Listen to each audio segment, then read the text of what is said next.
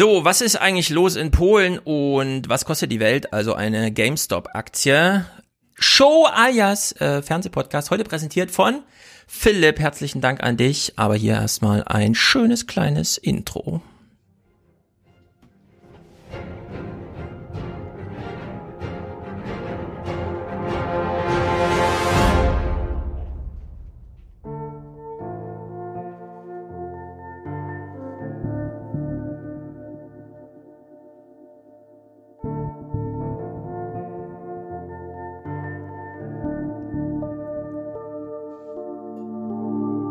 Fast drei Monate lang haben Sie sich quasi mit Astronautennahrung verpflegt und auf vieles verzichten müssen. Was haben Sie denn am meisten vermisst? Abgesehen vom Essen, was ich natürlich am meisten vermisse, sind andere Menschen. Und freiwillige Selbstisolation ist schon eine ganz besondere Übung, ähm, eine ganz besondere Situation, eine ganz große Herausforderung war das für mich. Ja, ist bescheiden, ne? wenn man es dann noch milder ausdrückt. Das ist beschissen. Langweilig, man kommt nirgendwo mehr hin. Der Weg zu Aldi ist inzwischen das Highlight des Tages. Deswegen bin ich da auch zurückhaltend. Schnelltests, die wir aktuell haben, nicht einfach zu einem Heimtest machen für jedermann. I'm curious to get your reaction to this notion of this uprising, a, a revolt, uh, if you will, against the hedge fund community. Listen, in 2008, Bernanke figured out he had to rescue the economy, which was going down the toilet. He figured out the best way to rescue the economy is to create wealth. Because wealth leads to consumption. And the best way to create wealth is to get the stock market up. Sie werden weiter für Ihr Deutschland kämpfen. Und wir werden weiter für unser Deutschland kämpfen. Ich sage Ihnen, Sie haben Ihren Kampf vor 76 Jahren verloren.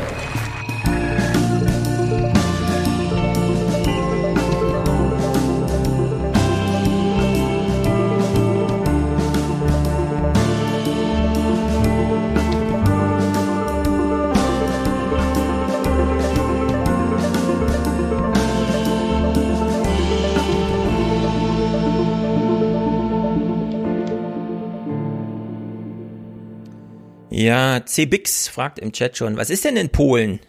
Das klären wir heute mit Niklas. Tag. Herzlich willkommen. Niklas sitzt in Berlin. Das ist gar nicht so weit weg von Polen. Jedenfalls von manch anderen Orten aus betrachtet. Und Johannes, du sitzt auch in Polen, ne? Äh, in Berlin. Und ja, ich sitze auch in Berlin. Kennst genau. dich aus in Polen. Sehr gut. Wir warten hier noch auf Paul der kommt später, weil der ist ja in äh, Reutlingen und da gibt's eine Sperrstunde, die möchte er gern ausnutzen. Die ist 20 Uhr, also Countdown läuft. Und äh, später reden wir noch mit Floris darüber, was die GameStar äh, Stop-Aktie kostet, denn er hat sich zwei gekauft und die waren schon unterschiedlich im Preis. Und warum er die kauft und was es damit auf sich hat, ja, das kommt nachher.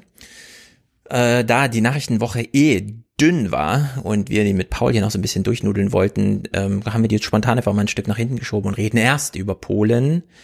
Denn Polen ist, ich habe gerade mit Johannes schon überlegt, vielleicht kannst du uns helfen, Niklas. Polen ist, hat Polen die größte Grenze zu Deutschland oder ist Tschechien und Frankreich, haben die noch eine größere Grenze? Kannst du es aus dem Stand sagen?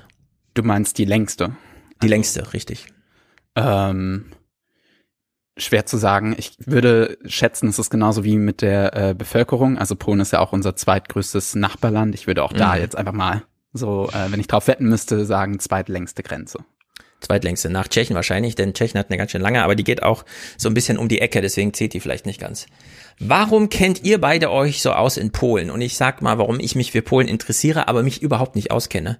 Ich wollte mich schon vor Jahren im Aufwachen-Podcast habe ich mich dafür eingesetzt, in dieser Zwei-Mann-Gemeinschaft, die wir damals hatten, zu sagen, wir machen jetzt mal Polen ausführlich. Und dann stellte sich raus, es kommen ja gar keine Nachrichten aus Polen. Man erfährt ja in Deutschland nichts über Polen, außer wenn dann mal wirklich die oberste Richterin entlassen wird und so weiter und dagegen protestiert. Äh, dann erfährt man was über Polen, aber üblicherweise erfährt man wirklich wenig über Polen. Und ähm, deswegen weiß ich auch wenig über Polen, obwohl ich weiß, Polen ist ziemlich nah. Und ich gucke mal Filme aus Los Angeles, das liegt auf der anderen Seite der Welt und da kenne ich mich irgendwie aus, ja kennt man so jede Ecke irgendwie, Straßenzügeweise und so. Aber Polen nichts. Äh, die Hauptstadt heißt Warschau und da leben ungefähr 60 Millionen Menschen, das ist ziemlich viel. Es ist ein EU-Land. Ähm, in kein anderes Land exportiert Polen so viel wie nach Deutschland und trotzdem ist, äh, da komme ich jetzt so an, an die Grenze, deswegen habe ich euch beide eingeladen. Und äh, warum kennt ihr euch bei Polen aus? Wie, wie kommt man zu einem Wissen über Polen, obwohl man in Deutschland lebt? Ja, vielleicht fange ich gerade mal an. Ähm, Im Prinzip hast du die Antwort schon gesagt. Ich fand mhm.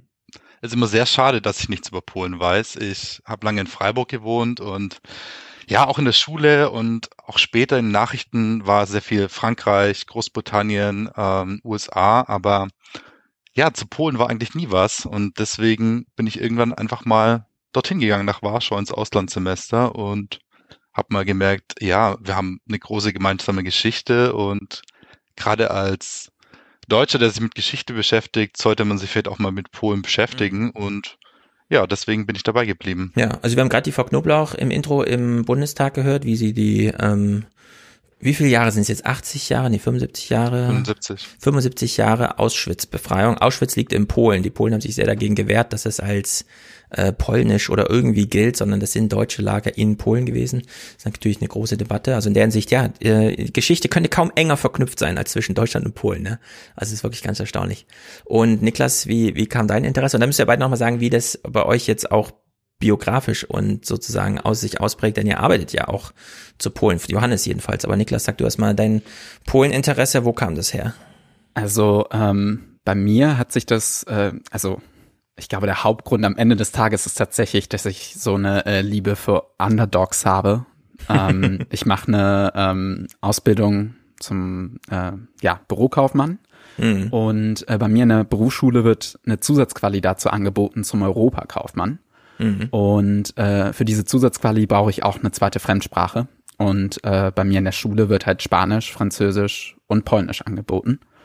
Und ähm, ja, ich wollte mich nicht mit 20 anderen Leuten in den Spanischunterricht setzen und ich komme ursprünglich eigentlich aus Köln, wo alle meine Eltern und Geschwister Französisch sprechen. Also war natürlich das Spannendste für mich äh, Polnisch. Ja. Und äh, desto mehr man sich dann auch äh, mit dem Land und der Kultur beschäftigt, äh, mit der Geschichte auch besonders, äh, desto mehr äh, habe ich mir dann auch irgendwann gedacht, ähm, ja, warum, wie, wie konnte ich es eigentlich nicht lernen? Also da gibt es mhm. so viele Anknüpfpunkte und äh, so viel dass man dann auch äh, für die eigene Geschichte über die eigene Geschichte lernen kann.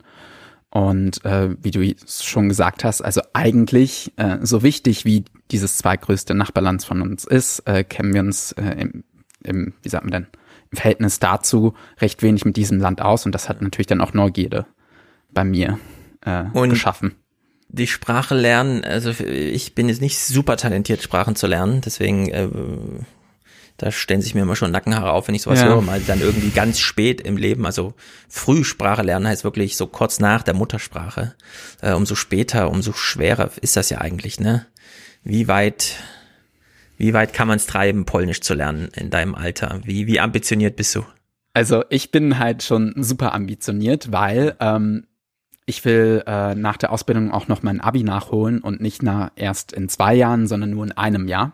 Und ich kann das nur innerhalb eines Jahres nachholen, wenn ich dann schon äh, B1, das ist so mittelgut die Sprache sprechen können, Aha. so relativ fließend, mhm. äh, muss ich das halt vorweisen können bei mir in der Ausbildung ist A2 vorgesehen, das ist noch etwas abgeschwächt, aber B1 ist halt schon ein Brocken und besonders mhm. so in der, man sagt, der schwierigsten slawischen Sprache.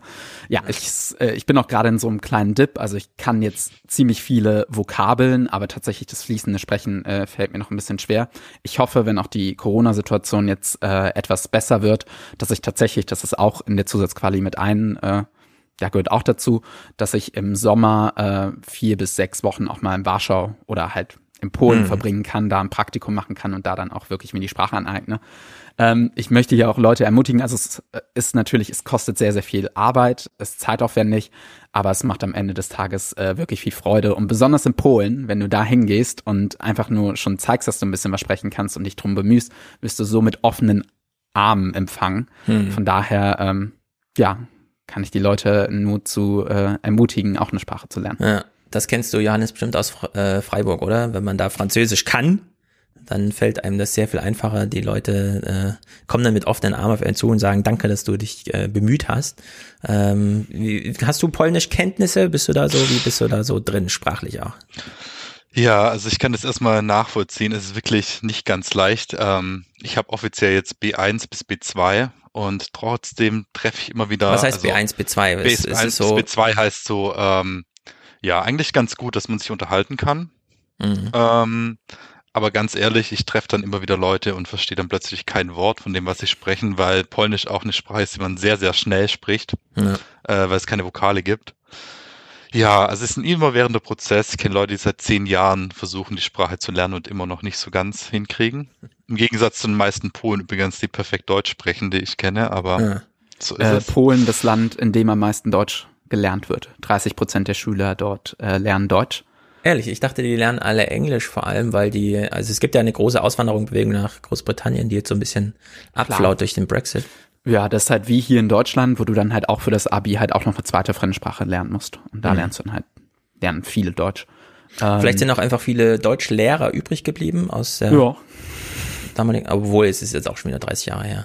So, nee, aber es gab tatsächlich äh, hier eine Deutschlehrerin bei mir in der Schule und ähm, auch hier ein, ein großer, wie sagt man dann, will man Comedian sagen, Steffen mhm. Möller, äh, also es gab dann tatsächlich wohl ein paar, die dann gesagt haben, äh, nach, nach der Wende, hey, Polen klingt doch voll interessant, ich gehe jetzt mal als Lehrer rüber und äh, die wurden da auch mit offenen Armen empfangen. Ja. Von daher gibt es da wohl auch tatsächlich ein paar. Ich wollte jetzt mal nachfragen, äh, Johannes, wie lange hast du denn jetzt schon Polnisch gelernt? So?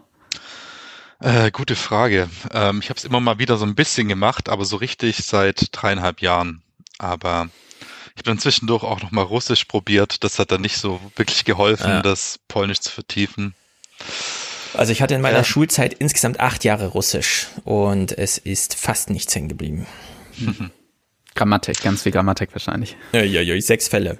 Ich habe keine mhm. Ahnung, was wir damals gemacht haben. Ja. Naja, Geset, ges, Geseta, äh, siehst ich kann nicht mal jetzt spontan irgendwie was Russisch sagen.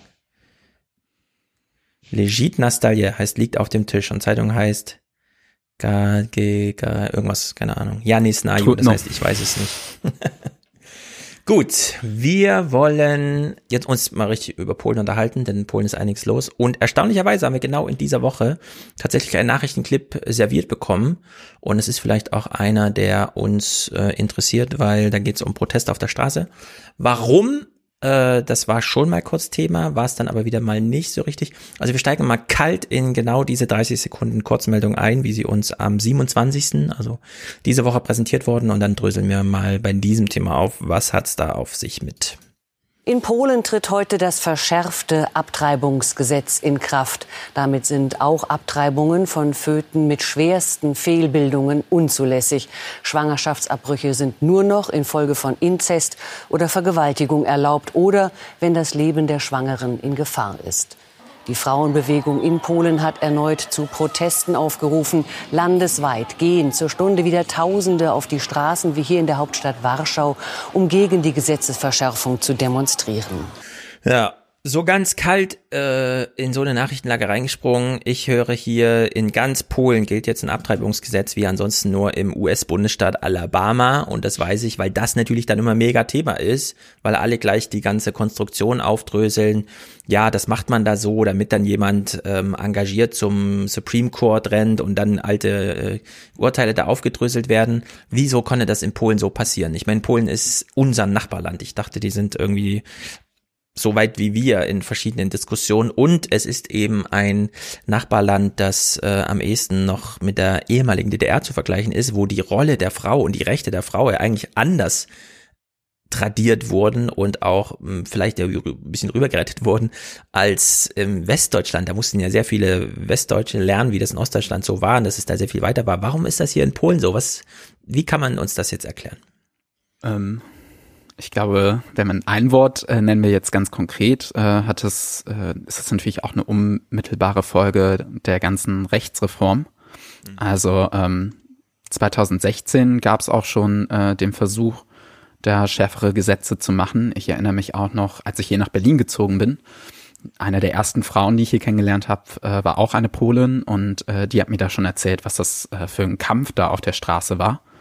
Und äh, jetzt ist es ja so gekommen, dass äh, quasi ähm, das oberste Gericht einmal komplett äh, ausgetauscht worden ist mit äh, peace-nahen Richtern. Ähm, und da hat, wurde jetzt einfach ein Urteil äh, gefällt, hat, äh, glaube ich, eine, ähm, ja, so eine dieser Vereine, die für das Leben eintreten wollen, geklagt. Und äh, ja, dann hat das Gericht gesagt, ja, muss jetzt schärfer sein. Also hat sich hier ein eine Regierung durchgesetzt mit ihrem ähm, Rechtssystemaustausch. Also die ganzen Richter wurden ja erlassen und Duda hat damals noch äh, relativ, also elf, zwölf neue oberste Richter an einem Tag irgendwie ernannt, die waren dann alle da. Aber wurde das jetzt gegen eine Bevölkerung oder mit einer Bevölkerung? Also wie, wie groß ist denn der Rückhalt für solche Sachen? Gibt es in äh, Polen irgendwie 50 Prozent, die sagen, ja, ist schon okay und wir sehen hier nur so eine urbane Hipster-Mittelschicht? Oder wer, wie, wie sind die, wie, wie sind die eigentlichen ähm, Kräfteverhältnisse gerade, was jetzt Fortschritt und Peace-Ideologie angeht? Ich würde sagen, ähm, zum einen ist durchaus eine Mehrheit unterstützt die Proteste und ist gegen diese extreme äh, dieses extreme Abtreibungsverbot. Und ähm, es gibt eine große Mehrheit für die Beibehaltung der bisherigen Regelungen, die allerdings auch schon ziemlich streng sind. Ähm, was ich noch einwerfen würde, ist einfach die enorme Macht der katholischen Kirche in Polen, die, ähm, weil du gerade den DDR-Vergleich gebracht hast, Stefan, halt die ganze Opposition schon im Kommunismus halt katholisch getragen war und so in den letzten 30 Jahren die katholische Kirche zunehmend ähm, ja, Macht aufgebaut hat, schlichtweg auch politische Macht und da ganz krass ähm, agitiert in diese Richtung und ganz krass halt auch in der Regierungspartei vernetzt ist und ja. Also ist das noch eine engere Bande als hier in Deutschland? Wir reden ja mal vom säkularen Staat, aber wir wissen natürlich, wie die Kirche in Deutschland finanziert wird und so weiter. Das müssen wir uns in Polen auch so vorstellen. Ja, das ist ein bisschen extremer, würde ich mal sagen. Also wirklich die, ähm, ich meine, das Land ist halt auch zu über 90 Prozent katholisch, das ist das eine. Und das andere ist, ähm, ja, wie gesagt, diese politische Macht, also wirklich die Peace, die jetzt regiert, ist ein bisschen so Thron- und Altarbündnis eingegangen. Also von den Kanzeln wird gepredigt, wählt die Leute und von der Partei wird die Kirche unterstützt. Und ja, letztes Jahr gab es ein ganz großes, oder letzten Jahre auch mit Pädophilie auch in der katholischen Kirche in Polen. Mhm. Und da wird immer versucht, ganz stark auch von abzulenken, eben mit solchen anderen Themen. Nimmt die katholische Kirche in Polen auch so eine wichtige Rolle ein wie in Deutschland hinsichtlich, was weiß ich, Caritas, also dass man so eine Art ähm, ausgefallenen Sozialstaat ersetzt oder relativ viele Kindergärten in der Trägerschaft hat und lauter solche Sachen, die ja hier immer so ein bisschen unbekannt sind, aber die ja in Deutschland schon strukturell ganz schön tiefschürfend staatstragend sind. Ja, das äh, kann man so ungefähr vergleichen mit Polen. Ähm, ich hatte gestern tatsächlich noch einen Bericht gesehen. Also es ist auch äh, enorm schwierig, aus der Kirche in Polen auszutreten. Also du musst dann extra nochmal zu einem Gespräch mit dem Priester und tatsächlich muss dieser Priester dann auch sagen, äh, ja, das ist in Ordnung. Der muss zustimmen. Dann anscheinend, ja, genau. Und dann gab es anscheinend schon mhm. Fälle, wo Priester gesagt haben, nee, den stimme ich jetzt nicht zu, die Person darf jetzt hier nicht austreten. Und in dem Bericht äh, wurde eine junge Frau gezeigt und ähm, die hat dann mit ihrer Freundin gesprochen. Die Freundin war auch am Überlegen, die hat dann aber tatsächlich gesagt, ja, sie weiß nicht genau, weil das dann Konsequenzen irgendwie für ihre Eltern haben könnte vielleicht. Also, mm, okay, dass verstehe. da äh, wohl auch mindestens mal ähnlich, wenn nicht sogar schlimmer.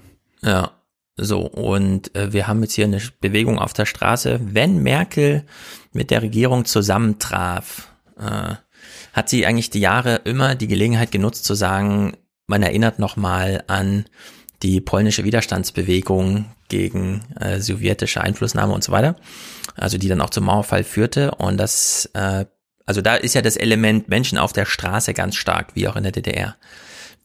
Inwieweit erinnert man, also äh, führt das zur Erinnerung, dass man jetzt wieder Menschen auf der Straße sieht? Hat das irgendwie vergleichbare Werte mit damals oder ist das hier erstmal so ein eher so ein Happening, wie man das ansonsten aus westlichen Ländern kennt. Ich denke schon, dass da eine Verbindung da ist. Also das Interessante ist ja, ähm, dass sowohl die Partei, die jetzt regiert, sich auf die Opposition gegen Kommunismus beruft, als auch Teile der Opposition, aber so verschiedene Flügel im Prinzip. Mhm. Ähm, aber die Leute, die jetzt gegen Verfassungsreform demonstrieren und auch gegen ja generell die Art, wie die Partei, die Peace-Partei mit Propaganda in Sachen Politik macht, ähm, erinnern durchaus auch daran, wie das schon war im Kommunismus. Und das sind auch gewisse Parallelen, glaube ich, nicht völlig von der Hand zu weisen, gerade was so ähm, Propaganda im Staatsfernsehen angeht, mm. was ich ganz krass finde. Ja, also ich hatte hier ein Clip mal Juli 2020, also jetzt schon wieder eine Weile her. Da ging es um die Präsidentenwahlen. Und da gab es so einen ganz knappen Bericht bei uns mit O-Tönen von der Straße. Und die haben mich doch ein bisschen überrascht, sagen wir mal so. Deswegen machen wir einen kleinen historischen, also sozusagen, wie ging das los? Ja, das, oder sagen wir mal so, es war nicht die, die ursprüngliche Wahl, die du da ins Amt brachte und dann irgendwie, ne, sondern wir sind jetzt so mittendrin, es sind schon wieder Wahlen und man hat auch die Erfolge der ersten Wahl schon ausgebaut der, von der Peace-Partei und so weiter. Und dann äh, entspann sich das hier im Juli letztes Jahr so. Die VP ist zum Duda-Propagandasender geworden. Vergleichbar mit Fox News in den USA, dem Haussender von Donald Trump. Also das ist das eine. Wir haben ein ÖR-Mediensystem wie in Deutschland, das einmal richtig äh, umgebaut wurde. Duda, also Präsidenten-Propagandakanal, wie das Marietta Slomka gerade nannte. Dominika Sitnicka von der regierungskritischen Journalistenplattform Okopress zeigt, wie der Gegenkandidat, der Warschauer Bürgermeister Tschaskowski, bei TVP vorgeführt wird. Tschaskowski hat gekniffen, er missachtet, er hat ein nervöses Lächeln, Fehler verfolgen ihn ständig, etwas Gefährliches sei mit ihm verbunden, er habe unklare Verbindungen. Mhm. Sie geben den Leuten Geld, ich kann mich nicht negativ über diese Partei äußern. Für die 13. Rente habe ich einen großen Fernseher gekauft für ein Kind, für diese 13., die ich von Herrn Duda erhielt. Könnte man sagen, äh, in Polen hat man es mit dem Kapitalismus ein bisschen übertrieben und als es dann sozialstaatsmäßig richtig nach unten ging, hat man wieder die Leute dran erinnert und die Peace-Partei gilt ja schon als eine, die Elternzeit, Elterngeld und den ganzen Kram. Und jetzt hat sie der Frau hier noch ermöglicht, einen Fernseher für die Enkel und so zu kaufen. Äh, also wurde hier ein Volk bestochen oder sieht, ist das wieder die typisch deutsche Sicht, die man da darauf hat? Ja? Also was ist diese Strategie der Peace-Partei, dass sie da äh, auf der einen Seite so viel Rückhalt hat, ein, ein Wahlergebnis nochmal auszubauen und gleichzeitig so krasse Gesetze macht, dass man zumindest in den Großstädten, in den urbanen Zentren da jetzt auf der Straße wieder opponiert, als wäre es 1989. Das kann man sich in Deutschland nicht so ganz vorstellen, ja, dass es wirklich mal so krass auseinanderfällt, Stadt und Land, jung und alt, wie auch immer. Hm. Ja, das, der USA-Vergleich fand ich auch gerade interessant, weil da ist es ja sehr, sehr ähnlich. Also ich finde die Entwicklung sehr, sehr ähnlich. Ja. Genau. Ähm, ja, ich denke, das ist nicht ganz falsch. Es gibt schon die krass, sagen wir mal, rechtsgerichteten Menschen, die diese Partei schlichtweg aus Überzeugung unterstützen. Aber um die Mehrheiten zu kriegen, war sicher die Sozialpolitik nötig. Mhm. Und ich glaube, du hast recht mit dem, was du sagst. Man hat halt es sehr krass übertrieben mit so ähm, ja neoliberalen Reformen, alles kürzen, alles wegmachen und hat dann einfach gedacht, ja, okay, jetzt wird es zehn Jahre schwierig, danach sind alle wieder happy. Ähm, aber so leicht ist es halt nicht, sondern ähm, ja, viele Leute sind halt bis heute krass abgehängt und dafür anfällig für so eine Politik. Also ich glaube, mhm. man kann es schon ein bisschen Bestechung nennen. Und da haben auch die anderen Parteien vorher schlichtweg versagt, würde ich sagen. Und warum weiter? Warum haben sie es dann nicht geschafft, wenigstens vier Jahre später mal? Und jetzt sieht es ja auch gerade nicht, ich weiß es nicht, so aus, als wäre da mal ein, ein, also ein Mehrheitwechsel irgendwie möglich. Ist das hier so Na. eine Radikalisierung wie bei Trump, ja, dass wir alle denken, ah, das ist aber krass, die werden ja auf jeden Fall abwählen und plötzlich hat er fünf Millionen mehr Wähler und wir haben alle nicht verstanden, woher? Na, also man äh, muss jetzt auch schon bei der Präsidentschaftswahl, äh, wo das ja als, ich glaube, das ist ja ein Nachbericht, mhm. auch der Fall war, also es war schon Hälfte, Hälfte wirklich. Also ähm, der Gegenkandidat ähm, Tschaskowski hatte ähm, 49 Prozent und Duda 51. Also das ist nicht nur äh, krass, okay. Ja. Ähm, der wurde jetzt äh, komplett wiedergewählt, sondern da gab es jetzt auch schon äh, eine gute Kampagne und dann, ähm, naja, ist dann wohl das Problem, dass äh, wenn die Medien schon so stark kontrolliert werden, dann kann das dieses äh, Zünglein auf der Waage sein. Aber äh, ich würde auf jeden Fall äh, nicht unterschätzen, äh, wie viele äh, progressive Kräfte es doch in Polen gibt. Hm. Okay, du hast auch mit Clips mitgebracht, Niklas. In die können wir gleich mal gehen, weil ich sehe sie nur vom Titel. Ich kenne sie auch noch nicht. Zum Beispiel Abtreibungshilfe mhm. für Polinnen, Polinnen in Deutschland. Ich will nur noch mal sozusagen, um so aus dem Panorama ins Detail zu kommen. Ich war nämlich auch überrascht. Wir hatten äh, den Widerstand zum EU-Haushalt nicht nur aus Ungarn, wo wir ihn erwartet hatten, sondern auch aus Polen. Und da kann man natürlich denken, ja, Polen hängt sich da irgendwie dran. Die haben vielleicht auch noch so ein kleines Ding irgendwie offen gehabt und wollten das dann irgendwie da kundtun. Keine Ahnung. Aber die Stimmungslage unter allen, die da äh, politisch wirklich involviert sind, war eben doch ganz anders. Und äh, deswegen nochmal hier so ein kleines Puzzleteil, das mir damals, und ich habe es immer noch im Ohr sozusagen, ja, wie äh, Graf Lambsdorff, nachdem er im Europaparlament sozusagen fertig war, da alles zu machen, jetzt glaube ich im Bundestag sitzt, für die FDP da so ein bisschen europapolitisch äh, zur Verfügung steht.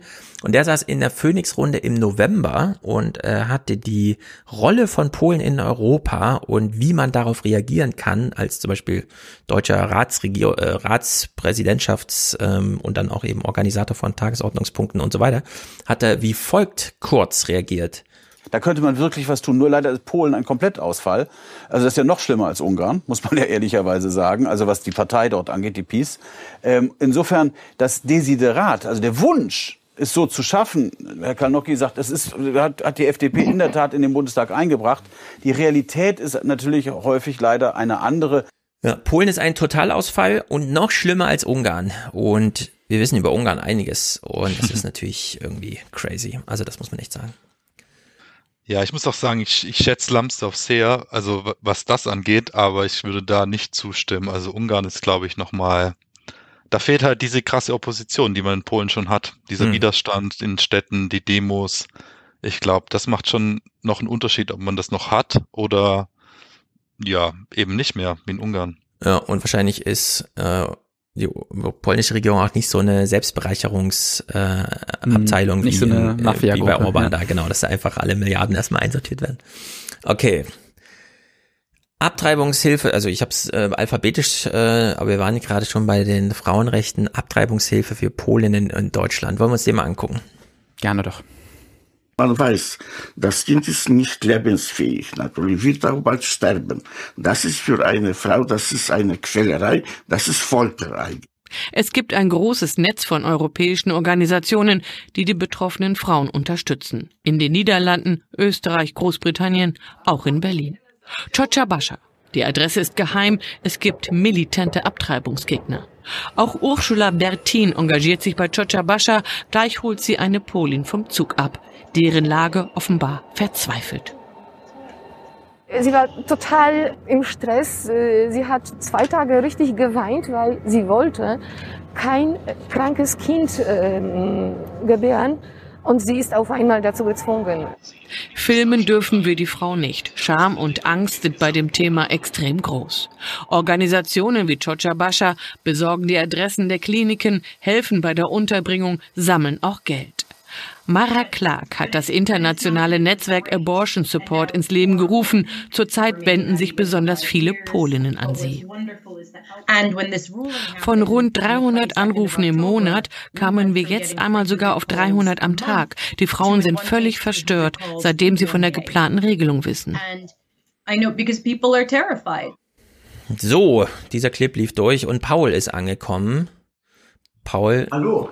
Abend. Während du ähm, hier ankommst äh, und deine Sperrstunde genau bis 20 Uhr genutzt hast, die es in Baden-Württemberg gibt, reden wir über Polen schon mal. Wir haben das Thema vorgezogen, weil es da doch einige krasse äh, Umstände gibt. Und ich weide dich kurz ein. Wir haben jetzt über Abtreibungsrechte gesprochen. In Polen gilt das alabamische Abtreibungsrecht es darf nicht abgetrieben werden. Frauen kommen nach Deutschland, um hier äh, Abtreibung vornehmen zu lassen. Oder kann man das, ist es, äh, Niklas, ein richtiges Netzwerk, um das es hier geht, oder war das nur ein so ein anekdotisches? Also ähm, hier die Organisation in Berlin ist wohl äh, relativ, wie sagt man denn, groß. Also auf jeden Fall äh, wird da auf viel Hilfe zurückgegriffen, so wie ich das äh, gesehen habe. Und natürlich da durch die Nähe ähm, relativ re relevant, würde ich schätzen, aber wie es ja im Beitrag gesagt worden ist, also es ist wohl, ähm, ja, es gibt glücklicherweise ganz viel internationale Solidarisierung und äh, besonders auch, äh, weil ja ähm, Polen ganz oft auch in andere Länder äh, eingewandert sind, ähm, sind die ganzen, wie sagt man denn, Nachkommen dieser Einwanderer mhm. oder ähm, diejenigen, die halt in anderen Ländern arbeiten und jetzt woanders wohnen, in Großbritannien oder so, ja ähm, solidarisieren sich jetzt auch sehr stark, ähm, was sehr äh, schön mit anzusehen ist. Genau, und, ich bin mal wieder äh, beeindruckt. Wahrscheinlich kann man die Dimension wieder nicht abschätzen, weil man davon noch nie gehört hat. Und jetzt hört man so einen Fall. Und sehr wenig wissen in Deutschland, dass eine Million polnische Frauen hier privat und wahrscheinlich ziemlich schwarz bezahlt Pflege von äh, Menschen übernehmen, für die Pflegeheime zu teuer sind. Ne? Also und da reden wir über äh, Millionen und bei diesen Abtreibungen, das, äh, wenn man es äh, entsprechend strukturiert, ist da wahrscheinlich auch, also kann da wahrscheinlich sehr vielen polnischen Frauen geholfen werden. Nichtsdestotrotz sind das Zustände, die man sich in Europa eigentlich so hätte nicht vorstellen können, ja, dass man äh, heimlich eine Grenze überschreiten muss, um dann äh, seine Rechte einfach mal wahrzunehmen. Also wir sagen jetzt einfach so Rechte, in Polen sind es halt keine Rechte, ja, und das ist doch schon äh, wirklich dramatisch, unglaublich eigentlich. Ja, was, was ich auch noch da anwerfen möchte, ist, ähm, man muss es ja auch leisten können, nach Deutschland zu fahren, um das hier zu machen. Das ganz Schlimme ist halt auch diese Zehntausenden von illegalen Abtreibungen, die dann in Polen stattfinden müssen, die wirklich, also ja, teilweise unter Bedingungen, wie du gerade gesagt hast, die man sich in Europa nicht vorstellen kann, eben durchgeführt werden, ja. ähm, Geld kosten und schlimme medizinische Folgen haben und psychische sowieso für die Frauen. Genau, und wir können nur erahnen, äh, hier geht es um ein medizinisches Thema, wo sich Frauen in jungem Alter, unter 20, die davon betroffen sind, im Internet durch Google selbst darüber informieren, was sie so, und dann gibt's drei Versuche, die dann irgendwie äh, scheitern und nicht gut sind. Und äh, also schlimme Schicksale, was das angeht. Sehr dramatisch. Ja. Polnischer Arzt zum Aufruf der polnischen Regierung. Passt das zum Thema? Na, ich, ich glaube, wenn wir gerade äh, in Berlin sind, äh, wär's, mhm. äh, passt es ganz gut, wenn du bei S, bei äh, Strajk Kobiet, ähm, w Berlinie mal schaust. Mhm. Okay.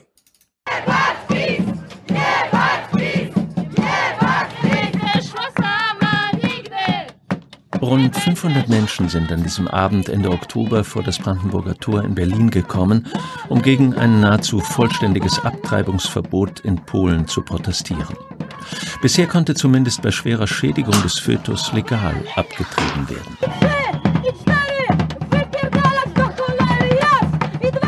Organisiert haben die Kundgebung Polinnen aus Berlin. Laut Schätzung von Frauenrechtlerinnen treiben jährlich bis zu 150.000 Polinnen ab. Im Untergrund, in ausländischen Kliniken unter großer Angst. Da können wir ja eigentlich den Test mal machen, Paul. Du wirst ja quasi angezogen magisch von Engagement auf der Straße. Hast du schon mal von den polnischen Frauen in Berlin was mitbekommen? Nee, davon habe ich äh, ehrlich gesagt noch nichts mitbekommen. Ey, welches Mikro ich, hast du äh, an, Paul? Das ist nicht dein Supermikro. Doch, das ist mein Supermikro. Hau mal drauf. Hört sich Nein, nicht so an. Wir hören dich, wir hören dich über dein Nee, nee, nee. Klingt nicht gut. Das klingt, als hätte dein, äh, als hätte Eve noch seinen Computer an und würde dich aufnehmen. Eve ist übrigens der erste Podcast-Gast in Pauls neuen Podcast.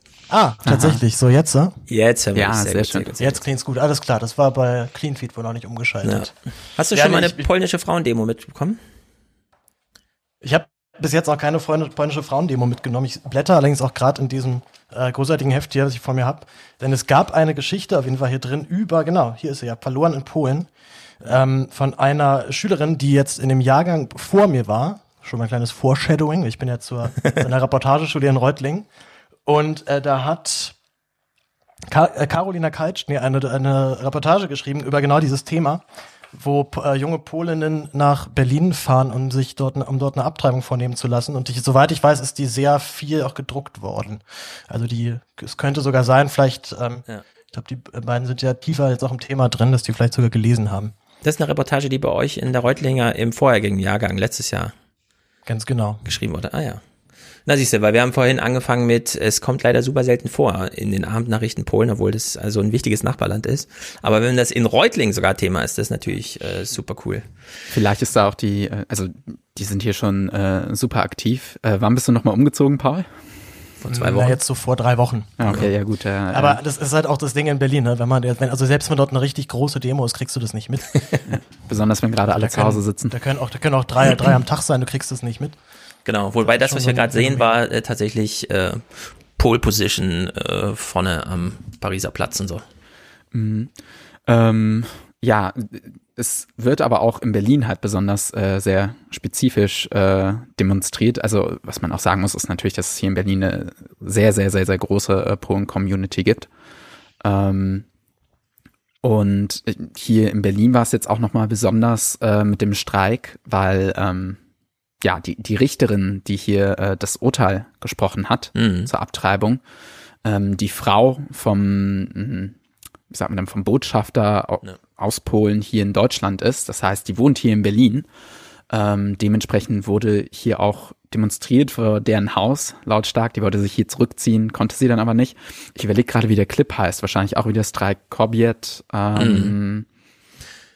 Du kannst ja überlegen, die Vorgängerin der aktuellen obersten Richterin äh, ist tatsächlich aus dem Amt gejagt worden, kann man so sagen. Die ist danach selber, ähm, da gab es auch einen Clip, den muss ich jetzt nicht raussuchen, die ist dann selber zur Arbeit gegangen, gefeuert von der Regierung und hat dann einfach so eine gewisse Menschenmasse hinter sich gewusst und konnte dann zumindest noch ein Pressestatement abgeben hinsichtlich, das finde ich aber nicht okay, dass ich jetzt hier nicht arbeiten gehen darf, obwohl ich doch die oberste Richterin des Landes bin.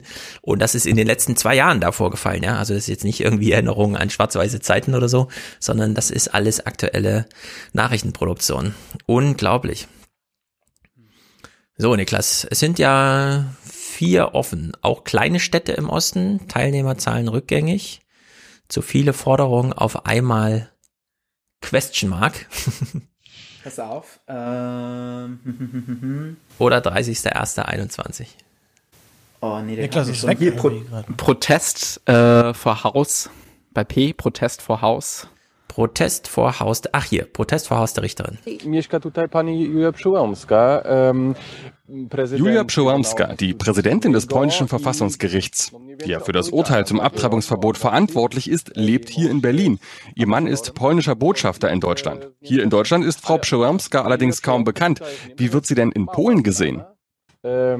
Jak ona jest postrzegana w Polsce? Można mi powiedzieć, że ona Sie hat die Tortur für die Frauen in Polen legalisiert. Die Gruppe Dziewuche aus Berlin ist eine Aktivistengruppe von Frauen, aber auch von Männern. Sie haben vor der Residenz des Botschafters demonstriert.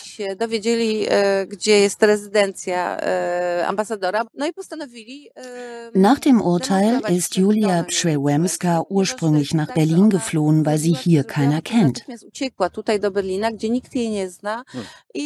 Sie wollte sich hier verstecken und wollte nicht mit den Protesten in Polen konfrontiert werden. Und hier ging es darum zu zeigen, dass das, was sie gemacht hat, nicht ohne Konsequenzen bleibt. Dass sie nicht etwas machen darf, das Polen ins Mittelalter zurückwirft. Ja, das ist doch erstaunlich. In Berlin leben oder in Polen so arbeiten. Das muss man erstmal kognitiv auch äh, so dissonanztechnisch ja, unter einen Hut bekommen. Ja. Wobei natürlich, also äh, Berlin ist tatsächlich nur 80 Kilometer, glaube ich, von der polnischen Grenze und, äh, entfernt. Da vielleicht auch die Frage, Paul, warst du schon mal in Polen? Äh, ja, ich habe, also ich kenne auch viele ähm, polnische Freunde, hatte ich auch in der Schule. Also ich, ich habe da durchaus ähm, Überschneidungen auch mit der mit der Community immer wieder gehabt. Aber es, ich, ich fand das generell sehr gruselig, dass wir in den letzten Jahren das nie medial groß mal an die Glocke gehängt haben, was da in Polen gerade passiert, jetzt unabhängig von dem, von dem neuen Abtreibungsgesetz. Ähm, hat mich das immer sehr erschüttert, dass das selbst im Nachbarland passieren kann und es trotzdem noch nicht ähm, na, so eine gewisse so Panik äh, einbringt, die, glaub, die eigentlich mal angebracht wäre, finde ich auch, wenn man sich sowas an, anhört. Mhm. Einfach, wenn man mal sieht, wie schnell sowas dann doch auch gehen kann. Das war, also ich erinnere mich noch, dass ich ähm, mit meinem Geschichtsleistungskurs 2012, 13 muss das gewesen sein, in Krakau war. Hab das als eine sehr schöne, wunderschöne Stadt in Erinnerung und ähm, war auch sonst immer wieder am Pur noch mit meiner Familie früher. Aber ähm, ja, das ist, äh, das ist alles sehr schnell gegangen in den letzten Jahren. Mhm. Wenn du nicht noch einen Clip zu den Frauenrechten hast, Niklas, würde ich euch gern Fragen stellen zu dem Umgang mit der Sexualität, also dem äh, privatesten, was man sich so vorstellen kann, was unglaubliche politische Dimensionen plötzlich hat. Denn es gibt in Polen ähm, LGBT, LGBT-freie Zonen. Das ist wirklich krass. Ganz offen auf der Straße gegen Schwule und Lesben zu hetzen, gegen Bisexuelle und Transgender. Und da müssen wir jetzt zum März 2020 zurückgehen, um uns darüber kurz zu informieren. Auch das ist eine europäische Realität hier in Polen. Im vergangenen Jahr nun ging man dort, aufgestachelt von der rechtspopulistischen Regierungspartei PiS, so weit, sie in ganzen Landstrichen für unerwünscht zu deklarieren. Knapp 100 Städte und Regionen haben sich zu LGBT-freien Zonen erklärt. In fast einem Drittel des Landes ist das so. Gegen solch unverhohlene Diskriminierung regte sich scharfer Protest fast überall in Europa, auch in den deutschen Partnerstädten polnischer Kommunen, die jetzt diese Partnerschaften überdenken. Der Abgeordnete der Regierungspartei PiS Hm? Sag. Ähm, ich hatte gerade inständig gehofft, dass Krakau gerade eine dieser wenigen Inseln in diesem roten äh, Meer gerade ist von Zonen. Ist, ich, bin ich nicht, bin ich aber nicht geografisch fit genug. Oh, ich gerade auch nicht. Ich. Das ist also sehr weit süd. Ein Fleck. Ähm, ja. Mhm. Hm. Na, ist ähm, bestimmt. Die äh, urbanen Zentren es, es, sind ja es sieht mir zumindest genau. so aus, genau, wie so ein paar urbane Zentren, die sagen. Ist ja, ja auch eine Studentenstadt, von daher. Ja.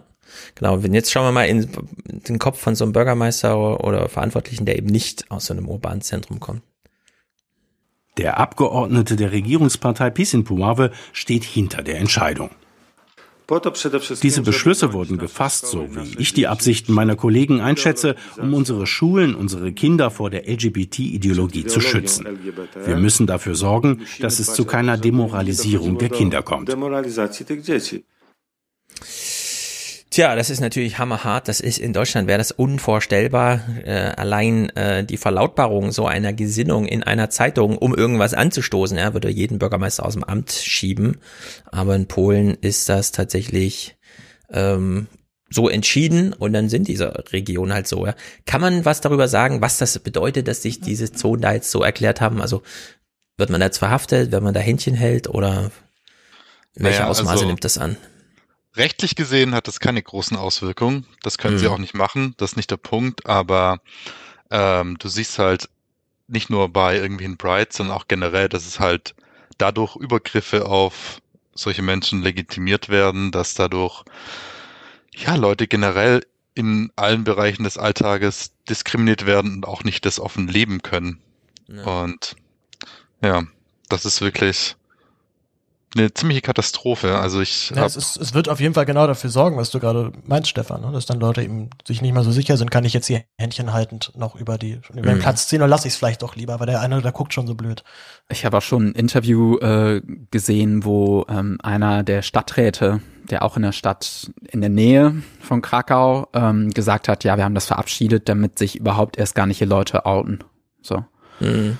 Ähm, ich habe auch mal, äh, wenn man sieht, was das für Folgen hat, weil es äh, hat eher, wie sagt man dann, das stachelt die Leute auch noch mal ein bisschen mehr auf. Ähm, in den Städten, wenn es da ähm, solche, wenn solche Homophobie vorherrscht. Ja. Ähm, ich habe noch einen Clip mitgebracht, der heißt ähm, Biabelsdog, also mit B. Mhm. Das meinte ich gerade, da gab es ja auch wirklich gewalttätige mhm. Angriffe auf. Ist kannst du gleich mal zeigen? Bialystok so ein etwas kleinerer Ort? Ist die elftgrößte Stadt. Die elftgrößte Stadt. Ähm, okay, dann gucken wir erst den Clip, weil dann habe ich auch noch eine Frage, ob es hier Parallelen zur Entwicklung in Ostdeutschland gibt hinsichtlich Zuwanderung und Abwanderung, dass da nämlich mhm. Menschen mit gewissem Mindset zurückbleiben, wenn sehr viele junge Menschen einfach diese Region verlassen. Regelmäßig fahren die Mitglieder zu Veranstaltungen in kleinere Städte, die nicht so offen und liberal sind wie Warschau. Heute geht es nach Białystok, eine Stadt, an die sie keine guten Erinnerungen haben. Wir waren letztes Jahr im Juli auf dem Gleichheitsmarsch in Białystok. Das war für uns sehr schwer und hat uns psychisch und emotional lange beschäftigt. Denn Hass in einem solchen Ausmaß haben wir sehr lange nicht erlebt. Und in dieser Intensität wahrscheinlich noch nie. Damals gingen Homosexuelle in Białystok zum ersten Mal für ihre Rechte auf die Straße. Sie wurden angegriffen und mit Flaschen und Steinen beworfen. Also das, was ich eben ansprach, das betrifft ostdeutsche Regionen, in denen dort Zuwanderung als größtes oder großes politisches Problem beschrieben wird von der Bevölkerung, wo eigentlich Abwanderung strukturell das größte Problem darstellt, weil das nämlich die ganzen Wirtschaftsabschwünge und Wohlstandsverluste und so weiter mit sich bringt kann man so ein Gleichnis hier in Polen auch ziehen. Ich meine, Polen ist ein Land, da zielen sehr viele Menschen nach England, nach Deutschland, da gibt es also, einen Pflegermangel und so weiter. Da weiß man auch nicht genau, wie man jetzt eigentlich durch Corona kommt, weil alle irgendwo anders arbeiten wollen, die ausgebildet sind entsprechend. Äh, und dann haben wir es ja da wahrscheinlich auch mit so Regionen zu tun, oder? Also ich glaube, die Dynamik ist schon eine ähnliche. Ähm, allgemein, wenn man sich jetzt damit beschäftigt, warum die Leute eigentlich so viel Peace gewählt haben, ähm, hat das, also die Leute, die die Peace wählen, fühlen sich natürlich super abgehängt. Das heißt, äh, nach der Wendezeit denken die, die haben, also beziehungsweise fühlen die sich so, als hätten die den, den Sprung nicht geschafft. Der Wohlstand, der ja auch gekommen ist. Also Polen war ja auch zum Beispiel während der Finanzkrise 2008 das einzige Land, was trotzdem noch Wirtschaftswachstum hatte. Mhm. Also ähm, die dann nicht partizipiert haben. Und äh, natürlich ist es aber auch so, dass, äh, hatte ich vorhin ja schon mal erwähnt, also ganz viele Polen wandern ja auch aus. Ähm, von daher ähm, denke ich, dass das schon, also es hat einfach sehr viel mit Frust wahrscheinlich zu tun, sowohl dann in Ostdeutschland bei Leuten, die äh, sich so verhalten, als auch in Polen. Hm. Ja. Aber dass man jetzt so als junger urbaner Mensch äh, für eine eigene Meinungsbekundung in die Provinz fährt, scheint doch eher selten zu sein, oder? Also das scheint ähm, nee, es ging auch, ähm, in, in dem Clip ging es äh, um einen Verein in Warschau, der halt äh, extra dahin gefahren ist, um die Leute dort zu supporten. Also ah ja, okay. ähm, hm. genau. Ja, ich würde auch sagen, dieser Vergleich Ostdeutsch und Ostpolen, ich weiß nicht, also ja, strukturell auch abgehängte Gebiete, das auf jeden Fall. Ähm, da hast du schon recht, aber ich glaube, es ist schon nochmal ein bisschen, ja, ein bisschen anders. Ähm, weil ich meine, Ostdeutschland ist eher so ein bisschen das Narrativ, ja, wir wurden vom Westen übernommen und haben nichts mehr zu sagen gehabt und so weiter.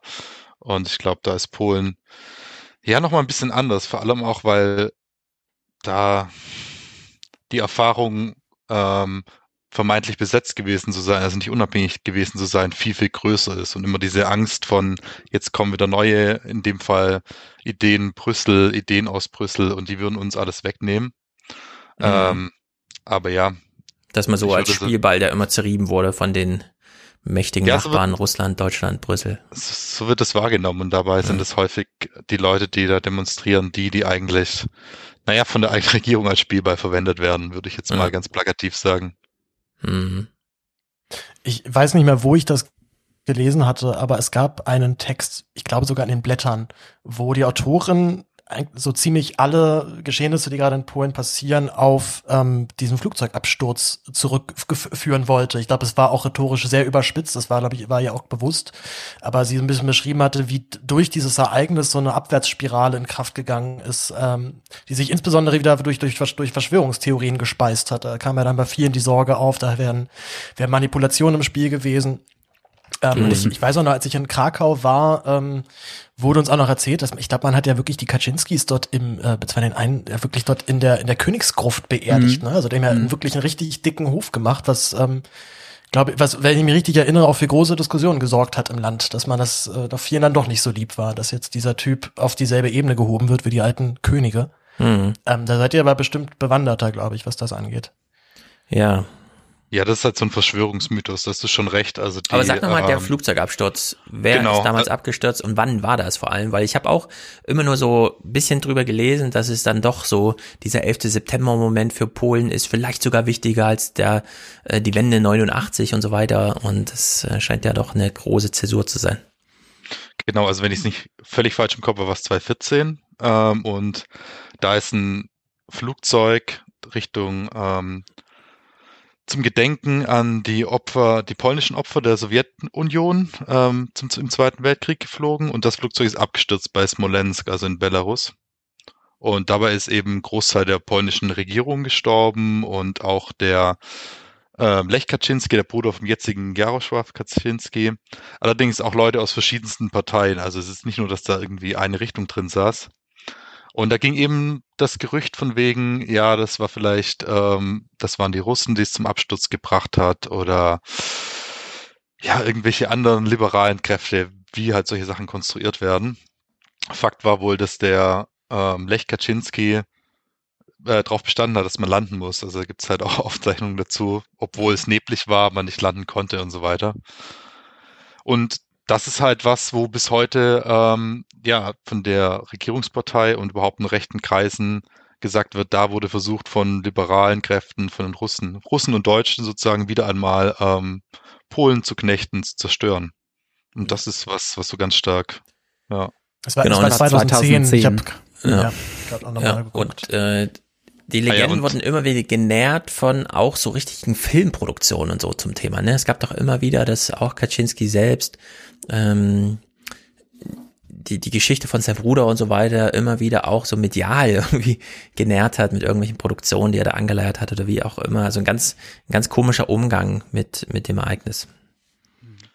Ja, muss auch sagen, dass er ein bisschen verrückt geworden ist darüber. Also es ist sein Zwillingsbruder und man merkt so ganz krass, also ich würde sagen, eine psychische Störung, muss man wirklich so ähm, auszudrücken, dass er nicht drüber wegkommt, dass sein Zwillingsbruder gestorben ist. Mhm.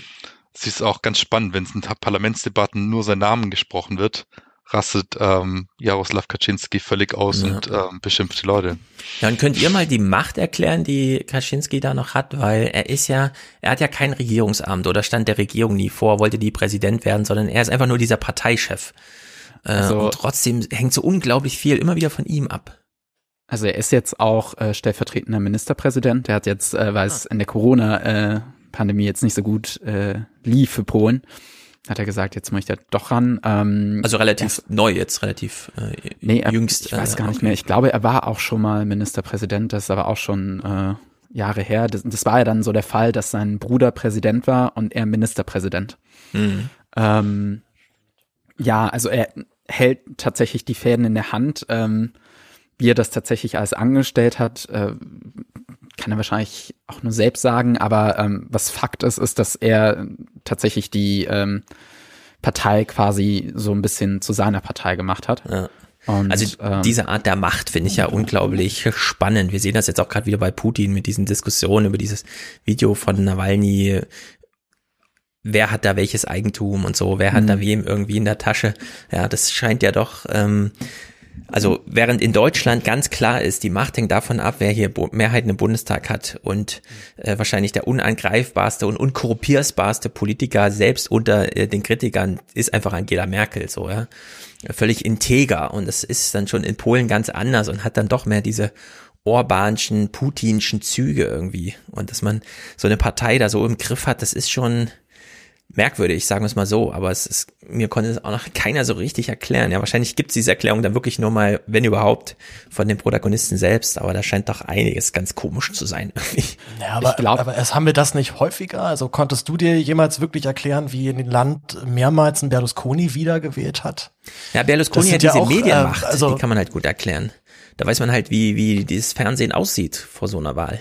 Ist das nicht in Polen ein bisschen? Ne, ich weiß, oh nee, da kenne ich mich Ja, man hat das schon, also öffentlich-rechtliche System umgebaut, das haben wir vorhin auch kurz im Clip gehört, dass dann äh, sozusagen das ZDF Polens auch wirklich zum Propagandasender kommt, dass die Konkurrenten in Präsidentschaftswahlen wirklich schmäht und er abschneiden da behandelt und so weiter. Aber trotzdem, da gehört doch einiges Vormodernes dazu, um so eine Art von Macht äh, ähm, zusammenzuhalten. Das sind, glaube ich, einfach ähm, Zirkel. Also ich meine, die Partei ist ja auch erst gut 20 Jahre alt, wenn ich es richtig weiß. Und ja. das ist halt aus einem Kreis, ich glaube, ähm, Krakauer Region, dort von der Uni, von Leuten, die sich kannten, die äh, Seilschaften aufgebaut haben, die auch bis heute wirken. Und ähm, ja, ich glaube, das ist die ganz einfache Erklärung, dass er sozusagen der Einzige ist, der zu allen, auch zu allen Flügeln Verbindungen hat und die auch mhm. miteinander ausspielt ein bisschen. Und was man ja auch oft vergisst, um das nochmal einzuwerfen, die Peace ähm, regiert ja gar nicht allein, sondern die regiert ja noch mit zwei kleinen Parteien. Eine, die noch ein bisschen weiter rechts steht, eine, die ein bisschen liberaler ist. Und er ist auch so der Einzige, der das so ein bisschen zusammenhalten kann. Deswegen ist ja auch für mich die spannende Frage, was passiert, wenn er mich nicht mehr da ist? Zerbricht das alles oder? Ja. Ähm, ja. Ja, also hohe Abhängigkeit von der Person. Wer steht denn da so in der zweiten Reihe? Also gäbe es denn da so potenzielle Nachfolger? Würde mir keiner einfallen. Ja. Also auch so ein, so ein Buddy-Konstrukt, was dann irgendwann sich sagt, na, und die sind wahrscheinlich noch alle ganz schön beseelt von ihrem, wir bauen jetzt hier mal den Sozialismus neu auf, nachdem das ja alles nicht so lief. Also die haben ja, hatten ja alle so eine Mission, als sie in ihren Job gestartet sind. Ja, die kommen aus dieser Wendezeit alle, ne? So biografisch, das ist äh, wie bei Putin ja auch. Man ist da so reingerutscht und hat dann äh, Fäden aufgenommen, die man bis heute nicht losgelassen hat. Ja, aber äh, nur weil du gerade gemeint hast, wir bauen Sozialismus, also die kommen ja schon aus der, also ja, aus nee, der Opposition, also gegen Sozialismus. Hm. Ähm, also aus der ganzen Solidarność-Bewegung. Und da aber eben aus dem rechten Flügel, dem sehr katholischen Flügel, der auch, und das finde ich ganz spannend, halt bis heute sagt, wir haben nicht mit den Kommunisten abgerechnet. Es hm. gibt auch spannende Äußerungen von, wir hätten Blutbad anrichten sollen, 89, 90 und nicht irgendwie einfach weitermachen sollen. Ja. Und das ist ja das, was die Partei behauptet heute. Wir machen das, ähm, beenden endlich den Kommunismus. Seit fünf Jahren ist er endlich endgültig zu Ende.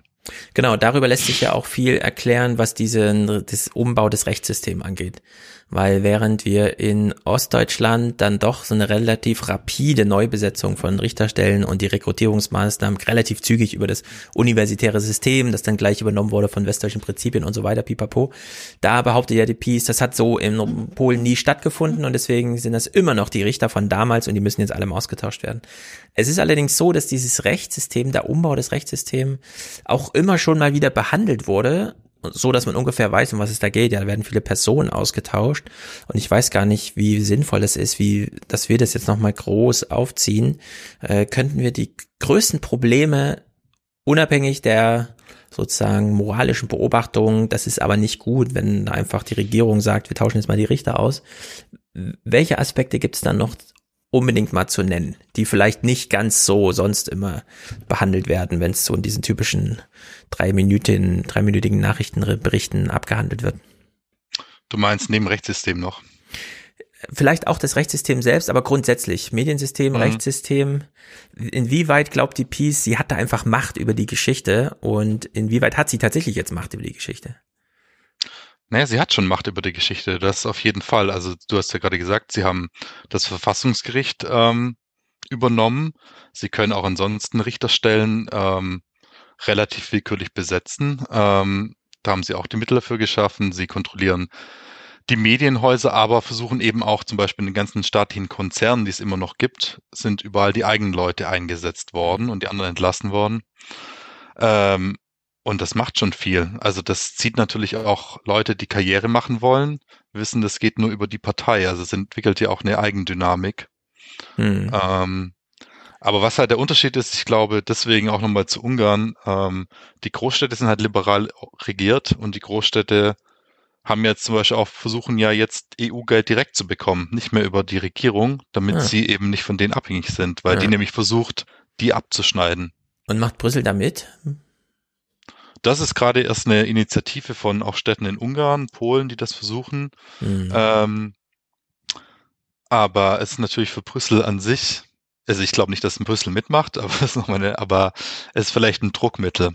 Ja, ich meine, die fahren ja da recht zweigleisig, ne? Die haben natürlich einerseits, wir finanzieren die Mitgliedstaaten, auf der anderen Seite haben sie da auch dieses Subsidiaritätsprinzip, wenn Regionen für eine Sache zuständig sind, sind die Regionen dafür zuständig. Und dann gibt's halt Fördermittel wie auch immer aus Polen. Und das kann ja durchaus eine Stadt nutzen, so wie das ja im Osten kennen wir das ja auch bis hin zu der Finanzierung einzelner Kneipen als neues Begegnungszentrum und so, ja, äh, steht dann plötzlich Brüssel mit auf der Matte und zahlt da eben direkt ohne den Umweg über irgendwelche Staatsfinanzen zu machen in des entsprechenden Mitgliedstaats. Also da liegt ja wahrscheinlich einiges Potenzial drin, gerade wenn man mhm. ähm, sozusagen als Polen sowieso ein bisschen auf dem Kieker ist in Brüssel, dass das da nochmal, dass das so hebelmäßig gesetzt wird. Kann man zu der Rekrutierung der Richter nochmal was sagen? Ich weiß nicht, wie weit ihr euch da auskennt. In Deutschland ist ja so, dass man mit Absicht eine Zweidrittelmehrheit braucht im Bundestag. Das heißt, eine einfache Regierungsmehrheit reicht da nicht. Ja, also Stefan Habert und so, wenn er von der CDU, das ist eh schon mal ungewöhnlich, aus dem CDU, äh, aus der CDU-Fraktion ans Verfassungsgericht äh, zu wechseln. Und dann aber immerhin noch äh, ein paar linke Stimmen und ein paar Grüne sind dann schon vonnöten, um das zu machen. Wie ist das in Polen? Warum, warum war das überhaupt möglich, dass man an einem Tag da einfach elf, zwölf Richter am obersten Gericht einfach austauscht? Ist das da so einfach gestrickt, dass es eine Regierungsmehrheit äh, einfach reicht, ja, dass die da wirklich einfach durchregieren können, was das angeht?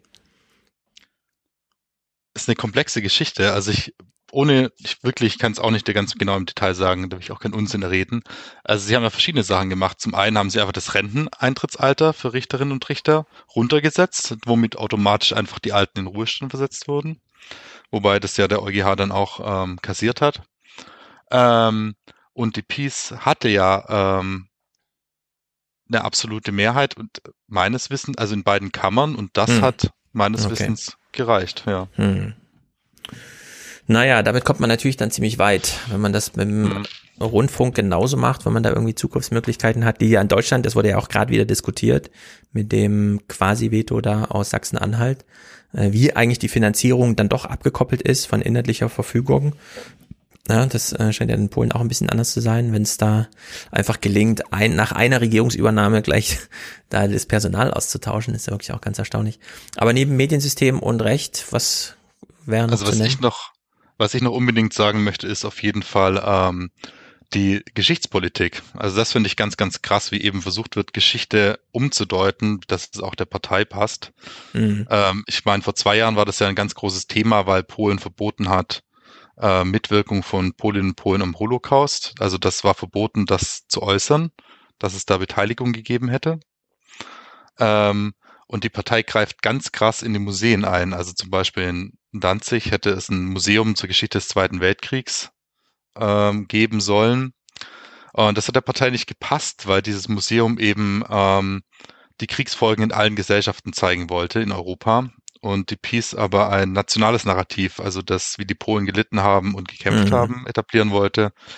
Und da betreiben sie ganz krass ähm, Politik, also indem sie Museen ändern, indem ähm, sie Leute in Museen und Theatern neu besetzen, mhm. aber halt auch natürlich über die Schulen. Also das ist, Lehrbücher. finde ich fast, genau, finde ja. ich fast am erschreckendsten, wie ähm, so im kulturellen Bereich versucht wird, so eine Hegemonie zu etablieren. Hm. Es gab's, es war, es war in Ungarn zwar, aber da gab es auch gerade einen Fall, glaube ich, dass die ungarische Schauspielschule ähm, einmal ideologisch reingewaschen werden sollte und es da große Proteststürme gab. Also ein anderes Land, aber ein ähnlicher Prozess zumindest, der dort auch ja. ähm, vonstatten geht. Mann, Mann, Mann, Mann, Mann. Äh, Niklas, du hast noch äh, Clips zum Thema Corona. Sollten wir uns das mal anschauen, wie Polen das mit Corona macht? Ich kenne jetzt die aktuellen Zahlen da nicht. Können wir äh, gerne machen. Was äh, vielleicht können wir auch noch äh, ein, zwei Clips äh, zur Präsidentschaftswahl äh, spielen. Das war mir nämlich gerne. ganz wichtig. Ja, ähm, du kannst mal mit Andrzej Duda, das ist der erste Anfang, mhm. beziehungsweise mhm. davor wäre es mir nochmal wichtig, äh, so zu sagen, also diese Wahl war super knapp, wie gesagt. Und daran erkennt man vielleicht auch nochmal, ähm, wie schnell sich das vielleicht glücklicherweise auch wieder ändern kann. Ja. Ähm, die nächste Wahl ist zwar jetzt erst in ein paar Jahren, aber ähm, so mein, den Aufgaben, den Auftrag, den ich mir so gesetzt habe, ist vielleicht so ein bisschen mehr ähm, Interesse hier zu schaffen für das Land, weil wenn, glaube ich, auch mehr Solidarisierung ja. da stattfindet, natürlich auch immer äh, als Deutsche mit äh, eigener Reflektiertheit auch, ähm, dass man da vielleicht, wie gesagt, es ist nur noch so, so wenig, es ist ein Prozent, zwei Prozent, mhm. die da umgekippt werden. Müssen, ist aber erstaunlich, ne? dass wir mittlerweile, wir haben uns ja vor Jahren immer lustig gemacht über Horse Race, wenn man in Deutschland so, mhm. es ist knapp, aber mittlerweile muss man ja echt sagen, wenn man nach Amerika schaut, wenn man die Türkei schaut, man, selbst die Istanbul-Wahlen, ja so Bürgermeisterwahlen sind plötzlich von ganz hohem Interesse im Ausland, mhm. weil es da eben so knapp ist und es betrifft dann eben diese polnische Präsidentenwahl auch, äh, die wir ja. zuletzt hatten. Okay, der, ja, schieß mal los. Clip. Dudas Spitzname Kaczynskis Kugelschreiber, denn der Präsident unterschreibt treu Peace-Gesetze, auch international umstrittene zu Medien- und Justizreform. Am schrecklichsten ist, dass sich Richter mit Händen und Füßen wehren gegen die Möglichkeit, Änderungen im Krankensystem einzuführen. Ich glaube daran, dass die polnische Justiz repariert wird. Dudas Frau ist Deutschlehrerin. Er selbst fällt zuletzt im Wahlkampf mit antideutschen Tönen auf. Erzkonservativ. Er fährt zunehmend einen antihomosexuelle Kurs. Vor allem eine Äußerung im Juni wirkt bis heute. Sie versuchen uns zu überzeugen, dass das Menschen sind, aber es ist einfach nur eine Ideologie. Mhm. Also mir fehlt ja zu Donald Trump die Geschichte, habe ich ja schon häufiger gesagt, wie er sich im Amt radikalisierte, weil er feststellt, okay, jetzt habe ich die Macht und so kann ich sie behalten. Und plötzlich hat man so Zugriff auf Demoskopie und so und kann so den Geist irgendwie, ja. Und ich denke mir dann immer, die, die schießen ja nicht komplett daneben wenn die jetzt sich auf den Marktplatz stellen und sagen, also übrigens, ich finde Homosexualität blöd und ich würde sogar dem einen oder anderen das Menschsein absprechen, das sind ja einfach nur Ideologien, die hier durchgekloppt werden, wie auch immer. Oder auch, ich bin eigentlich Deutschlehrer, habe also eigentlich, irgendwo kam das ja her, biografisch, ja, den Wunsch, Deutschland bedeutet mir was, keine Ahnung, lerne jetzt die Sprache und dann stellt man plötzlich fest, nee, mein Leben geht irgendwie besser weiter, wenn ich mich dagegen wende. Und da steckt für mich dann einfach immer die Angst drin, dass die nicht im Blindflug handeln, sondern äh, da einfach nicht nur einem Gespür, sondern so einem Datensatz folgen, der sagt, ja, äh, es gibt tatsächlich eine antideutsche Haltung und Homosexualität ist, äh, da gibt sozusagen ähm, sozialen Rückschritt was so eine oder andere Themen angeht, ja. Und das macht natürlich immer Angst, weil man weiß, das ist in Deutschland auch nicht weit, ja. Das wäre dann hier auch möglich. Was in Polen möglich ist, ist hier auch möglich. Mhm. Ähm, ich, also so herum, ich würde dann eher denken, ähm, wenn man tatsächlich hier mit, mit antideutschen, ähm, wie sagt man denn, Tönen Stimmung machen kann. Ähm, also ich würde mich, beziehungsweise ich habe das Gefühl, desto mehr ich mich mit Polen beschäftigt habe, desto mehr habe ich gemerkt, was für eine Ignoranz man nicht nur dem Land, sondern auch der Geschichte äh, gegenüber hat.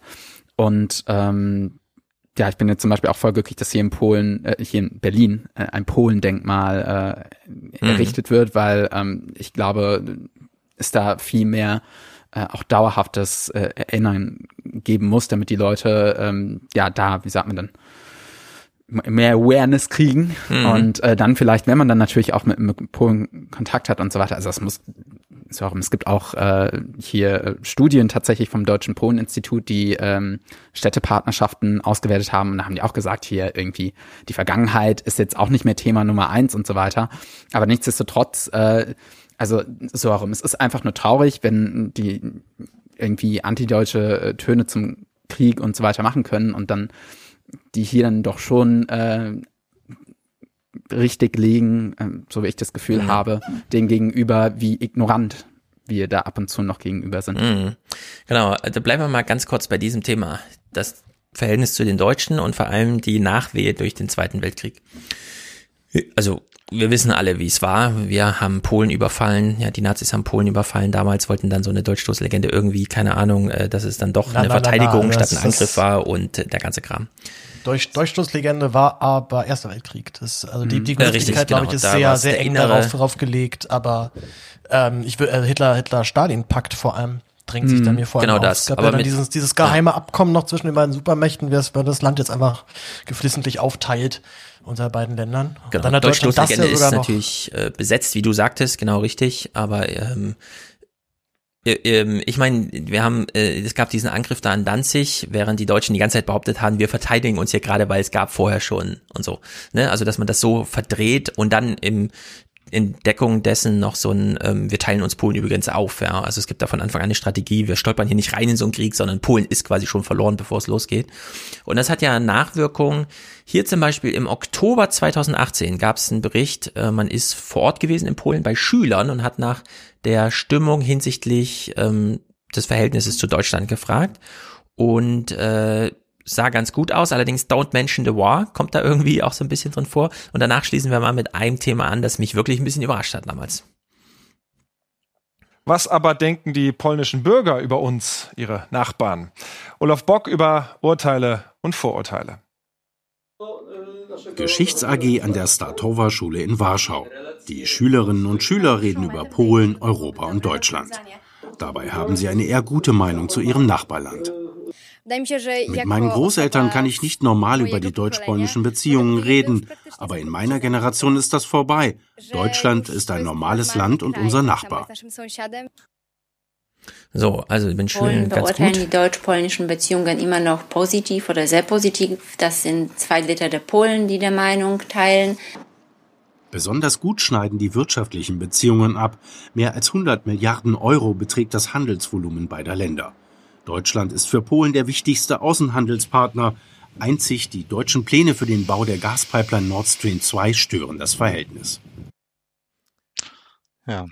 Auch die gemeinsame und grausame Geschichte beschäftigt die Polen. Der Naziterror forderte Millionen Opfer. Ein wichtiges Thema im Schulunterricht. Mich betrifft das Thema Holocaust, denn ich habe viele Familienmitglieder verloren. Unsere Geschichte ist schrecklich und schwierig. Ich mache den jungen Deutschen keine Vorwürfe. Mhm. Ja. Ich muss sagen, ich finde das ein bisschen, ähm, also es ist schön. Ich glaube auch, dass in der Jugend ähm, ein positives Bild vorherrscht, aber so positiv ähm, ist es, glaube ich, dann doch nicht, wie es ähm, jetzt hier suggeriert wird.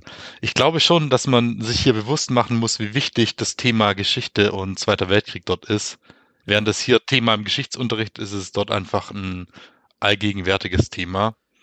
Und auch mit den ähm, Frage ehemalige Ostgebiete und so weiter. Jeder Mensch in Polen kennt Erika Steinbach. Das also wirklich ja. jeder Mensch kennt Erika Steinbach. Ja, ja. Und dass Lass man da sagen, weil sie den vertriebenen Verein damals vorstand und immer mhm. wieder, da hat uns ja Danny auch schon mal Clips mitgespracht, wie selbst äh, wer war es? Ähm, Theo Weigel, Weigel Theo Weigel noch äh, auf der Bühne stand und meinte, na klar sind das unsere Gebiete und da haben wir einen Anspruch drauf. Denn das ist wirklich erstaunlich und das, da will ich nämlich drauf hinaus Äh, du sagst jetzt, Johannes, äh, der Zweite Weltkrieg ist da immer noch von höherer Bedeutung als bei uns. Es ist nicht nur so ein Geschichtsthema. Klar, bei uns kann man jetzt sagen, auch nicht so unbedingt. Ne? Es ist auch von hoher Bedeutung.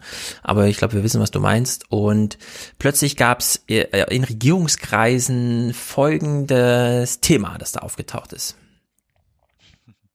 Wie üblich haben beide Seiten ihre kompletten Regierungen dabei. Es gibt ein paar kleine Fortschritte, aber auch ein großes, unausgesprochenes Problem.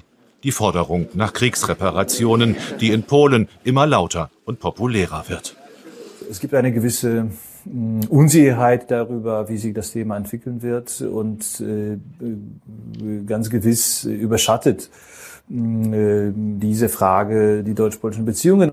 Es fehlt nicht an versöhnlichen Gesten in Warschau, aber zumindest heute folgt nichts aus ihnen. So, und da hat Andreas Künast äh, 2018 und 19 hier nochmal einen ausführlicheren Bericht gemacht. Das ist wirklich ein bisschen erschreckend. Es ist ein Signal der polnischen Wähler. Sie haben der regierenden nationalkonservativen PiS-Partei wieder eine absolute Mehrheit beschert im Parlament. Noch deutlicher als bisher schon. Und daraus folgt das Signal auch an den Rest Europas, die hochumstrittene Reform des Gerichtswesens soll weitergehen, noch radikaler als bisher schon. Da legen sie Hand an Grundpfeiler der Demokratie und die Wähler sagen dazu Ja oder nehmen das zumindest in Kauf. Diese Wahl wird Folgen haben in Polen und in Deutschland. Deshalb beginnen Nathalie Steger und Andreas Künast ihren Bericht in Berlin. Die Erklärung müsste auf Polnisch sein und fast 70 Jahre alt, aber sie ist unauffindbar. Im politischen Archiv des Auswärtigen Amts liegt jeder Vertrag, jede Akte seit 1867. Aber diese eine Erklärung, in der Polen auf Reparationen verzichtet, sie ist nicht da.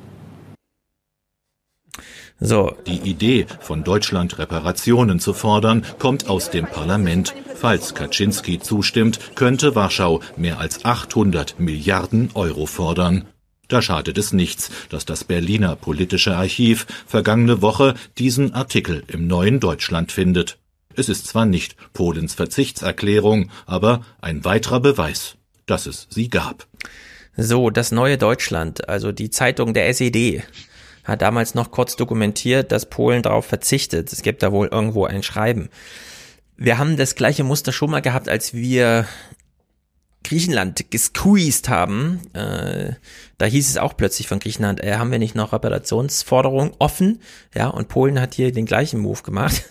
Äh, aufgehangen direkt an Kaczynski, wie wir gerade gehört haben. Und es ging ja hochgerechnet um 800 Milliarden. Und während wir denken, ah, das hat der Andreas Künast aber wieder amüsant äh, reportiert, scheint es ja doch ein eher tiefergehendes Problem zu sein. Nicht vielleicht, dass wir irgendwann mal 800 Milliarden zahlen müssen oder sowas, sondern dass das dort einfach so kommuniziert werden kann.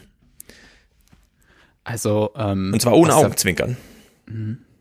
Ich, ich glaube, ähm, also generell, was da vielleicht erwähnenswert ist, ähm, bei den zwei plus vier Verträgen, ähm, mhm. wo Deutschland wieder vereint worden ist, wurde auch reingeschrieben, dass äh, bezüglich der ganzen ähm, Reparaturzahlung meines Wissens nach auch gesagt worden ist, hey, ähm, Deutschland soll jetzt ähm, nach der Wiedervereinigung einfach dafür sorgen, dass die europäische Integration voranläuft. Von daher ist das nicht nur äh, eine Schicksalsgemeinschaft und wirklich auch ein, ein, Traum, sondern wir haben uns auch tatsächlich quasi dazu äh, verpflichtet, wenn man das so sagen kann. Ähm, mhm.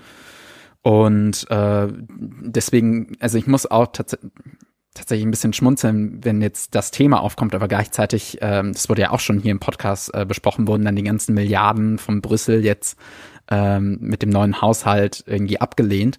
Ja. Also ähm, ich denke, das, das sollte eher über den europäischen Weg kommen. Mhm. Ja, ich meine, ja. der 2 plus 4 Vertrag, das haben wir ja mit Dirk Egon Bars Enkel hier ganz ausführlich diskutiert, steht natürlich immer in diesem, gab es jemals einen Mietfriedensvertrag, eigentlich sind wir doch eine GmbH und so weiter. Die Polen können das durchaus so ein bisschen sagen, weil sie sind weder auf der Zweier noch auf der Vierer Seite vertreten, also weder die Siegermächte noch die beiden Deutschlands. Und was die da miteinander aushandeln, ist ja für Polen erstmal egal, für Griechenland auch.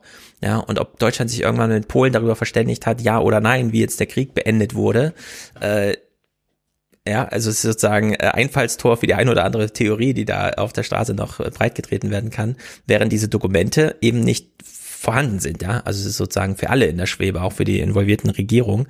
Das macht es natürlich nicht besonders einfach, wenn mhm. ja diese Art von, wir sollen aber die europäische Idee mal ein bisschen vorantreiben, dann nicht funktioniert. Beispielsweise in einer äh, Staatsschuldenkrise oder jetzt bei, bei solchen Auseinandersetzungen. Der Hinsicht nicht ganz ohne.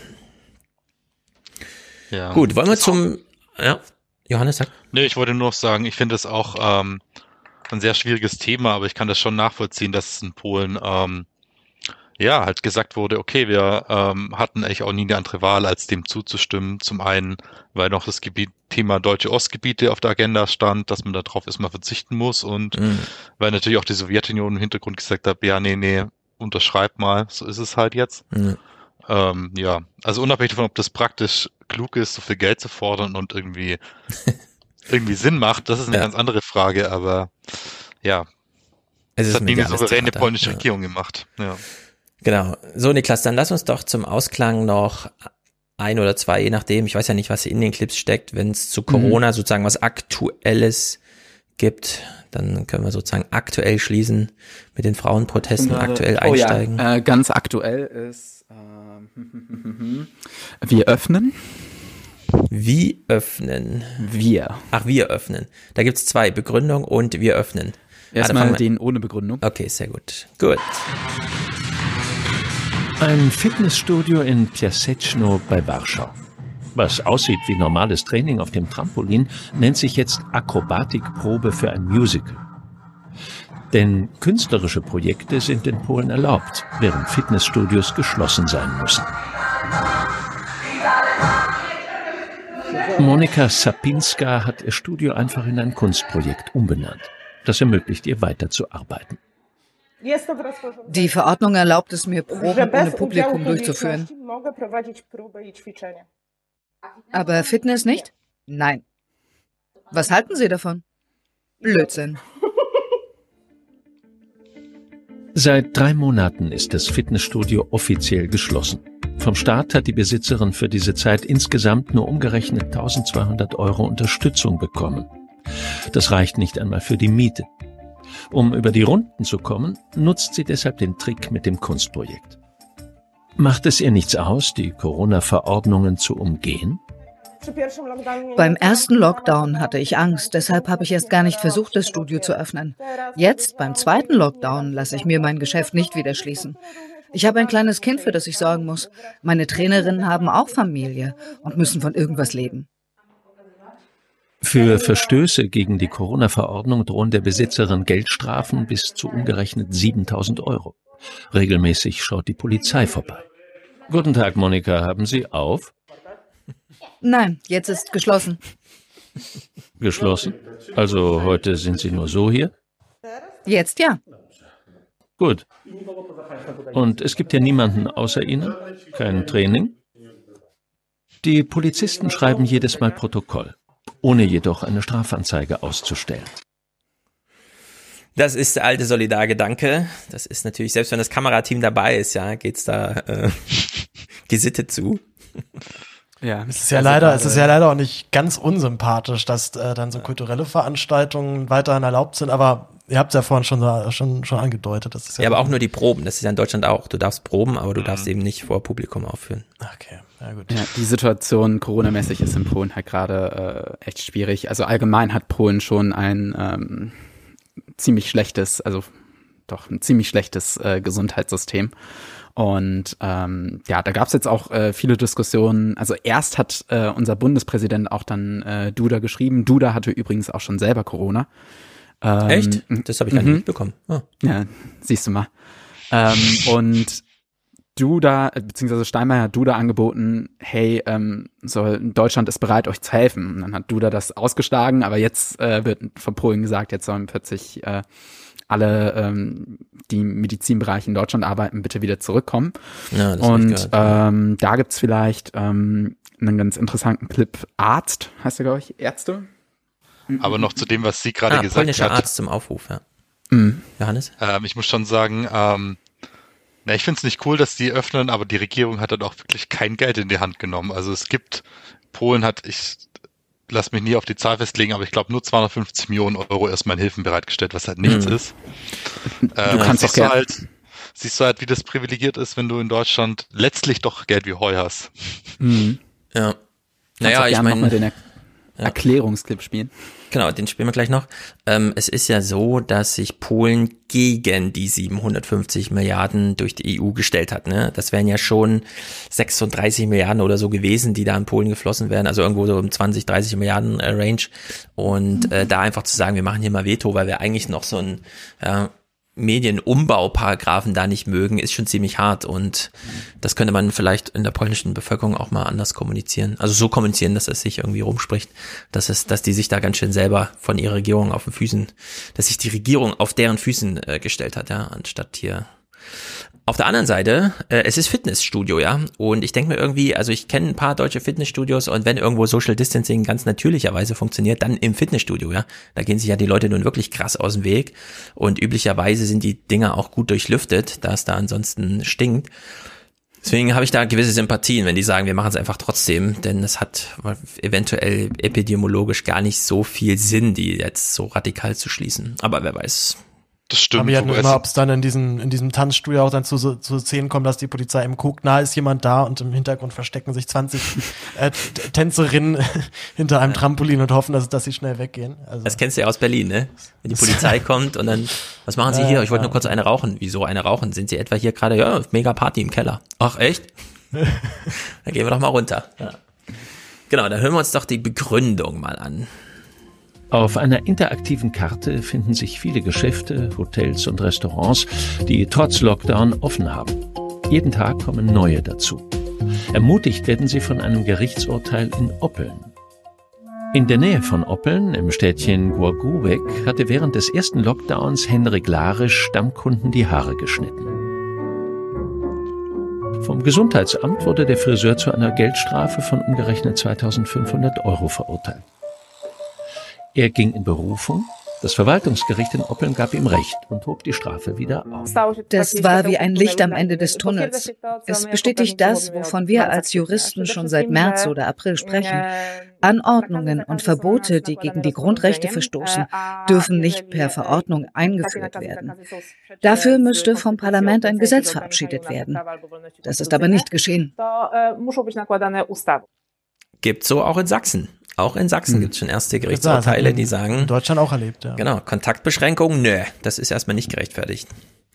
Also das ist aber auch spannend, weil in Polen halt wirklich ähm, es kein so Infektionsschutzgesetz gibt wie in Deutschland und die Regierung müsste halt den Notstand ausrufen. Mhm. Tun sie aber nicht, weil dann müssten sie tatsächlich Geld zahlen an die ganzen Firmen und das haben sie nicht. Ja. Oder wollen sie für anderes ausgeben? Also drücken sie sich, wollen sich so ein bisschen durchmauscheln und hoffen, dass es genau. mit Disziplin irgendwie funktioniert. Ne? Also es gibt einen Clip, der hat Arzt im Titel, polnischer Arzt zum Aufruf der polnischen Regierung. Ah, genau, dann nehmen wir den als Rausschmeißer aus dem Polen-Thema. In Deutschland arbeiten circa 3000 polnische Ärzte und Ärztinnen. Viele von ihnen in den grenznahen Gebieten Brandenburgs. Wir interviewen einen jungen polnischen Arzt in Pasewalk und fragen, ob er in Polen aushelfen möchte. Bei ihm in der Klinik dürfen wir wegen Corona nicht drehen. Ich möchte nur daran erinnern, dass wir Ärzte 2016 protestiert haben, damals gegen die schlechten Arbeitsbedingungen in Polen. Daraufhin haben wir von der jetzigen Regierungspartei folgende Worte gehört. Dann sollen sie doch ins Ausland fahren. Ich denke, dass dieser Aufruf zur Rückkehr eher ein populistischer Slogan ist. Kommt zurück. Es ist zugleich auch eine Art Hetze gegen unsere Berufsgruppe. Hm. hm. Ist natürlich ein Einzelfall jetzt, ne? Aber wenn man sich so anhört, mit welcher Einstellung Portugiesen, Spanier und so nach Deutschland gekommen sind, dann eigentlich schon so, ah, eigentlich will ich zurück, der Winter ist mir zu lang, die Leute sind so unfreundlich. Ja, diese Motivation ja. hier scheint aber anders gelagert zu sein. Wetter in Deutschland und Polen sind auch identisch. Ja, eben, da ist nicht viel zu holen. Und äh, wieder tolle Fernsehleistung auch. Man hat wieder den Bildschirm abgefilmt und wahrscheinlich den Ton auch über den, den Kameramikro aufgenommen. Naja, wie es halt so ist. Man muss es ja eh auf Deutsch übersetzen. Prinzipiell kann ich das Magazin sehr empfehlen. Es gibt vom RBB irgendwie alle zwei Wochen da eine Produktion. Äh, Kowalski, Kowalski und, Schmidt. und Schmidt. Genau. Ja, da geht's immer um Polen oder was? Genau. Ah ja. ja sehr gut. Haben wir das mal hier noch kurz festgehalten. Ja, spektakulär, sehr gut. Ich danke euch beiden für den polnischen Einblick. Seid natürlich herzlich eingeladen, jetzt noch die äh, sehr trockene Nachrichtenlage Deutschlands hier zu begutachten. Äh, wir halten es aber kurz. Spätestens einer Stunde sind wir hier mit durch. Denn es ist nichts passiert. Ja? Also ich will mich jetzt nicht über AstraZeneca beschweren oder die EU oder wer schwärzt hier eigentlich wie und kriegt es dann doch nicht hin. Stattdessen fragen wir einfach ähm, Paul, wie ist es in Reutling? Ich habe von mal auf der Karte nachgeguckt, wo das eigentlich liegt. Ich weiß es Und jetzt. was hast du rausgekriegt? Es ist mitten in Baden-Württemberg. Und es ja, ist ganz schön aber, weit im Süden. aber, aber es ist wirklich richtig weit weg auch, ne, von, von allem. Fühlst du dich schon provinziell? Ja, tatsächlich schon, aber das geht jetzt auch sehr schnell, weil äh, hier ist ja nichts gerade. Also alles, Nee, was ja eine eine Stadt, ja. äh, wir haben eine Sperrstunde ab 8 Uhr. Das grenzt wirklich enorm den, die Lebensqualität auch ein, aber es ist, es ist auch sehr, sehr effektiv, habe ich dann doch gemerkt. Also alle private Abendplanung ist halt weg dementsprechend. Ne? Du musst halt ab 8 dann zu Hause sein und ähm, ich habe jetzt zumindest dann auch immer wieder gehört, dass die Polizei ja auch ein bisschen stringenter ist als jetzt in Berlin. Also ähm, Die bis jetzt hatte ich aber noch keinen noch keinen Kontakt. Äh, Jo- Johannes, du, du grinst schon so breit. Du bist Baden-Württemberger oder hast du gewohnt? Baden-Württemberger und habe eben an Weihnachten ähm, das, was man nicht tun sollte, meine Eltern in Stuttgart besucht und kam so mit dieser Berlin-Einstellung, ja, ich laufe jetzt nur noch spazieren, kurz nach acht wird schon niemand jucken. Und dann war so ein bisschen die Ansage, nee, nee, du zahlst sofort Strafe und Mhm. kenne tatsächlich jetzt auch einige Leute, die wirklich um 20 nach acht gut Bußgeld gezahlt haben, ja. Ja, Ja, 42 es- Tacken. Es ist nicht Berlin. Das ist doch schon mal. Und du bist in Berlin geboren, Paul, ne? Das ist immer wieder. Du ziehst nicht Ja. aus Berlin weg, sondern das, du bist da auch nie hingezogen, sondern du bist einfach ein richtiger Berliner und jetzt bist du plötzlich. Ja, das ist, ich finde, ich finde halt, so, also ich finde so grotesk mal so zu realisieren, wie, wie, wo, wo diese ganzen Deutschen halt alle herkommen, über die wir immer reden, ähm, weil hier sind die alle. Also hier sehe ich die, hier treffe ich die jetzt auf einmal den ganzen Tag. Mhm. Ähm, aber ich, also Reutlingen ist schon, glaube ich, ein sehr spezieller Ort, auch noch für, für baden-württembergische Verhältnisse. Ich habe einmal nicht um die äh, ge- Ecke? Genau. Tübingen ist direkt nebenan, ja. Das sind, das sind Okay. zehn Minuten Zug. Also müssten ja prinzipiell voll viele Studenten ja da sein, oder? Ja, aber ich sehe die alle nicht. Also Ja. das ist ja, das ist ja wirklich, das ist wirklich sehr, ähm, also sehr eingrenzend, wenn du, also wenn einfach das Innenstadtleben eigentlich gar nicht da ist. Mhm. Es ist jetzt zumindest am Wochenende mal Markt, das ist dann doch wirklich nochmal ganz skurril, wenn auf einmal halt dann doch richtig was los ist und dann merkst du auch, dass alle ganz schön, ganz schön greedy sind, nach mal ein bisschen wieder rauskommen und unter Leute und so weiter. Aber ich, ähm, ich, also diese Schule ist halt einfach klasse. Ich habe jetzt so in Ja, drei mal. Wochen auf jeden Fall schon schon eine Menge gelernt. Es ist also das Tollste ist halt, dass man zum ersten, also dass ich zum ersten Mal so eine wirkliche Textarbeit mitkriege. Also jeder Satz wird angeguckt und äh, nochmal rumgefeilt und das könnte man schieben und das könnte man so machen. Und das war mal mein Eindruck jetzt aus diesen zwei Jahren, wo ich ja so reingeplumpst bin in diesem Medienbetrieb, dass dafür überhaupt keine Zeit mehr bleibt, äh, Wobei, den Leuten, die dort, die dort so reinrutschen, da mal was zu erklären. Genau, ich habe ja den ersten Reutcast mit Yves schon gehört und der meinte, Ah, also, sehr gut. Ich habe schon mal die Erfahrung gemacht, dass mir mir richtig krass beim Texten geholfen hat und das war beim Tagesspiegel. Ja, das fand ich, das fand ich auch sehr grotesk. Ich, ich habe mich auch geärgert, dass ich da nichts mehr zu sagen konnte in dem Moment. Äh, aber die Berlin-Redaktion ist auch noch so ein bisschen spezieller. Es wäre ja auch total falsch. Äh, Ich hatte auch Leute, die mit mir dann an Texten gearbeitet haben, aber das, da musste ich dann hart immer drum kämpfen und äh, das war halt dann nicht selbstverständlich. Und man muss sich dann halt seine, seine Leute suchen und sagen, nee, du nimmst dir jetzt bitte diese zehn Minuten oder die halbe Stunde und setzt dich jetzt mit Mhm. mir hin. Und dann, dann machen es die Leute natürlich auch. Aber hier ist das ja Konzept den ganzen Tag. Und wie viel Ähm, seid ihr da jetzt? Und habt ihr so wir sind, Kolloquiumsituationen, dass ihr 13. alle zusammen in einem Raum mit Maske oder macht ihr das über Zoom oder irgendwie? Nee, wir machen das halt alles über Zoom gerade Mhm. und das ist, äh, das, das schlaucht auch sehr. Also wir sind äh, 13 Leute in der Klasse, wir kennen uns alle auch noch nicht wirklich gut, haben uns jetzt auch so ein bisschen versucht kennenzulernen. Aber äh, das ist nochmal ein schönes äh, Beispiel auch dafür, wie, also wo Zoom an seine Grenzen stößt. Gerade wenn du die Gruppe noch nicht kennst, ist das furchtbar unbefriedigend. Äh, und dazu ja auch sehr anstrengend, gerade weil diese Sessions, die wir dann machen, auch wirklich lange gehen. Also wir sitzen dann schon immer so von, pff, na, so halb zehn bis 18 Uhr halt dann irgendwie vor unseren Webcams. Von halb zehn bis 18 Uhr Ähm, macht ihr Konferenzen und diskutiert Text. Wir diskutieren Texte, Ui, wir ui, haben, ui. hatten jetzt Schreibseminare. Also es geht, es geht jetzt ja alles so ganz behäbig ruhig los. Ne? Aber äh, Grundkonzept dieser Schule ist auch, dass man sehr viel Freiarbeit dann hat. Also Mhm. wir hatten jetzt äh, diese Woche zum Beispiel relativ, relativ wenig Stoff sozusagen. Wir hatten jetzt nur noch ein Social Media Seminar, was ein bisschen unbefriedigend war, weil jetzt keiner wirklich was Neues mitnehmen konnte von. Aber äh, ansonsten ist eigentlich das Konzept, ähm, such dir dein Thema. Hier sind zwei, drei Kontakte, die wir kennen, mit denen machen wir jetzt eine Konferenz und pitchen ein paar Themen und dann sagt er, super, das und das, das mach doch mal. Und jetzt mhm. ist so der Punkt, dass wir dann einfach dann frei haben und da dementsprechend aber dann wissen, in zwei Tagen muss jetzt ein Text stehen. Ja. Sitze jetzt gerade noch an der Geschichte dran, die eine Schreibübung, die uns Roland Schulz vom SZ-Magazin aufgegeben hat, äh, wo wir über eine Freundschaft oder ein Haus schreiben sollen und ich habe noch nix. Eine Freundschaft oder ein Haus. Dienstag, oh, ja, das muss am Dienstag fertig sein. Ja. Ich habe hab schon wirklich, ich habe schon wirklich aus Verzweiflung überlegt, ob ich ihm anbiete, dass ich ihm einfach einen Relotius schreibe. Ähm, aber ich glaube, dann wenn du es ankündigst, warum nicht? Dann musst du nur noch auf Gestaltung achten.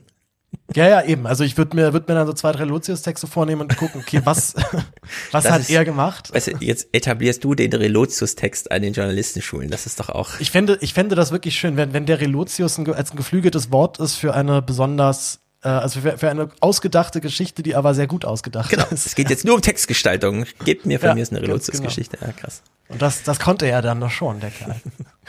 Ich kann dir vielleicht Leider. nachher mal einen Clip zuschicken, Paul. Ähm, der ging eigentlich so in die Rentnerrepublik-Richtung. Äh, der älteste Deutsche mhm. wohnt tatsächlich in Polen. Der ist einfach mit seiner äh, Pflegerin zusammengezogen Ach. in ein Haus. Ach so, sie kam zuerst zu ihm und jetzt ist sie ihm zu ihm gefallen. Ja, das ist auch da nicht müsste ich jetzt, da müsste ich noch nach Polen fahren, dann, ne? Oder so, Zoom. Interview oder so. Zoom. Hm. Oh, Gott, mit einem ja. 109-Jährigen. Das ist dann die Geschichte für sich, weißt du, wie du gezoomt hast mit dem ältesten ja. Menschen der Welt. Ja, ja. und er hat's, das, das hat nicht geklappt, aber es genau. war trotzdem gut. Genau, du machst dir die Relotius-Geschichte, wie es nicht klappte, wie es nicht klappte, mit dem 109-jährigen äh, ältesten Menschen der Welt zu zoomen. Ja, sehr gut. Perfekt, dann habe ich, dann habe ich mein Thema schon. Nee, mein, meine Idee war jetzt tatsächlich einfach aus dem Thema ein Haus, kein Haus zu machen und über den einzigen geschlossenen Techno-Club hier in Reutling zu schreiben. Ja, sehr gut. Der jetzt äh, natürlich äh, Corona auch äh, anheimgefallen ist und generell diese gesamte äh, Techno-Szene hier in der Region, ich, ich, war so berlinerisch noch so ein bisschen drauf, dass es hier auch mal wo eine Techno-Szene gegeben haben soll, aber auch sehr schnell äh, von, von allen hier in Reutlingen dann auch äh, berichtigt wurde, dass das, das ist lange her und spätestens wohl mit Stuttgart 21 hatte sich das wohl auch ganz erledigt. Mhm. Da ist noch mal viel kaputt gegangen. Aber auch noch, auch noch so ein Projekt hier für das Jahr Stuttgart 21 verstehen. Im Sinne mm. von realisieren, ja, was hat das, ähm, was hatte das eigentlich konkret für konkrete Auswirkungen dort auf Menschen? Und das Mir scheint fällt, ja doch eine Menge losgetreten ja. zu haben. Mir fällt gerade ein, wie ich mal fast eine Relotius-Geschichte schrieb. Äh, damals bei der FAZ hatten wir auch äh, eine Woche Reportage üben. Und ich bin ja ein absoluter, also ich bin ja überhaupt nicht überzeugt vom ähm, Format Reportage, habe ich auch ein paar Mal schon gesagt. Mhm. Muss ja auch nicht jeder, ne? So, und äh, wir hatten damals den Auftrag, eine Reportage zu schreiben, uns auch ein freies Thema zu wählen. Also bin ich in die Stadt gefahren und habe über die Unterirdischen geschrieben. Also diejenigen, die ohne Tageslicht in U-Bahn-Stationen arbeiten, hier in Frankfurt. Das sind ja recht große äh, Einrichtungen mit sehr viel kleinen Läden und so weiter, wo die Menschen die ganze Zeit unter Tage arbeiten. Und ich habe dann tatsächlich ein Zweispalter, also 1400 Worte darüber geschrieben, ohne mit einem Menschen nur gesprochen zu haben dort. Also ich habe ganz impressionistisch diese Reportage aufgebaut, äh, weil es mich schon genervt hat, dass ich da ankam und ein Foto gemacht habe und dann gleich so ein Typ, den ich fotografiert hatte, auf mich zukam, sofort löschen! Dann habe ich das gelöscht und dann war mein Puls irgendwie bei 120 und dann habe ich gedacht, nee, habe ich keine Lust drauf. Mhm. Und dann habe ich über die Unterirdischen geschrieben, ohne ein Zitat in der Reportage. Naja. Aber die war halt auch Ach, nur für kann man, intern. Kann ja. man machen. Es gibt doch gibt diese eine berühmte Reportage über Frank Sinatra, wo derjenige, der sie geschrieben hat, kein einziges Mal Frank selber gesprochen hat. Genau. Der hat ja, sein komplettes nicht. Umfeld abtelefoniert und hat, hat sich dann so ein DIN A4-Zettel gemacht mit einem völlig unübersichtlichen Schema und mhm. dann gilt's aber bis heute als eine der besten Reportagen äh, ja. der Reportagengeschichte. Wie die Reportagen über Wall Street Bets. Oder sowas, genau. Das war, ähm, ja, darüber da redet man nachher, dass nämlich Flores auch anmerkt, da kann ja auch mal einer Reddit lesen, ja, bevor man da große Erklärtexte irgendwie drüber schreibt, passiert alles nicht. Es kam allerdings bei mir damals vieles in die Zeit, als René Pfister, dieser komische Journalistenpreis, aberkannt wurde, weil er gar nicht bei Horst Seehofer im Keller war, wo die Eisenbahn steht, sondern einfach nur schrieb, wie es so ist, wenn Horst Seehofer das Steuer übernimmt und Schirmacher dann fragte, erleben wir immer, worüber wir schreiben? Und die Antwort ist natürlich nein, sondern man gestaltet halt einen Text für ein Publikum. Naja, das waren aufregende Zeiten damals. Du warst allerdings auch schon wieder in Stuttgart. Ja, hier, Querdenken geht hier voll ab. Also das genau, ist ähm, auch nochmal ein ganz anderes Klientel hier auf jeden Fall als jetzt in Berlin-Brandenburg. Es ist ja schon die eigentliche so Querdenker-Klientel, ne? Es ist, äh, es ist das Original, kann man glaube genau. ich fast sagen, ja. Das 711 Stuttgart Original. Da bin ähm, ich immer gespannt, was du noch für Beobachtungen hast für, für den Menschenschlag in Baden-Württemberg. Ja, sehr viel freundlicher auf jeden Fall. Also man ist hier sehr viel tugendhafter, das, das ja, fällt einem ja, schon ja, auf. Genau. Äh, vielleicht am sinnbildlichsten fand ich einen, einen Karton, der draußen stand mit Büchern und da drauf dann geschrieben, äh, zu verschenken und darunter noch bitte Karton stehen lassen und das bitte nochmal unterstrichen. Na, also die Bücher könnt ihr gerne haben, aber dieser Karton, den ja, könnte ich ja noch gebrauchen. Wenn der jetzt hier weg ist, dann habe ich richtig ein Problem. Aber das bitte war auch nochmal unterstrichen. Also, ne? Man bleibt dann trotzdem höflich, selbst Ja, man muss da einfach. Ist denn die, ähm, wie sagt man denn? Die Hippie-Reichsbürger-Ratio, wie ist die, sind da so mehr Hippies als Nazis oder? Ich würde tatsächlich gar nicht sagen Hippies äh, oder Nazis. Also das ist ein hier in Quer, hier in Stuttgart, baden-württembergische Region eine sehr sehr bürgerliche Schicht, die sich da ähm, ja, die sich dort Querdenken nennt. Wir haben auch also, Zuhörer von dort, aber ich sage mal ein bisschen Etepetete. Viele von dort sagen, ja, stimmt irgendwie Etepetete und da fühlen sich weniger angegriffen, als wenn man jetzt über den Osten irgendwas sagt. Naja, ich, also bei diesen, bei diesen Berliner Querdenker-Demos hast du halt dann so diesen harten, äh, unzufriedenen deutschen Männer-Einschlag, so der sich dann nochmal breiter macht und hat eben diese ganzen harten Faschogruppen, die auch ja. dementsprechend Stimmung machen. Äh, das ist hier alles sehr viel ruhiger. Und ich würde auch sagen, die Leute sind schon im Schnitt ein bisschen zugänglicher. Ich habe hab mich ja letztens Mal länger mit dieser Nachtweißstudie auseinandergesetzt und ähm, stimme dem da in weiten Teilen tatsächlich zu. Ja, also ich sehe das auch eher als einen äh, als einen Haufen enttäuschter Linksliberaler, die jetzt äh, hart, hart autoritär werden auf einmal. Mhm. Obwohl es eigentlich, und also sich da auch in ihren eigenen Thesen und ihren eigenen Ansprüchen widersprechen immer wieder. Ja. Genau, und da gucken wir mal kurz zwei Clips. Einer, der ist mir sehr wichtig, den haben wir auch im Intro schon gehört, den fand ich wirklich atemberaubend gut gelungen. Wir steigen allerdings mit einem anderen ein zum Thema Schwurbel. Bei Hart aber fair war eine Psychologin, Monika Severding. Vielleicht war es schon letzte Woche, keine Ahnung, da habe ich den vergessen zu spielen. Aber äh, sie hat sich auch mal mit ähm, der Klientel auseinandersetzen müssen, weil sie von Blasberg gefragt wurde, wie halten Sie es eigentlich mit den Schwurblern? So wie wir jetzt auch Paul fragen, ja, jetzt bist in der Schwurbler-Ecke in Deutschland, links unten. Wie hältst du es mit den Schwurblern? Ihre Antwort fand ich einfach so gut, weil sie sich auch ein bisschen getraut hat. Das hören wir uns mal an. Sie mh, hm, kennen auch Naturwissenschaftler, Sie kennen Ärzte, Sie kennen Apotheker, das meinte ich eben, Menschen mit formal äh, guter Bildung, äh, die Verschwörungstheorien nachlaufen, äh, die sich auch äh, im Internet äh, an solchen Kampagnen beteiligen. Ich kenne keine. Ich kenne keine und ich bin in solchen Medien nicht unterwegs. Äh, zum Glück. und, ist das der richtige Weg, einfach zu sagen, äh, gibt's nicht, findet nicht statt? Ja, was, Heil, was, wollen, was wollen Sie denn machen? Äh, wollen Sie versuchen, die zu überzeugen? einfach mal ganz trocken. Sorry, ich bin nicht in der Berliner Blase und mein Gehalt hängt auch nicht davon ab, dass ich mich mit denen klug auseinandersetze. Die gibt's nicht in meinem Leben. Gibt's einfach nicht. Wir wissen allerdings, es gibt sie doch. Sie sitzen im Bundestag, die ganz harten. Das ist vielleicht so ein Clip, den kann man auch mal kurz einstellen. Was ist jetzt überhaupt zu denken über rechtsextremes Gedankengut in Deutschland? Nimmt es ab, nimmt es zu, radikalisiert es sich? Was hat es damit auf sich? Wir ähm, haben ja jetzt auch Jahrestage und so weiter. Deswegen wurde hier Matthias Quent auch nochmal zum Urteil ähm, zum Urteil von Walter Lübkes Mord äh, befragt. Da gab es jetzt eine Verurteilung, eine andere ist ausgeblieben. Wie dramatisch ist das Problem, das Hintergrundrauschen des Rechts, äh, Rechtsextremismus? Sind die Zahl der Rechtsextremisten gestiegen oder sind die nur sichtbarer geworden? Das einzige wirklich seriöse wissenschaftliche Instrumentarium dafür sind Einstellungsstudien, also repräsentative Befragungen, wie viele Menschen in der Bevölkerung im Anteil an die Gesamtbevölkerung rechtsextremen Einstellungen zustimmen. Da gibt es äh, Studien der Uni Leipzig oder auch der Uni Bielefeld und diese Studien zeigen eigentlich, dass rechtsextreme Einstellungen weniger werden, dass aber die rechtsextreme Minderheit eher bereit ist, ihre Einstellung auch in Verhalten zu übersetzen, sei es in Wahlverhalten oder auch eben in Gewaltverhalten, in Protestverhalten, in anderen Aktivitäten. Mhm. Ist das jetzt gut oder schlecht? Weniger, aber radikaler. Man weiß es nicht ja. so recht, ne? Man weiß nicht so recht. Ja, man könnte halt dann annehmen, dass es tatsächlich in irgendeiner Form dann mal eskaliert, aber dann der Anteil von Rechtsradikalen einfach bei weitem nicht ausreicht, um wirklich gefährlich zu werden. Ja, aber weniger Radikale reichen, um einzelne Morde zu begehen. Und es geht ja nun wirklich um jedes einzelne Menschenleben hier so ein bisschen. In der Hinsicht ist das so ein bisschen, hm. Naja, wer weiß. Matthias Quent beobachtet. Naja, also die, die Hoffnung wäre jetzt, man, man, man hat eine Katastrophe, aber die geht dann relativ schnell vorbei und danach ist Ruhe.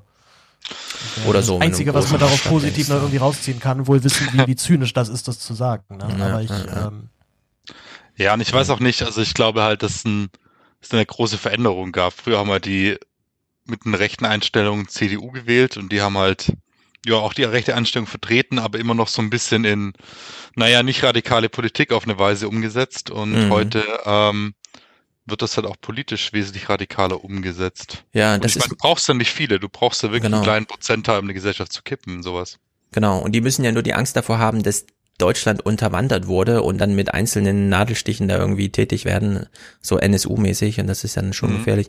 Auf der anderen Seite denke ich auch, diese Spaltung von AfD und CDU und jetzt auch die sichtbare Bewegung der CDU nicht nach rechts, weil sie eben wissen, wie das Wählerkalkül aufgeht am Ende. Und man will ja dann eine Bundestagswahl auch wirklich erfolgreich bestreiten dass es äh, Mitnahme, Mitzugeffekte gibt von Leuten, die sich jetzt nicht vorstellen können, AfD zu wählen, also die da nicht drohen überzuwandern und die den weiteren Shift der CDU hinsichtlich ein bisschen progressiv dann doch mitmachen. Vor allem, wenn es darum geht, ähm, sich gegen Klima äh, zu verteidigen, statt irgendwie diesen äh, rechten Charakter da anzunehmen. Ja? Dann sollen sie lieber jetzt sich mit äh, den, den, den Klimaleuten auseinandersetzen und sagen, nee, das will ich aber nicht, ich will mein Auto weiterfahren. Dann lieber diese Radikalität, ja, weiter Diesel fahren zu wollen, als jetzt irgendwie Deutschland zu erhalten. Wer weiß, ob das gelingt. Jedenfalls, Marina Weißband hat eine sehr gute Rede im Bundestag gehalten.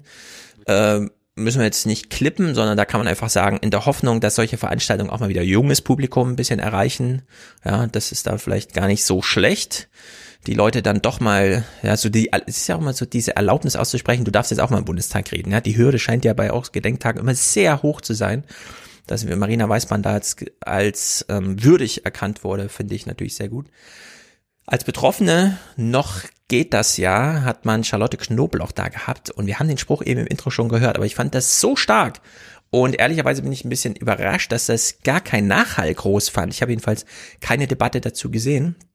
Denn ihr Statement war ja tatsächlich, die AfD, die nur zehn Meter vor ihr saß als Fraktion, in die Tradition der NSDAP zu stellen. Mit allem, was das äh, bedeutet historisch, ja. Und das fand ich schon, ehrlich gesagt, das war echt mal eine Punktlandung. Judenhass sei wieder salonfähig, offen und ungeniert, bringe wieder Stimmen, so Knobloch, und richtete deutliche Worte an die AfD.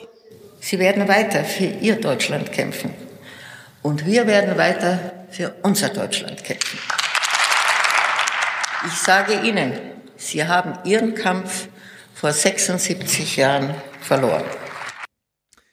Ist das nicht eigentlich zu krass? Das ist für mich ein völlig unterbelichteter Satz der letzten Nachrichtenwoche gewesen. Hast du absolut recht. Ich muss sagen, ich habe mir das angeschaut und ich war echt überrascht, weil eigentlich hast du in so einem Rahmen eher Leute, die so ein bisschen, ja, nicht zu ähm, radikal solche Sachen Ja. aussprechen. Und da muss ich echt sagen, starker Satz von ihr und vor allem auch, weil sie ja eine sehr, naja, eine Rede gehalten hat, wo sie bewusst drauf gegangen, also sehr eine patriotische Rede. Sie hat ja sogar von Stolz auf Deutschland sprechen und so weiter gehalten. Und da diese Lücke aufzumachen und zu sagen, ja, aber ihr habt damit nichts zu tun von dem, was ich will, fand ich schon stark. Das ist ja auch sowas so, wo Mhm. diese Grenzziehung, die du gerade genannt hast zwischen CDU und AfD, genau da hat sie reingestoßen, die Lücke. Also fand ich ein bisschen schade, dass die erste Woche medial, zumindest habe ich nichts mitbekommen, dass der Satz vielleicht so verloren geht, ja. Also ihr Statement so, weil das ist schon, würde ich mir wünschen, dass man da vielleicht so ein bisschen, dass man da ein bisschen dran bleibt. So als. Frage ist ja auch wie lange sich, wie lange sich das hält. Ähm, in einigen Bundesländern sehen wir das ja schon, dass sich da die CDU deutlich Richtung AfD hinbewegt. Ich fürchte auch, dass es in den nächsten paar Monaten, Jahren auch definitiv zur Ko Kooperation kommen wird. Ich sehe dafür gar keine andere politische Wirklichkeit mehr und äh, in, also irgendwann, irgendwann muss die CDU sich in diese Allianzen begeben. Ja, aber anders dass machen? Sachsen-Anhalt gut Genau, wird. wenn Also, es die Wahl die haben dort, die haben dort weit über Thüringen. 20 Prozent. Das, äh, das, das, das kann man nicht mehr lange, Ja. das kann man nicht mehr lange äh, dagegen halten. Eben, gerade zum Start in dieses Wahljahr, da fand ich das wirklich beeindruckend. Also ganz, ganz äh, crazy einfach, dass das so vorfällt. Naja, zu den Niederungen. äh, Drosten war zugeschaltet. Wir alle kennen Christian Drosten, es ist keine weitere äh, Einführung notwendig. Und ich will es nur kurz spielen, um zu zeigen, wie sinnlos mittlerweile die Corona-Thematisierung auf allen Kanälen ist. Denn Christian Drosten ist äh, die Koryphäe auf diesem Corona-Forschungsgebiet, äh, irgendwie Top 10 weltweit, keine Ahnung, haben alles thematisiert. Er hat einen eigenen Podcast, also eine eigene Fläche, äh, Plattform, auf der er kommunizieren kann mit Millionen von Deutschen. Dann wird er hier in den Tagesthemen zugeschaltet und wir hören uns einfach mal diese erste Frage an, die man ihm stellt und fragen uns, ist es nicht ein bisschen niveaulos bis unwürdig, dass überhaupt das, also die, Kapazitäten der Sendeanstalten dafür zu nutzen. Jetzt warnt Kanzleramtschef Helge Braun, diese Mutanten werden sich durchsetzen. Hat er recht? Äh, ja, da hat er recht. Ähm, wir ähm, können ja berechnen oder die Wissenschaft kann berechnen anhand äh, der Situation in England, auch ein bisschen anhand der Situation in Dänemark, ähm, wie sich diese Varianten verbreiten und die verbreiten sich schneller als die restlichen Viren. Ist das nicht, ist er nicht zu höflich? Kann man das nicht immer sagen? Ist er nicht zu höflich? Was hättest du denn gewünscht an Unhöflichkeit? Na, dass er sagt, meinen Podcast. Ja, hören Sie meinen Podcast, äh, hören Sie allen anderen Virologen zu, zu diesem Thema. Es ist mittlerweile bei den Leuten, die sich ja, aber der Helge Braun hat das gesagt. Der Helge Braun hat das gesagt. Ja. Hallo. Also diese Virusvariante ist kennt's. ansteckender, sie wird sich also durchsetzen, sie wird das andere Coronavirus verdrängen, denn äh, wir sind ja dabei, das eine zumindest auszurotten, so ein bisschen, zumindest gehen die Zahlen nach unten und bei dem anderen, ja, wenn der R über eins liegt, bleibt das halt und dann setzt sich das durch. Also das ist doch eine wirklich, genau wie die zweite Frage, die ich genauso dämlich finde. Speziellen Eindruck, dass von außen gerade auch diese Mutanten eingeschleppt werden. Also das wäre schon sinnvoll, den Reiseverkehr mehr zu begrenzen, aus rein wissenschaftlicher Sicht. Aus dieser Sicht ist das sinnvoll, ja. Mhm. Ja, aus rein wissenschaftlicher Sinn ist das natürlich. Aus logischer Sicht zum Beispiel nicht, aber ja. ne? Es ist wirklich bescheuert. Es ist wirklich sehr komisch. Und was ich dann amüsant fand, vielleicht, äh, ich suche mal noch, wir hören uns hier mal was an, ihr äh, 22 Sekunden, ihr könnt ja mal hören, äh, ob euch da was auffällt und danach spiegeln wir das mal noch mit zwei Clips. Aber wie geht's dann weiter? Jetzt, was, was, sagen, was sagt man den Menschen auch politisch? Jetzt kann man sich von Mini-Lockdown zu Mini-Lockdown hangeln. Oder aber, das ist eine andere Variante, für kurze Zeit gleich alles runterfahren. Namhafte Wissenschaftlerinnen fordern in Appellen No Covid, also knallharten Lockdown mit dem Ziel, eine Inzidenz von null zu erreichen. So, was ist euch aufgefallen? Sie hatte so einmal, äh, sie hatte so einen Moment, ja, was sollen wir denn jetzt machen? So. Das auch, die große Hilflosigkeit, aber mhm. Es liegt ja auch eine Verwechslung vor zwischen No-Covid und Zero-Covid. Und das fand ich die letzte Woche amüsant bis zum Ende. Ich lag wirklich teilweise lachend unter meinem Tisch. Ich habe da aber auch noch nicht durchgeblickt, ey. Genau, na, wir hören noch mal, was sie hier sagt, ne? Aber wie geht's dann weiter? Jetzt, was, was sagen, was sagt man den Menschen auch politisch? Jetzt kann man sich von Mini-Lockdown zu Mini-Lockdown hangeln. Oder aber, das ist eine andere Variante, für kurze Zeit gleich alles runterfahren. Namhafte Wissenschaftlerinnen fordern in Appellen No Covid. So, alles runterfahren, no Covid, das fordern ja namhafte Wissenschaftler. Ja, stimmt das denn überhaupt? Nein, das stimmt natürlich nicht. Der No-Covid-Ansatz ist ja gerade der Gegenentwurf zum Zero-Covid-Ansatz, um nicht alles runterzufahren, wie es im Zero-Covid-Ansatz gefordert ist. Und das fand ich hochgradig äh, interessant, denn Clemens Füst, einer dieser Wissenschaftler, den sie hier einfach mal mitnennt, der aber nicht alles runterfahren will, wurde mehrfach gefragt. Da gibt's auch vom Tagesspiegel zur Taz, zur Bild, überall dasselbe, was wir jetzt auch hier hören, zum Beispiel, das ist jetzt entweder Springer oder öffentlich-rechtlicher Rundfunk. Klingt zwar gut, sei für ein Land mitten in Europa aber kein realistisch Ah, also das ist die Welt, das ist Springer. Ein Land mitten in Europa, aber kein realistisches Modell, sagt Jens Spahn. Da hat er doch eigentlich recht, oder? Nein, man muss unter, auseinanderhalten. Hier gibt es zwei Strategien. Das eine ist ein sehr radikaler Vorschlag, Zero Covid, im Dezember publiziert. Das hat mit unserem No-Covid-Vorschlag eigentlich nichts zu tun. Wir sind nicht dafür, einen ultraradikalen Lockdown zu machen. Wir haben ausdrücklich geschrieben, man muss auf wirtschaftliche Belange Rücksicht nehmen. Mhm. Das gleiche im Morgenmagazin. Also alles äh, in Europa steht dann still, Industrieanlagen, Förderbänder und so weiter und so fort. Warum ist das besser als die gegenwärtigen Maßnahmen?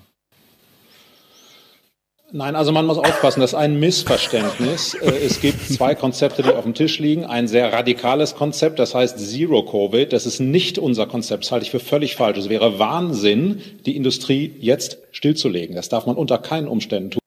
Letzte Woche haben alle Journalisten Clemens Fies eingeladen, um ihn zu fragen, wieso wollen sie jetzt alles ausschalten? Und er dann, es liegt ein Missverständnis vor. Der, der, Blick war wirklich unbezahlbar gerade, ja. Er hat nur damit, das war immer die erste Frage, überall, egal wo, hier liegt leider ein Missverständnis vor. Ich will gerade nicht alles runterfahren und wir sagen einfach No Covid, um ja, einfach zu sagen No Covid. Äh, Drosten hat trotzdem die Frage einfach hingenommen, hat das alles überhört, hat gesagt, ich antworte jetzt einfach mal drauf. Es geht um einen niedrigen R-Wert, ist doch klar. Wichtig an dieser No-Covid-Strategie ist eigentlich etwas anderes. Das ist der Perspektivwechsel, gerade auch für die Bevölkerung.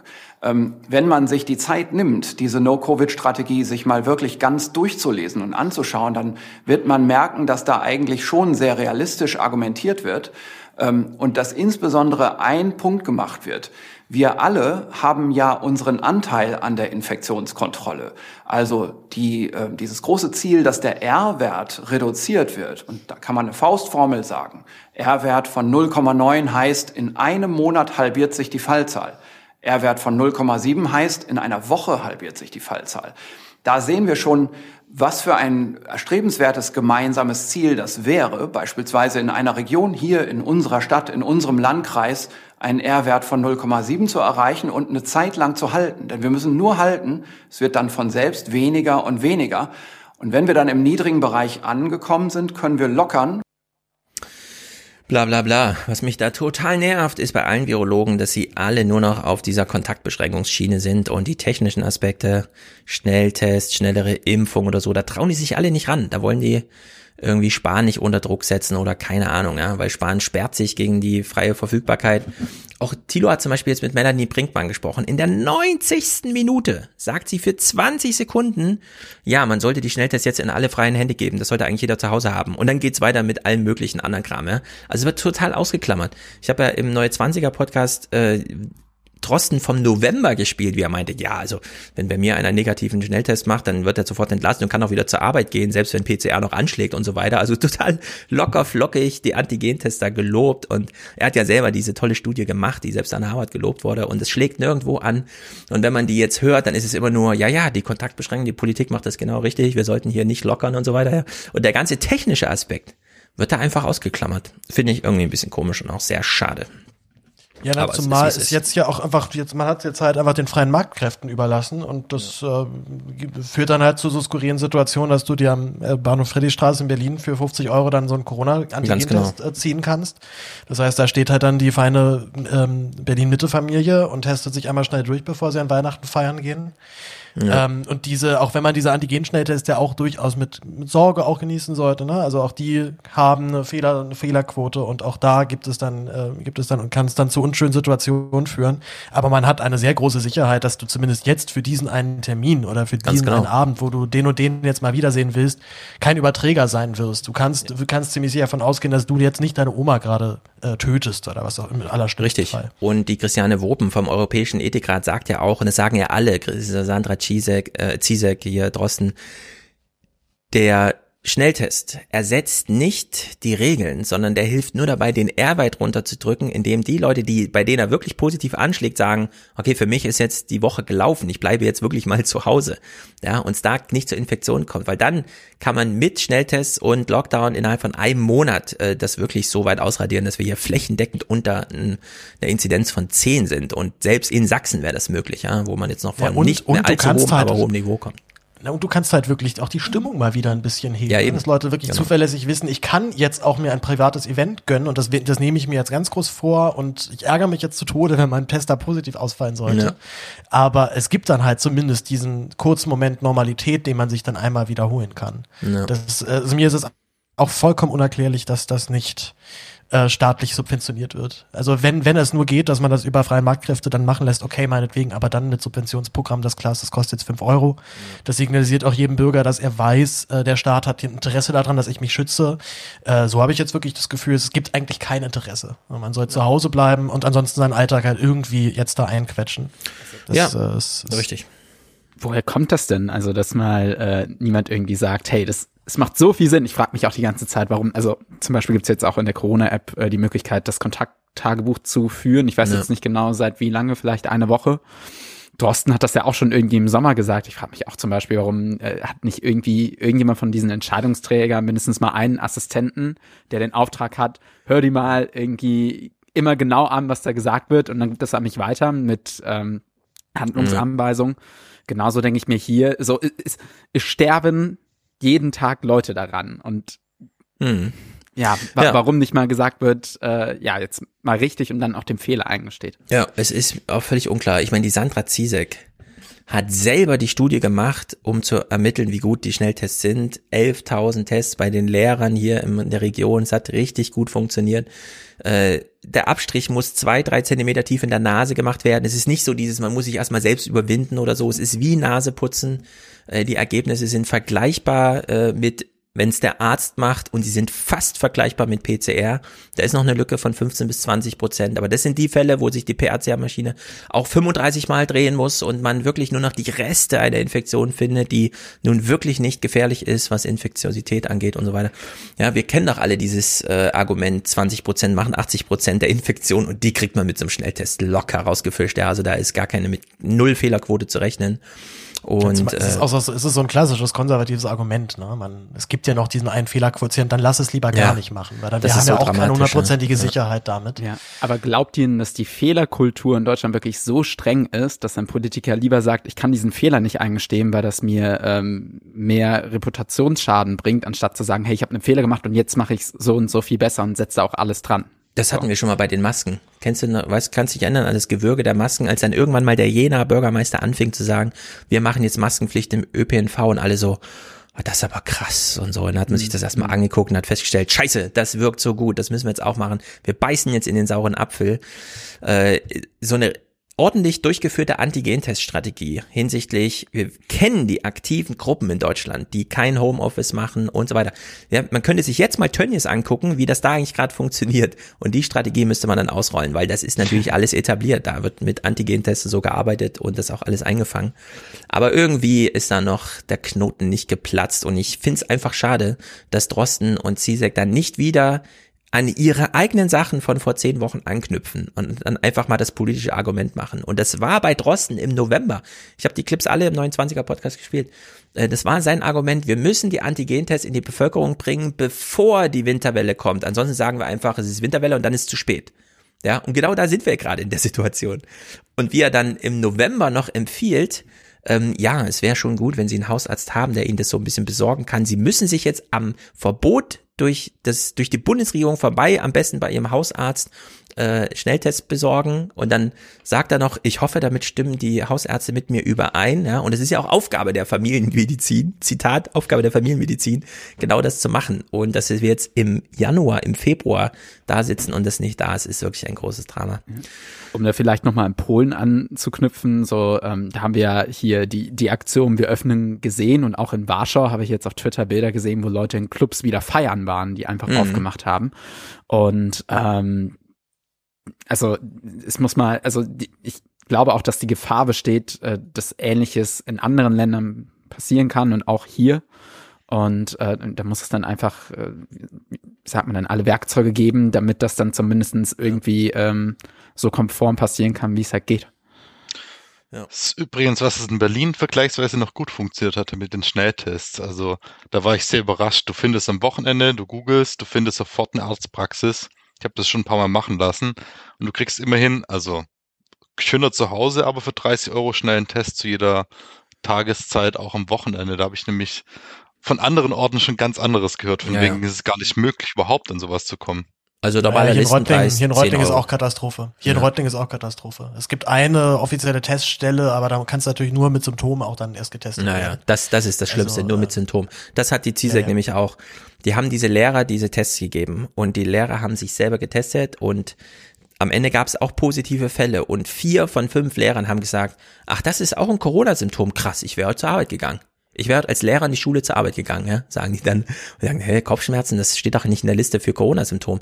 Dass, dass man äh, da erst bei Symptomen aufkreuzt. Nee, nee, man muss vorher. Und zwar bei allen Unwohlsein, ja, muss man äh, da sofort zum Antigentest greifen können. Die Hürde ja, muss ganz bei allen, sein. Bei allen Momenten, wo klar ist, ich kann jetzt hier weder Abstand einhalten noch eine Maske dabei tragen. Und selbst und wenn, dann wäre es wahnsinnig störend und würde wäre in, der, in der, dieser Situation nicht möglich oder zu eingrenzend. Also wo klar ist, ich äh, ich möchte jetzt einfach nicht potenziell ein Überträger sein. Genau. Das wäre Listenpreis, ja wäre alles irgendwie drin.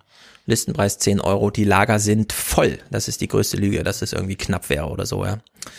Naja, größeres Drama sind ja nur diese Impfungen. Da müssen wir auch noch kurz reingucken, denn oh, ja. was wurde bisher so thematisiert, ja, abgesehen von diesem Vertrag und so weiter?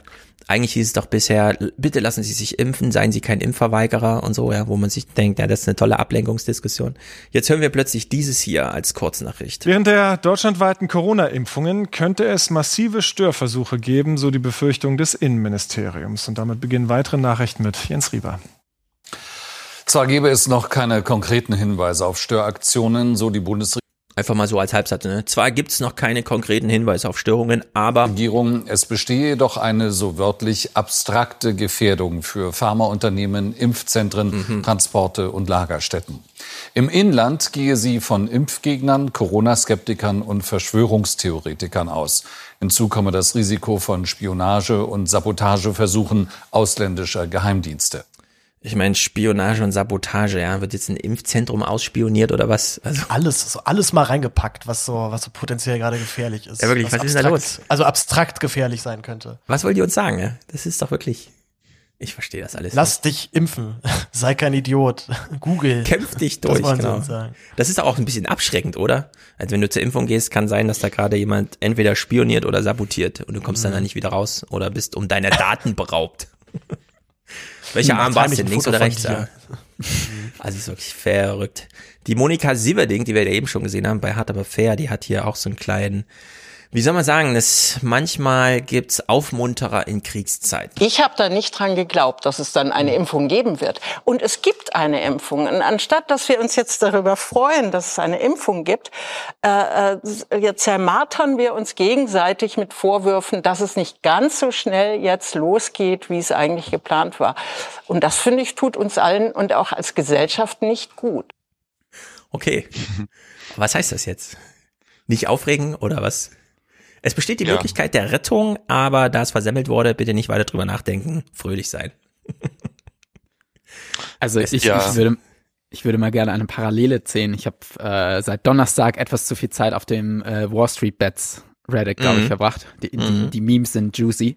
Hast du auch eine GameStop-Aktie gekauft? Ich habe mir leider keine gekauft. Okay, nee. gut. Ich war am äh, Freitag dann noch zu beschäftigen, wollte jetzt ja. am Wochenende nicht loslegen. Aber ähm, es gibt ja die Terminologie, also den Begriff der Diamond Hands. Und ich habe so ein bisschen das Gefühl, als hätte irgendwie Jens, Jens Spahn oder die Gesundheitsminister der EU einfach äh, prinzipiell versucht, bei den Impfstoffen irgendwie die Diamond, Hand, Diamond Hands auszupacken und zu sagen, nö, wir kaufen jetzt nicht, wir lassen dich mal noch ein bisschen warten und dann kommst du mit einem billigeren Angebot an. Aber in dem Fall sind einfach Diamond Hands Paper Hands. So, du, ja, richtig. Da, da musst du halt einmal das Geld draufschmeißen, damit wir mal Impfungen bekommen. So, jetzt kostet es nicht nur Geld, sondern Leben. Und das ja. ist halt. Mhm. Ja, ich will die Rechnung nochmal aufmachen. Viele sind immer noch überrascht, aber wir lachen irgendwie darüber, dass die komischen Israelis die Impfung für 48 Dollar statt für 13 gekauft haben. Nur 48 Dollar, um zu verhindern, dass Leute entweder den 2000, und das ist der einzig wirksame Medikament, das wir haben, den 2000 Euro äh, Antikörpercocktail bekommen zum richtigen Zeitpunkt. Da muss auch alles hinhauen. Also infrastrukturmäßig ist das noch viel teurer als die 2000 Euro.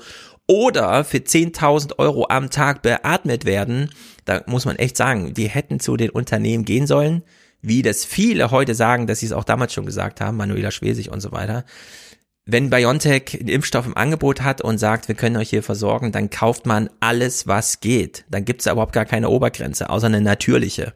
Gut, wenn sie gesagt hätten, wir hätten 100 Milliarden im Angebot, ja, so viele Impfdosen brauchen wir da nicht, aber man hätte erstmal sagen müssen, solange das nicht Milliarden sind, die die herstellen können, so viel wie geht, einfach Maximum, bauen sie die Kapazitäten auf, das ist ja, ja das Argument von Lauterbach. Genau, das ist das Argument von Lauterbach. Äh, dadurch, dass wir zu wenig bestellt haben, konnte die Kapazität erst spät aufgebaut werden. Das ist das Problem. Die hätten ja jetzt schon viel mehr, die ganzen Werksumbauten und so, die hätten ja auch alle schon vor der Genehmigung sein können. Und in der Hinsicht hat man sich hier wirklich verzockt. Also es ist ganz mhm. grandios, was wir jetzt mittlerweile feststellen über diese Verhandlungen. Das stimmt voll. Und ich glaube, wir werden auch ein bisschen belogen. Denn in diesem Tagesthemenclip hier, achtet mal drauf, was euch auffällt. Die zählen ja mal so ein bisschen auf, wie toll es doch eigentlich aussieht. Mit dem Impfstoff von AstraZeneca steht der EU nun ein drittes Präparat zur Verfügung, um die Covid-Pandemie einzudämmen. 600 Millionen Dosen kommen von BioNTech Pfizer, 160 Millionen von Moderna, 400 Millionen von AstraZeneca. Daneben die noch nicht zugelassenen, aber vielversprechenden Produkte von CureVac und Johnson Johnson mit etwa je 400 Millionen Dosen sowie Sanofi mit 300 Millionen. So, was ist euch aufgefallen? Ich zeig nochmal die Folie. Pure Wack. Naja, ein paar von den Sachen werden nicht kommen. Ja, Sanofi, Sanofi wird überhaupt nicht wird nicht kommen. kommen. Wird Programm ist eingestellt. Wieso steht das in der ist Liste? das Das, so? kann doch nicht sein. Na, ist das eingestellt worden. so also ich habe ich hab, ich hab, hab jetzt tatsächlich angefangen, äh, Zeitung zu lesen. Es wurde mir, ich lese echt mega wenig Zeitung. Wurde die geraten nicht in zu der überfordern. Journalistenschule? Ja, wurde es. Und ähm, um mich nicht zu überfordern, habe ich jetzt mit der Bild angefangen. Ah ja, das ist gut. ähm, Und ich äh, mu muss, muss ehrlich sagen, ich finde sie unglaublich langweilig. Es ist wirklich einfach eine schlechte Ja, ja, ja, Zeitung. das also man kann sich noch nicht mal wirklich drüber aufregen. Ist- Ja, Stefan Nickemeyer hat mal gesagt, die Bild ist für Leute, die doch nicht wissen, dass es ein unendliches Internet gibt, wo man sich die Zeit vertreiben kann. Und das stimmt, glaube ich. Ja, eigentlich. Aber man muss tatsächlich, was die ja, was die ja wirklich schon können, ist halt so kleine Nachrichtenschnipsel halt dann noch irgendwo bringen, die dann manchmal inspirieren für weitere Recherchen. Das ist der Grund, warum ich sie jetzt lese. Aber worauf ich eigentlich hinaus will, es gibt hier eine schöne Übersicht äh, mit mit acht Impfstoffen auf einen Blick, wo sowohl der Mhm. Wirkmechanismus als auch der möglich die möglich angekündigte ähm, Zulassung. Und hier steht tatsächlich noch eine Sanofi für Ende 2021. Ja, Stil Sanofi Bild von gestern auch. Also Sanofi hat es jetzt sehr weit nach hinten geschoben. Die ersten Versuche waren absolut in der Wirkung unterirdisch. Die haben sich gar nicht getraut, Zahlen zu nennen. Das äh, gilt erstmal als gescheitert. Die Franzosen sind richtig zerknirscht. Im Parlament gab es richtig Ärger und so weiter. Und man ist sehr unzufrieden. Und das Werk, das sie hier in Frankfurt haben, in Höchst, wird jetzt komplett umgewidmet. Da wird jetzt BioNTech, BioNTech, hergestellt. mhm.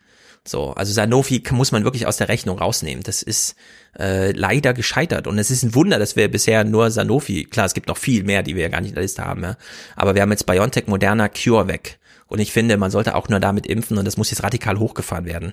Dass die Entwicklung überhaupt gelang, ist so ein großes Wunder und die, an der Produktion kann das jetzt einfach nicht scheitern. Ja? Das wäre so krass. Von CureVac gibt es zum Beispiel gar keine Bestellung aus Amerika, weil die denken, ja, es wird das im zweiten Quartal, die sind überhaupt mit der Stufe 3 soweit, mit der Phase 3, das, da sind wir ja schon fertig. Biden will ja in den ersten 100 Tagen 100 Millionen Menschen impfen und 100 Millionen hatten dort schon Corona, ja. Das ist die, der Wert, den die New York Times da jetzt propagiert.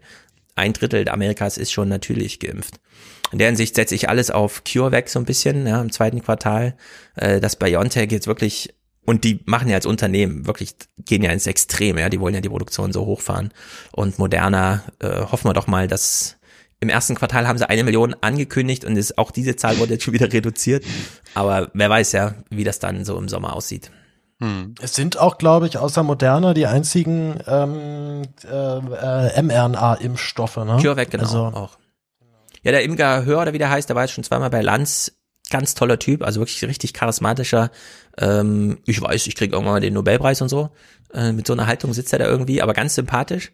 Und äh, der wäre ja nicht in der Sendung, wenn er jetzt nicht schon so ein bisschen wüsste, wie das so ausgeht mit seiner Phase 3. Und deswegen setze ich da auch auf diese typischen 95 Prozent und so. Der wird sich schon den richtigen RNA-Strang ausgesucht haben und ist ansonsten da mit Moderna und BioNTech irgendwie auf Augenhöhe. Und auch einer der wirklichen Erfinder dieser ganzen Technologie da vor 20 Jahren. Ne? In der Hinsicht sieht das, glaube ich, ganz gut aus so insgesamt. Aber die Diskussion jetzt gerade und dass hier jetzt noch Sanofi drin steckt und naja, der ganze AstraZeneca-Streit, da habe ich überhaupt gar keine Lust, darüber zu reden. Deswegen machen wir nur zwei kleine Clips dazu. Zum einen Markus Preis, der hat hier diesen ähm, EU-Streit mit AstraZeneca, die ein bisschen schwedisch, aber durch die Uni da auch ein bisschen britisch sind. Äh, reportiert ja mal so ein bisschen aus dem Innenleben der EU gerade. Aus Großbritannien kommen heute Abend sehr viele kritische Stimmen, denn die EU hat auch gesagt, der Export nach Nordirland, der kann im Zweifel auch gestoppt werden. Wir erinnern uns, in den Brexit-Verhandlungen hat die EU immer gesagt, es soll keine Grenze zwischen Irland und Nordirland geben. Und äh, die nordirische Regierungschefin, die hat heute Abend gesagt, das ist ein Akt der Feindschaft von der EU. Und äh, der, die britische Regierung hat gesagt, die EU wollte immer diese Grenze vermeiden und das Erste, was sie macht, ist letztlich eine einzuführen. Ich sehe hier nur noch Fehler oder Sachen, die mich wirklich unzufrieden zurücklassen von der EU. Jetzt kommen die plötzlich mit dieser Grenzziehung da, ja, und äh, völlig ohne Not wird es da jetzt so thematisiert, dass da natürlich Wut entsteht. Ich verstehe das alles nicht. Das ist mir auch ehrlich gesagt zu blöd. Und zu blöd ist mir auch, das, was ich hier, Sie haben hier einen EU-Rechtsexperten, von dem Sie sich eine Meinung abholen. Und ich bin nur Laie. Ich bin kein Jurist. Und ich kann kein juristisches Urteil jetzt fällen, ja. Aber wenn das, was er sagt, stimmt, würde ich sagen, irgendwas stimmt mit dem Rechtssystem nicht. Das kann ja wohl so nicht sein. Doch der Vertrag sieht ausdrücklich vor, dass AstraZeneca auch für die EU in seinen britischen Werken produziert. Das Argument, die Briten seien früher mit ihrem Vertrag gewesen, sei kein Grund für Bevorzugung. Ich muss fairerweise sozusagen den Engpass umlegen auf alle Vertragspartner und kann nicht einen Vertragspartner bevorzugen, nur deswegen, weil ich mit ihm früher einen Vertrag geschlossen habe. Ich dachte, das ist der Sinn von solchen Verträgen. Ich habe tatsächlich, ich habe mir das auch angeschaut, und genau den Gedanken auch gehabt, wo ich mir gedacht habe, hä, macht doch eigentlich keinen Sinn. Ja. Also warum sollten die Briten, wenn sie das erste abschließen, ähm, zulassen, dass drei Monate später die Leute genau den gleichen kriegen, gleichen Liefertermin? Ja.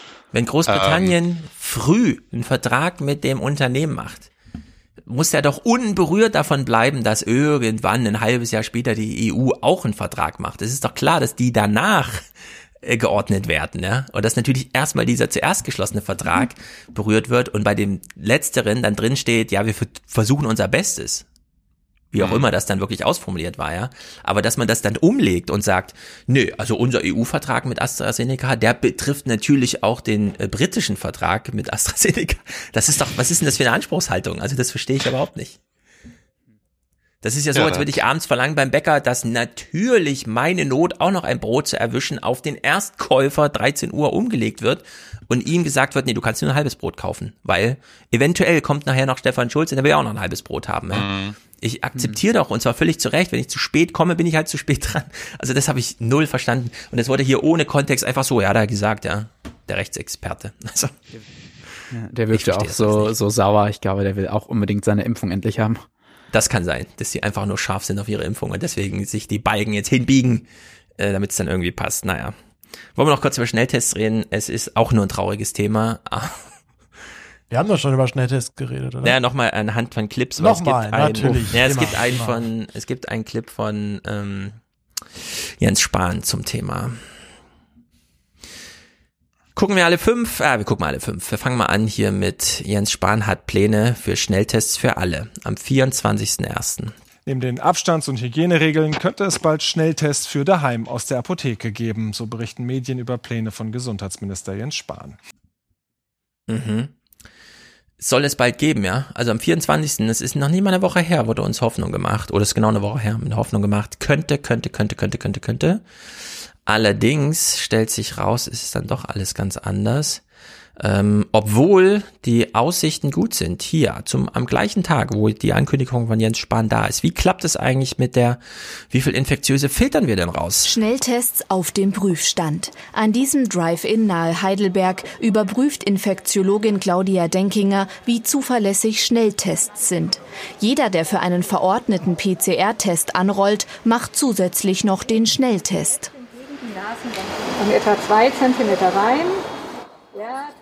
Das Ergebnis? Auch Schnelltests fischen die meisten Infizierten aus den Testpersonen mit einer etwas höheren Fehlerquote als Labortests. Also wir haben das für verschiedene Schnelltests hier immer wieder gezeigt, dass die guten Tests so vier aus fünf äh, positiven äh, Fällen rausziehen können und von denen, die wirklich hohe Viruslasten haben, da können sie neun aus zehn rausziehen. Also die, die wirklich die für die meisten Übertragungen verantwortlich sind, Dabei, so das Ergebnis dieser ersten größeren Studie, macht es offenbar kaum einen Unterschied, ob sich Probanden selbst testen oder getestet werden.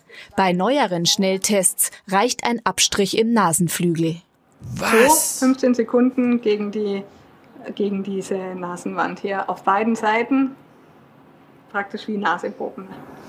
Na los, Jens Spahn. Jetzt hören wir noch mal Sandra Ziesek mit ihrer Safe Kids Studie und dann hören wir Jens Spahn zum Thema. Virologin Sandra Ziesek hat in einer Studie Lehrer sich selbst testen lassen. Die Tests haben Infizierte aufgespürt, schon bevor sie Symptome entwickelten. Wir konnten ja verhindern, dass einige Lehrer, die von ihrer Infektion nichts wussten, in die Schule gegangen sind. Und das kann natürlich Infektionsketten immer wieder unterbrechen. Doch Jens Spahn winkt ab. Berichte, dass er den Verkauf von Schnelltests schon Ende Januar erlauben wolle, dementiert das Gesundheitsministerium gegenüber dem ZDF.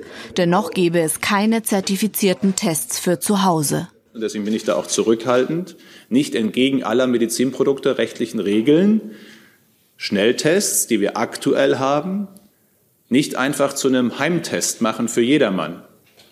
Sonst hat es das Risiko von äh, falschen Ergebnissen und möglicherweise falschem sich in Sicherheit wiegen. Nein. Es ist, wie gesagt, das ist so ein richtig konservativer Scheiß. So, ah, nee, das könnte ja immer noch nicht klappen. Lass lieber einfach nichts machen. So, das ja, ist so, so selbe, selbe Thema Handynetz ausbauen. Ne? So, nee, das geht doch auch ja. ohne Internet ganz gut. Es ist genau. eh mal gut, wenn ihr keins habt. Ruf ja doch an. Überall. Ja, genau. Ruf Schreibt doch an das mit in 60 S. Kilo Das die geht Sekunde. doch noch. Da muss Ja, man dann ist aber auch wirklich- schon glauben, dass die echt nicht genug Kontakt mit Leuten haben, die echt unter den ganzen Einschränkungen und so weiter Ja, weil für leiden. sie die? Einschränkungen eigentlich nicht gelten. Jens Spahn hat auch noch einen Parteitag gemacht, wo alle sich vorher getestet haben. Und dann hieß, äh, ja, Ziemiak hat ja noch auf der Bühne angesagt, haben wir letzte Woche hier gehört. Wir haben uns übrigens alle getestet, seien Sie unbesorgt zu Hause, wir dürfen hier Parteitag machen, wo dann alle in Museen und so rumsaßen. So, bitte was? Also ihr, für euch gilt das plötzlich, was für uns nicht gilt, ja.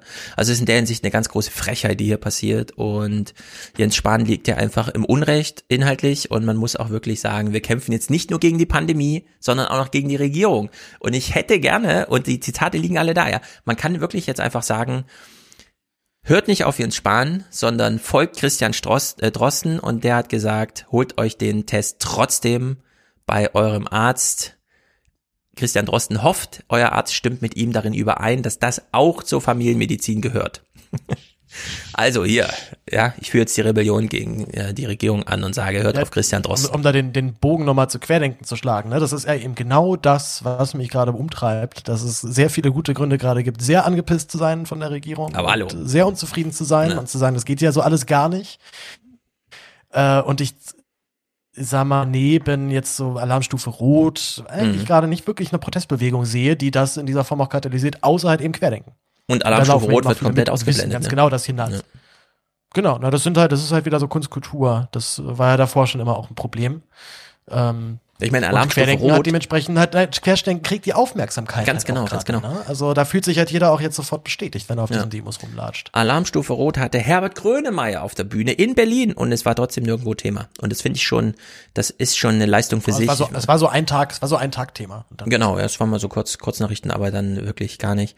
Mullis im Chat, der hat ja selber schon einen Test gemacht, Test gekauft, äh, ist auf Twitter da auch sehr aktiv. Das ist, finde ich, auch immer sehr, sehr, sehr, sehr gut. Die Lisa Federle kennt vielleicht der ein oder andere, sie hat das Bundesverdienstkreuz bekommen und hat in Tübingen diese tolle, wir machen jetzt einfach mal Schnelltests, und zwar ab März 2020. Und zwar gegen den Widerstand der Regierung dort. Ja, also da hat ja wirklich der Sozialminister gesagt, verklagen Sie mich doch, wenn Sie hier Schnelltests machen wollen. Die hat gesagt, ich mache einfach trotzdem Schnelltests. Ich brauche Ihre Erlaubnis nicht, ich mache das einfach.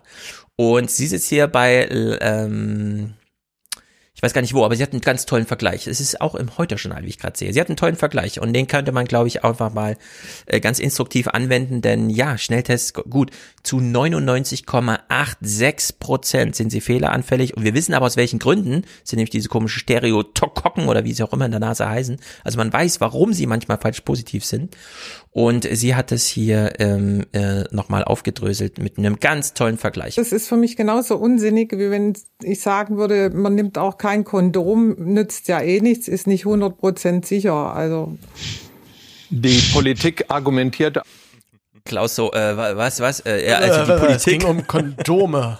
aber auch. Wir sind doch jetzt, wir haben hier, wir haben hier ältere Zuschauer, hallo. Ja. Klaus ist noch ganz aufgeregt, denn jetzt gerade beginnt seine Sendung, in der er Barack Obama als Interviewgast hat. Da war er letzte Woche noch aufgeregt, wahrscheinlich, ne? deswegen ist er ein bisschen. argumentiert aber auch äh, mit den Kosten, die das äh, verursacht, ohne ein wirklich verbindliches Ergebnis zu erzielen. Auch deswegen hat das äh, Tübinger Modell noch nicht bundesweit Schule gemacht. ja, das finde ich extrem schade, weil ich glaube, dass das eine relativ günstige Angelegenheit ist für die Politik. Ja, im Vergleich zu 400 Milliarden Sonderhaushalt für ein Jahr und dann in der Hoffnung, dass es beim zweiten reicht. Naja, Niklas, wir sehen dein Bild also nicht, aber du bist noch da, ne? Ja. Okay, gut. Vor allem Stell mal vor, das, das wäre das Gegenargument dann zu Kondom. Die sind doch teuer. Ja, wirklich. Weißt du, was, weißt du, was ein Kind kostet? Ich glaube, kostet mehr. Ja, wir können ja leider das Ich weiß es Kondom- nicht. Ich glaube, du, Ja. du, du, hast, äh, du hast ja welche, Stefan. Also Kinder sind die, die Rechnung, glaube ich, kann man nicht aufmachen. Ja. Im Vergleich zu einer Pille danach, einem Kondom oder sonst irgendwas, ist ein Kind ziemlich teuer. Das kann man, glaube ich, festhalten. Es muss dann schon ein Wunsch dahinter stecken, damit es sich lohnt. Ansonsten wird man auch unglücklich. Das ist wie mit Corona. Wenn man das bekommt, obwohl man es sich nicht gewünscht hat, dann wird man ziemlich unglücklich. So, wie ist das jetzt mit der Irgend- Zulassung? Irgendwann, irgend, Stefan, irgendwann hören, Hm. hören deine Kinder all deine Podcast-Folgen nach, ne? irgendwann. Ja, ich, der ja gut, an der Stelle kann ich aber sagen, wir kommen jetzt bei der ersten schon ins Alter, wo, wo der Auszug näher rückt, als der Einzug her ist. Und es macht einen schon so ein bisschen betrüblich, ehrlich gesagt. Ich fühle mich hier schon fast Midlife-Crisis-mäßig, naja. Wann kommen die Tests, ist ja jetzt die Frage und es ist leider traurig. Schnell, selbst und zuverlässig zu Hause einen Corona-Schnelltest machen, aktuell geht das noch nicht. Doch das Gesundheitsministerium will den Kauf von Antigen-Schnelltests für den Privatgebrauch ermöglichen. Bis es soweit ist, wird es aber wohl noch dauern. Denn die Tests müssen erst zertifiziert und von Laien durchgeführt werden können, um falsche Ergebnisse zu verhindern. Mann. Wie viel Studien denn noch? Wirklich, wie viel denn noch? Es Bis es 100 Prozent sind. Dass wir ganz sicher sind, dass das der letzte Depp dahin gekriegt hat. Der Drossen. Sich so ein Dings in die Nase der, zu rammen. Der Drossen macht die höchst angesehenste Studie, Vergleichsstudie in der Welt zum Thema Schnelltests. Und das reicht der Bundesregierung nicht, ja. Wer, wer, wenn nicht Drosten, soll denn noch eine bessere Studie vorlegen? Also, irgendwo ist doch auch mal, ähm, weiß nicht, ja. Wollen wir Abiturs nur noch vergeben, wenn es wirklich fehlerfrei und noch gereimt ist, der Text, den man da abgibt oder was? Also das ist doch wirklich äh, katastrophal. Okay, wir machen hier fast eine Punktlandung, das finde ich ziemlich gut. Wir haben noch zehn Minuten bis zu meiner 22 Uhr Deadline. Das heißt, wir haben noch für ein Thema und zwei Clips Platz und das ist wirklich lustig. Denn äh, Hashtag Schuldenbremse. Ich glaube, ihr habt es alle mitbekommen. Die CDU hat was Neues im Petto. Keine Schuldenbremse. Und wer hat's vorgeschlagen? Helge Braun. Wann hat er es vorgeschlagen? Am ersten Amtstag von seinem neuen Chefe, Armin Laschet. Also, wer sich einen Bürgerkrieg in der CDU sehe ich gewünscht nicht den. Zusammenhang. Ja, den sehe ich auch nicht. Was ist denn da los? Verschwörung, Stefan. Kann mir das mal einer erklären? Also es ist wirklich super lustig, ja. Helge Braun hier am 26. Super. Kanzleramtschef Braun hat mit einem Vorstoß, die Schuldenbremse umzubauen, eine heftige Diskussion ausgelöst. Im Handelsblatt plädierte Braun dafür, die Schuldenbremse wegen der Corona-Krise für eine begrenzte Zeit auszusetzen und dafür das Grundgesetz zu ändern. Widerspruch kam aus der Union. Zustimmung signalisierten Grüne und Linkspartei. Mhm. Endlich. ähm, Huch, Hörer das, hat ich ja Stefan. überhaupt nicht, das habe ich gar nicht Ja. mitgekriegt. Nee? Irre. Nö. Okay, Hörer jetzt Stefan, kommt, da- schick jetzt kommt jetzt Lyrik. wieder sowas CDU, es kommt sowas CDU-mäßiges, aber das ist ja, das ist ja Sozialismus. Ja? Sagen wir es mal so, es ist ein bisschen verklausuliert, denn der Handelsblatttext liest sich gar nicht so einfach, dass man einfach sagt, ah ja, er ausgesetzt, sondern es war so ein, hm, ja, hm, keine Ahnung, sollte man mal die nächsten Jahre und so, vielleicht nochmal ein Halbsatz und dann stand irgendwie drin, ja, doch, wir sollten jetzt das erstmal temporär aussetzen und da fragt man sich natürlich, was weiß er, was wir nicht wissen? Ich dachte, Corona ist im April vorbei, anscheinend irgendwie doch nicht, ja, also es scheint was äh, da zu sein und Armin Laschet dachte sich, scheiße, als der Merz schon gesagt hat, er möchte gerne Bundeskanzler, äh, Wirtschaftsminister werden, habe ich schon nicht widersprochen, obwohl ich als derjenige, der das Kabinett bestellt, hier den Widerspruch machen müsste. Und dann hat's wieder Merkel gemacht. Jetzt muss ich hier mal das Veto einlegen. Für einen Moment wirkt es, als habe Braun einen Eckpfeiler der Union eingerissen. Doch der Moment ist kurz. Es äh, ist eine Sache, die äh, uns auch irritiert hat. Es ist nicht die, meine Position, es ist nicht die Position unserer Haushalts- und Wirtschaftspolitiker. Und auch nicht die des CSU-Chefs. Eine falsche Idee, meint Markus Söder. Wenig später begräbt Armin Laschet, der neue CDU-Chef, den Vorstoß in der Fraktionssitzung endgültig, wo er nach Teilnehmerangaben auch seine erste Machtansage formuliert. Wenn in Zukunft wieder ein Regierungsmitglied das Grundgesetz ändern will, sollte er das mit Partei und Fraktion abstimmen. Ja. War das ein Machtwort? Oder wankt es schon wieder um Armin Laschet? Also ich, es überrascht mich, dass jetzt halt ein Helge Braun so einen Vorstoß macht. Den hatte ich nicht in diesem Lager gesehen, ehrlich gesagt. Vielleicht war es auch ein Testballon. Ja. Mal gucken, wie die Reaktionen sind. Genau, das kann auch sein, dass das Kanzleramt hier einfach mal gesagt hat, wir testen mal was und naja, jetzt muss sie im Brinkhaus linke Wochen bei ne? der CDU. Genau, was ist da los? Äh, lieber Stefan, schick mir bitte schnell das Gedicht, dann kann ich es noch vorlesen. Äh, ansonsten nutze ich die Zeit hier Philipp nochmal zu danken, der ist ja heute Präsentator und Entschwarzerschaftung, Paul, du hast es ja bei dir jetzt auch ein bisschen prominenter gemacht, Podcast kann man durchaus finanziell unterstützen, die geht an Stefan, Matthias und Robert, das sind nämlich diejenigen, die mehr als 20 Euro ohne jeden Kommentar geschrieben haben, so dass äh, sie hier entschwarzeret werden und der Jingle dazu ist auch schon in der Mache und jetzt ist Stefans Gedicht angekommen. er hat es mir vorhin schon mal angeboten, damit ich es vorher lese und dann nicht überrascht bin und es wieder schlecht lese, was einige Hörer meinen. Aber ich habe mir gedacht, nein, ich lese es, wenn es da ist und setze mich der Kritik aus. Es wird dann pro Woche besser. Also, Ein Hauch von Anarchie am amerikanischen Aktienmarkt fast sorgt für den ein oder anderen Finanzinfarkt. Einzelne Hedgefonds geraten an den Rand der Pleite mit Milliardenhilf. Schnell wird gesprungen an die Seite. Leerverkauf bei Szenekennern gilt schon lange als verpönt.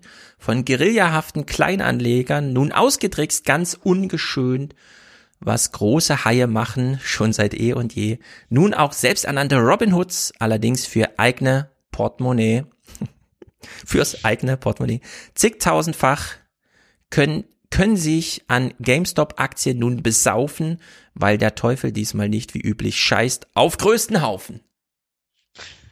Okay. Ja. I like that poem. Sehr gut gedichtet, natürlich wieder miserabel vorgelesen, aber ich gebe mein Bestes. Nächste Woche versuche ich wieder. Danke, Stefan, an der Stelle. So ein Poetry Slam Exkurs jetzt hier immer noch. Äh, genau. Wir kommen also jetzt zu Floris, denn der hat mir die längste Mail, die ich jemals bekommen habe, glaube ich, äh, geschrieben, äh, gelesen, äh, geschickt. Auf, in der dann unten drin steht, so, ich habe jetzt mal meine Gedanken sortiert und wenn du Lust hast, können wir da gerne drüber reden. also ich sagte, ja komm, dann reden wir heute darüber, denn das äh, sah mir sehr engagiert aus und er hatte eine Aktie und dann nochmal eine Aktie von GameStop gekauft, also frage ich ihn gleich, was hast du denn da gekauft und warum?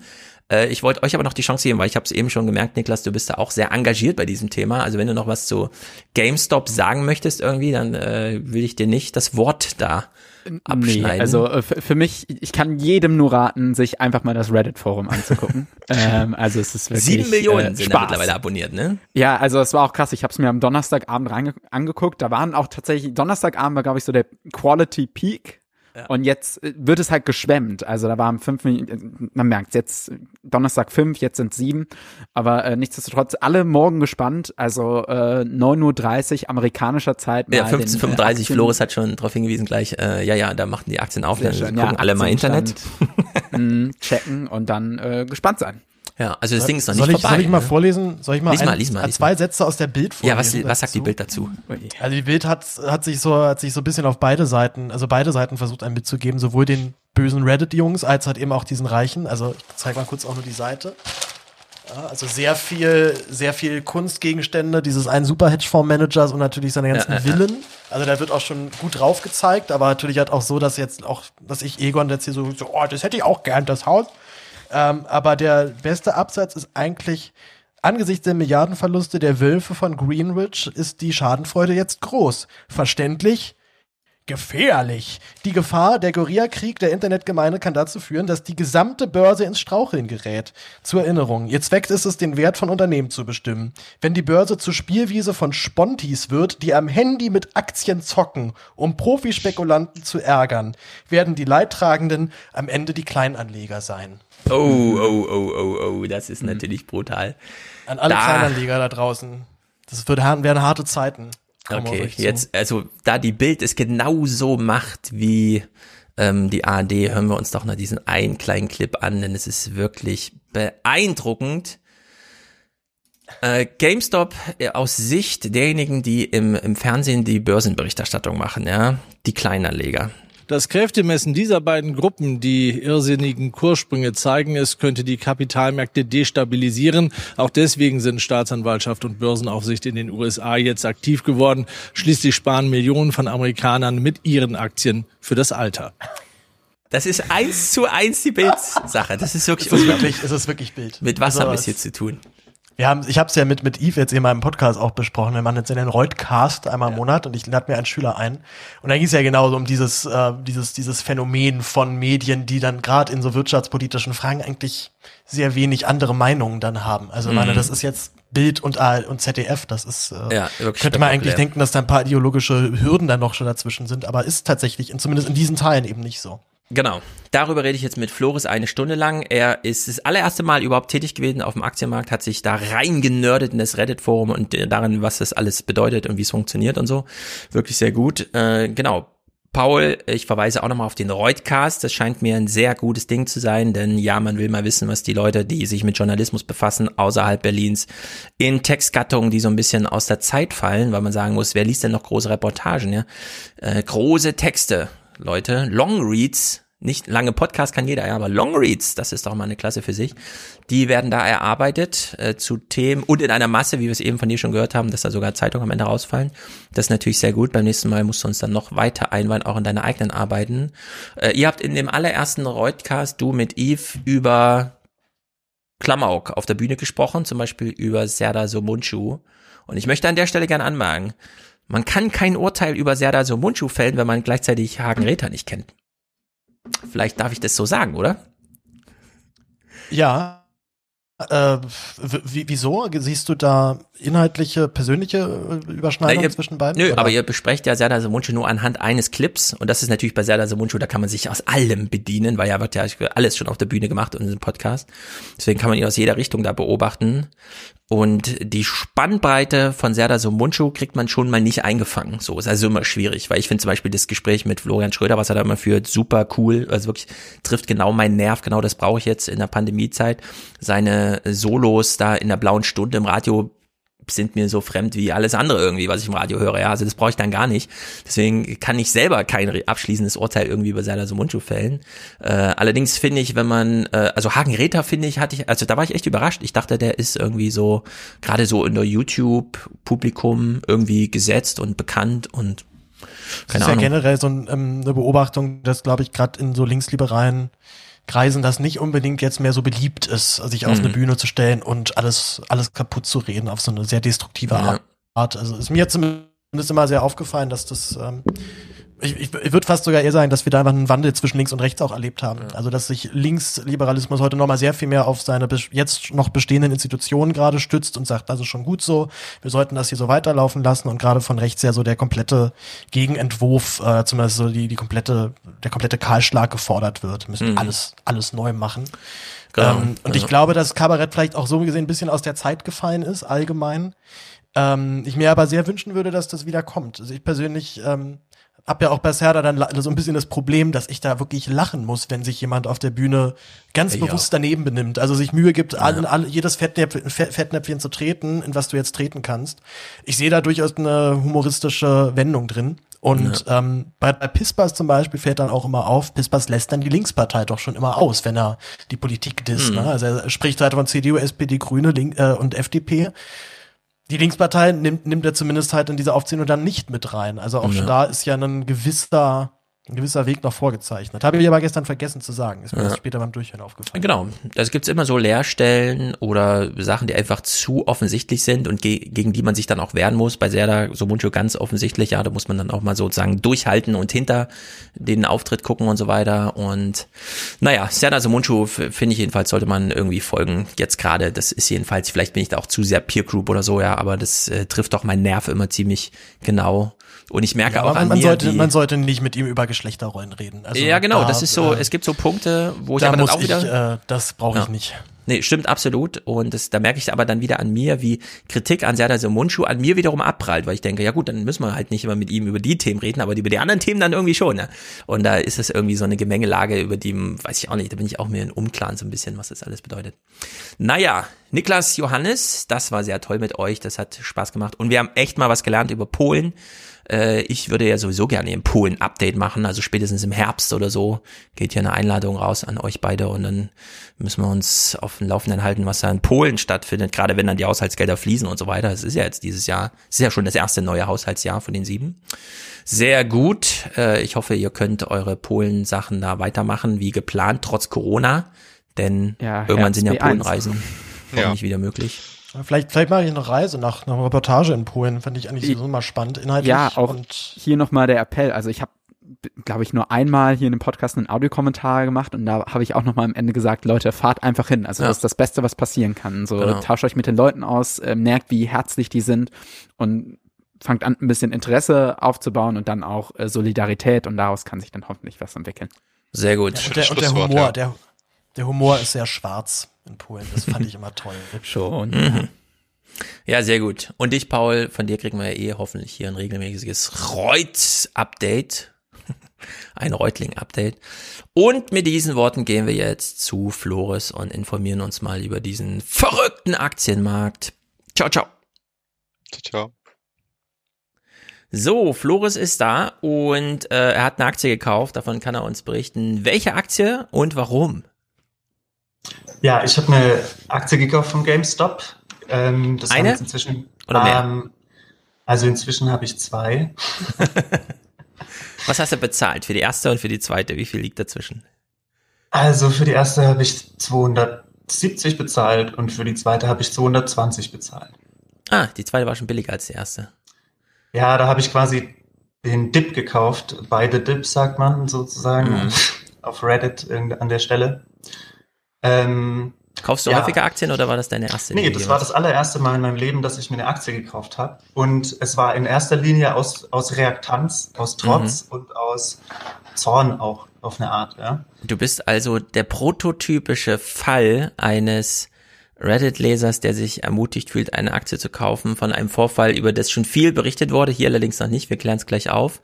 Ähm, du, du, du, du bist ein richtiger Protagonist einer der größten Geschichten äh, in diesem Jahr. Von der auch viele sagen, die wird vielleicht nicht nochmal übertroffen dieses Jahr.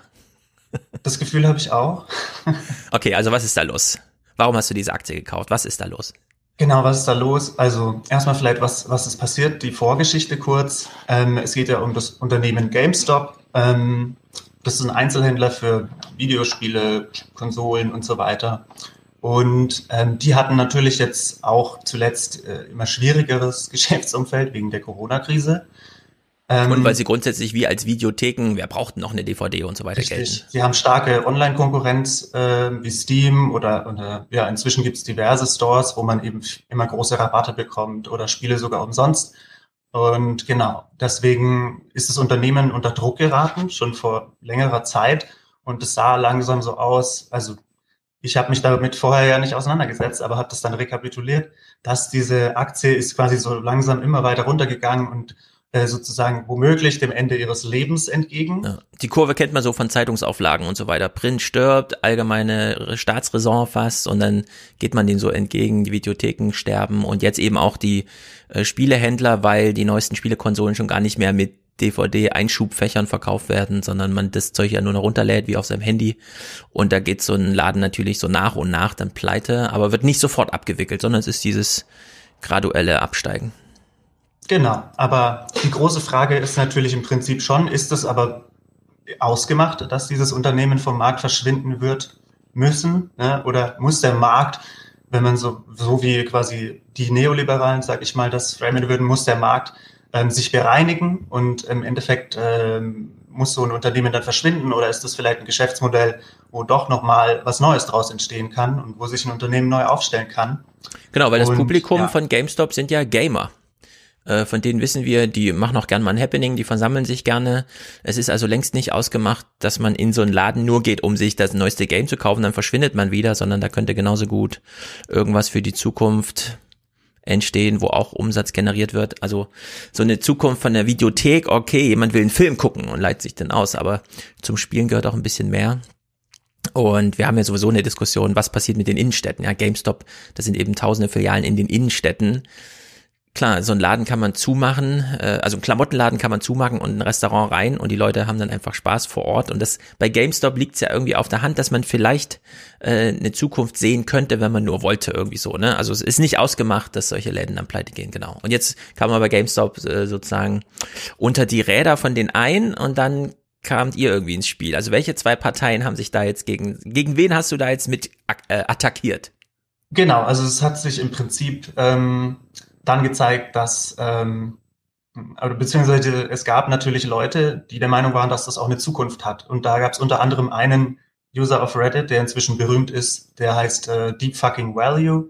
Und der hat relativ frühzeitig, als die Aktie sehr günstig war, ähm, sehr viel Geld, also beziehungsweise nicht sehr viel Geld, zu dem Zeitpunkt eigentlich wenig Geld, aber sehr viele Aktien gekauft. 50.000. Damals, also Und- da waren die Aktien irgendwie so 10 Dollar wert oder so, ne? 10, 14. irgendwie Oder so sogar noch weniger, Ja. ja. Ähm, ja, 10 Dollar ungefähr war auf jeden Fall der Zeitpunkt, wo dieser Short passiert ist. Ähm, aber ja, genau, da, da kommen wir schon, vielleicht das muss man noch kurz erklären, was dann dieser Short ist. Es gab dann eben die andere Partei, die sozusagen darauf gewettet hat, dass dieses Unternehmen untergeht. Ich weiß nicht, ob ich das kurz, ähm, ob man das, ob wir das kurz erklären sollen. Erklär mal. Ja, genau. Wetten also sind ja häufiger äh, Short-Verbot, äh, wurde auch schon häufiger diskutiert hier im Podcast, im Aufwärm-Podcast und so weiter. Und hier haben wir jetzt einen konkreten Fall, wo, wo mal geschortet wurde, deswegen können wir es ruhig kurz, kurz erklären. Genau. Und auf Reddit gibt's da eine ganz schöne Analogie und die sagen eben quasi auf, bei, bei dieser Wette die zwei Parteien, es gibt auf der einen Seite die Schlangen, ähm, sozusagen äh, symbolisieren diejenigen, die gegen ähm, GameStop gewettet haben und auf der anderen Seite gibt's die Affen, das sind sozusagen alle, ja, die Redditor und so weiter. Okay. Weil man ist ja da durchaus extrem selbstironisch. Ja? Ja. Und ähm, die Schlangen ähm, wetten darauf, dass ähm, der Preis von Bananen sinken wird. Momentan sagen wir eben, eine Banane kostet 10 Dollar, so wie die GameStop-Aktie. Die, die Schlangen wetten darauf, dass Bananen in Zukunft nur noch 5 Dollar kosten werden, dass der Wert sinkt. Ähm, und um dieses Ziel zu erreichen, also wie kannst du an der Börse wetten? Hm, Du kannst das machen, indem du eben shortest. Das heißt, du verkaufst eine Aktie zu einem höheren Preis, besitzt sie aber gar nicht, sondern Genau, du lieferst sie noch nicht. Du machst schon mal das Geldgeschäft, aber du lieferst die Aktie noch nicht. Genau. Kennt man ja auch bei Amazon, man bezahlt schon mal, aber die Lieferung kommt erst nächste Woche. Genau. Du, du leist dir von anderen Marktteilnehmern äh, über die Broker die Aktie, verkaufst sie für den aktuellen Marktpreis und dann, wenn der Preis gesunken ist in Zukunft, dann, dann kaufst du erst die Aktie ein tatsächlich und die, Differenz ähm, ist dann der Gewinn. Und die Schlangen haben eben auf 5 Euro gewettet, von, Mhm. äh, 5 Dollar von 10 runter und hätten dann eben pro Aktie damit 5 Dollar Gewinn machen können. Jetzt kommen aber die Affen ins Spiel. Die Affen denken sich, Bananen sind viel mehr wert. Und ähm, die Affen fangen an, deswegen in Bananen zu investieren. Und dadurch steigt die Nachfrage und dadurch steigt der Preis. Ja. So. Wenn das passiert, ähm, kriegen die Schlangen natürlich ein Problem und fangen an zu schwitzen. Genau, weil wir müssen, das ist glaube ich ganz wichtig zu sagen, man liefert die Aktie dann nicht irgendwann später nach, sondern das ist vertraglich festgehalten. Man sagt, ich verkaufe sie dir heute, aber in zwei Wochen kommt dann auch die Lieferung. Also da wird dann geklingelt und dann liefere ich auch. Das für mich bedeutet, ich hoffe einfach mal, dass der Preis fällt als Schlange, aber wenn das nicht passiert, muss ich trotzdem liefern. Und wenn die Banane dann eben nicht 5 Dollar kostet, sondern plötzlich 50, dann habe ich eben nicht 5 Dollar Gewinn gemacht, sondern äh, 40 Dollar Miese. Und das wurde mir aber auch vertraglich aufgezwungen. Ansonsten, wenn ich dieser Lieferung nicht nachkomme, ähm, steht irgendein äh, Jurist bei mir vor der Tür und sagt, aber, aber, aber, und dann wird's knifflig sozusagen für mich als Händler. Ich glaube, Das ist jetzt- ist sogar noch ein bisschen komplizierter. Also tatsächlich. Genau, es ist super kompliziert. Ich will es auch kurz sagen, wir, wir haben es jetzt hier sehr verkürzt und so weiter, denn da kommen natürlich noch jemand, der das abwickelt, also so ein Clearinghouse. Dann kommt noch ein Zwischenhändler ins Spiel. Da kommen wir bestimmt auch auf Robin Hood und so weiter zu sprechen. Also ich kaufe ja gar nicht die Aktie am Markt, sondern ich kaufe die ja bei Robin Hood und Robin Hood kauft sie für mich am Markt und die müssen selbst auch wieder gucken, wie gehen sie eigentlich mit so hohen Kursschwankungen um. Also es ist eigentlich mega kompliziert, aber äh, dass das auf Reddit so runtergebrochen wurde mit die Affen und die, äh, die Schlangen und die, und die Affen und dann dazwischen das Gut, um was es geht, nämlich äh, die Bananen, das ist, äh, glaube ich, ganz instruktiv. Da versteht man schon relativ viel von dem ganzen Problem. Und ich glaube auch nicht, dass man es im Detail so verstehen muss, dass man es selber genau. anwenden könnte, sondern es geht jetzt nur ums Prinzip. Wir bleiben Aber hier es beim Prinzip. auch die, darum, ja. dass, dass, dass manche Sachen einfach als kompliziert verkauft werden, aber bloß weil ein Geschäft kompliziert sein kann, in seiner Gesamtheit kann man trotzdem, Genau. auch als jemand, der nicht so viel Ahnung hat, trotzdem qualifiziert daran teilnehmen. Aber dazu kommen wir noch. Aber die letzte Sache dazu ist eben der sogenannte Short Squeeze. Ähm, das ist quasi, wenn die Affen sich jetzt zusammentun oder einfach zufällig alle immer mehr Bananen kaufen und der Preis steigt und steigt, und das, ähm, diese Shorts, diese Wette wird fällig, so wie du gesagt hast, ne, der vertragliche Termin Mhm. oder wann auch immer. Ähm, in diesem Fall fahren die Schlangen natürlich enorme Verluste ein, weil sie müssen dann Bananen kaufen, aber der Bananenpreis ist ja schon sehr hoch. Das Mhm. heißt, ähm, dadurch, dass sie noch mehr Nachfrage dann zu diesem Zeitpunkt generieren, explodiert der Preis. Und das ist natürlich eine große Gefahr für die Schlangen und ist natürlich was, wo eine Seite extreme Verluste machen kann und die andere Seite extreme Gewinne machen kann. Und deswegen sind es auch so hochriskante Geschäfte, wenn man was shortet. So, jetzt kann man natürlich aber in unterschiedlicher Dimension shorten. Und was ich gelesen habe, ist normalerweise gilt es schon als hoch, wenn eine Aktie 20 Prozent geschortet ist. Ja. Jetzt kam aber, genau, und jetzt kommt also dieser Akteur ins Spiel, der gegen GameStop gewettet hat. Das war ein Hedgefonds namens Melvin Capital. Und die haben diese Aktie nicht einfach nur geschortet, sondern die haben über 100 Prozent die Aktie geschortet. Das heißt, sie haben mehr Aktien geliehen, auf mehr Aktien gewettet, dass der Preis sinkt, als überhaupt am Markt existieren. Ja, da frage ich mich, wie, wie die selber mit ihrer eigenen Wette umgegangen sind, weil die hätten das ja selber gar nicht befriedigen können. Also ihren eigenen Auftrag nachkommen können, weil man kann ja nicht mehr als 100 Prozent der Aktien verkaufen. Richtig. Ähm, und da sieht man quasi mit, mit wie viel Gewissheit man im Prinzip in so eine Wette reingehen muss, wenn man glaubt, ähm, damit durchzukommen. Und deswegen ist das Ganze auch oft dann, glaube ich, so eine self-fulfilling prophecy, ne? wo quasi ein Unternehmen dann wirklich, ähm, natürlich muss es nicht in Konkurs gehen, weil mhm. jemand das shortet, aber wenn ein Unternehmen 140 Prozent geschortet wird, wer traut sich quasi normalerweise dagegen zu halten? Das würde ja wiederum selbst sehr viel Risiko erfordern. Genau, und da muss man, äh, glaube ich, dazu sagen, ähm, die Affen haben mitbekommen, dass die Bananen geschortet wurden, weil die Schlangen natürlich den Markt darüber informieren, dass sie in so krasser Überzeugung sagen, diese Bananen gehen, die werden wertlos. Ähm, also diese Hedgefonds, diese Milliardenunternehmen gehen also an den Markt, an den Börsenmarkt und teilen allen mit. Schaut mal her, diese ähm, Bananen da, das lohnt sich überhaupt nicht. Die wollen, haben natürlich ein Interesse daran, dass der Preis dann auch tatsächlich sinkt, bis sie liefern müssen. Also sagen wir jetzt diese 10 Dollar, die wir eben genannt haben und die zwei Wochen. Also die haben Interesse daran, dass es in zwei Wochen die Bananen für nur noch 5 Dollar gibt statt 10. Und teilen also allen mit und dann gucken alle Marktbeobachter und sagen, na, wenn die da so krass reingehen und sagen, das sinkt, dann sinkt das auch. Und dann kamen plötzlich die Affen bei Reddit ins Spiel, üblicherweise sind ja Marktteilnehmer organisiert, also ähm, Hedgefonds und andere Fonds und wie auch immer sind ja eigentlich Banken, Hierarchie, klar geregelt, wer ist der Chef, wer macht die Ansage, wer kommuniziert und so weiter.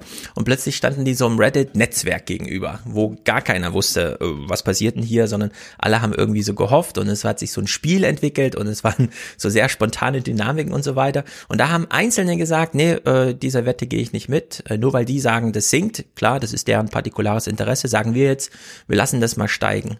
Und dieser Squeeze-Effekt, der ist, glaube ich, ähm, super amüsant auch, weil in dem Moment, wo man mit kleinen Käufen den Wert trotzdem der Bananen ein bisschen höher hält, als die großen Akteure, die Hedgefonds erwarten, schafft man ja eine Preisentwicklung in diesen Moment hinein, wo dann die ähm, Schlangen tatsächlich liefern müssen, also wo sie kaufen müssen, dass man dass sie sich automatisch auspressen. Also dass es gar nicht die Nachfrage der Kleinen ist, die den Preis so treiben, sondern der Kaufzwang der Großen.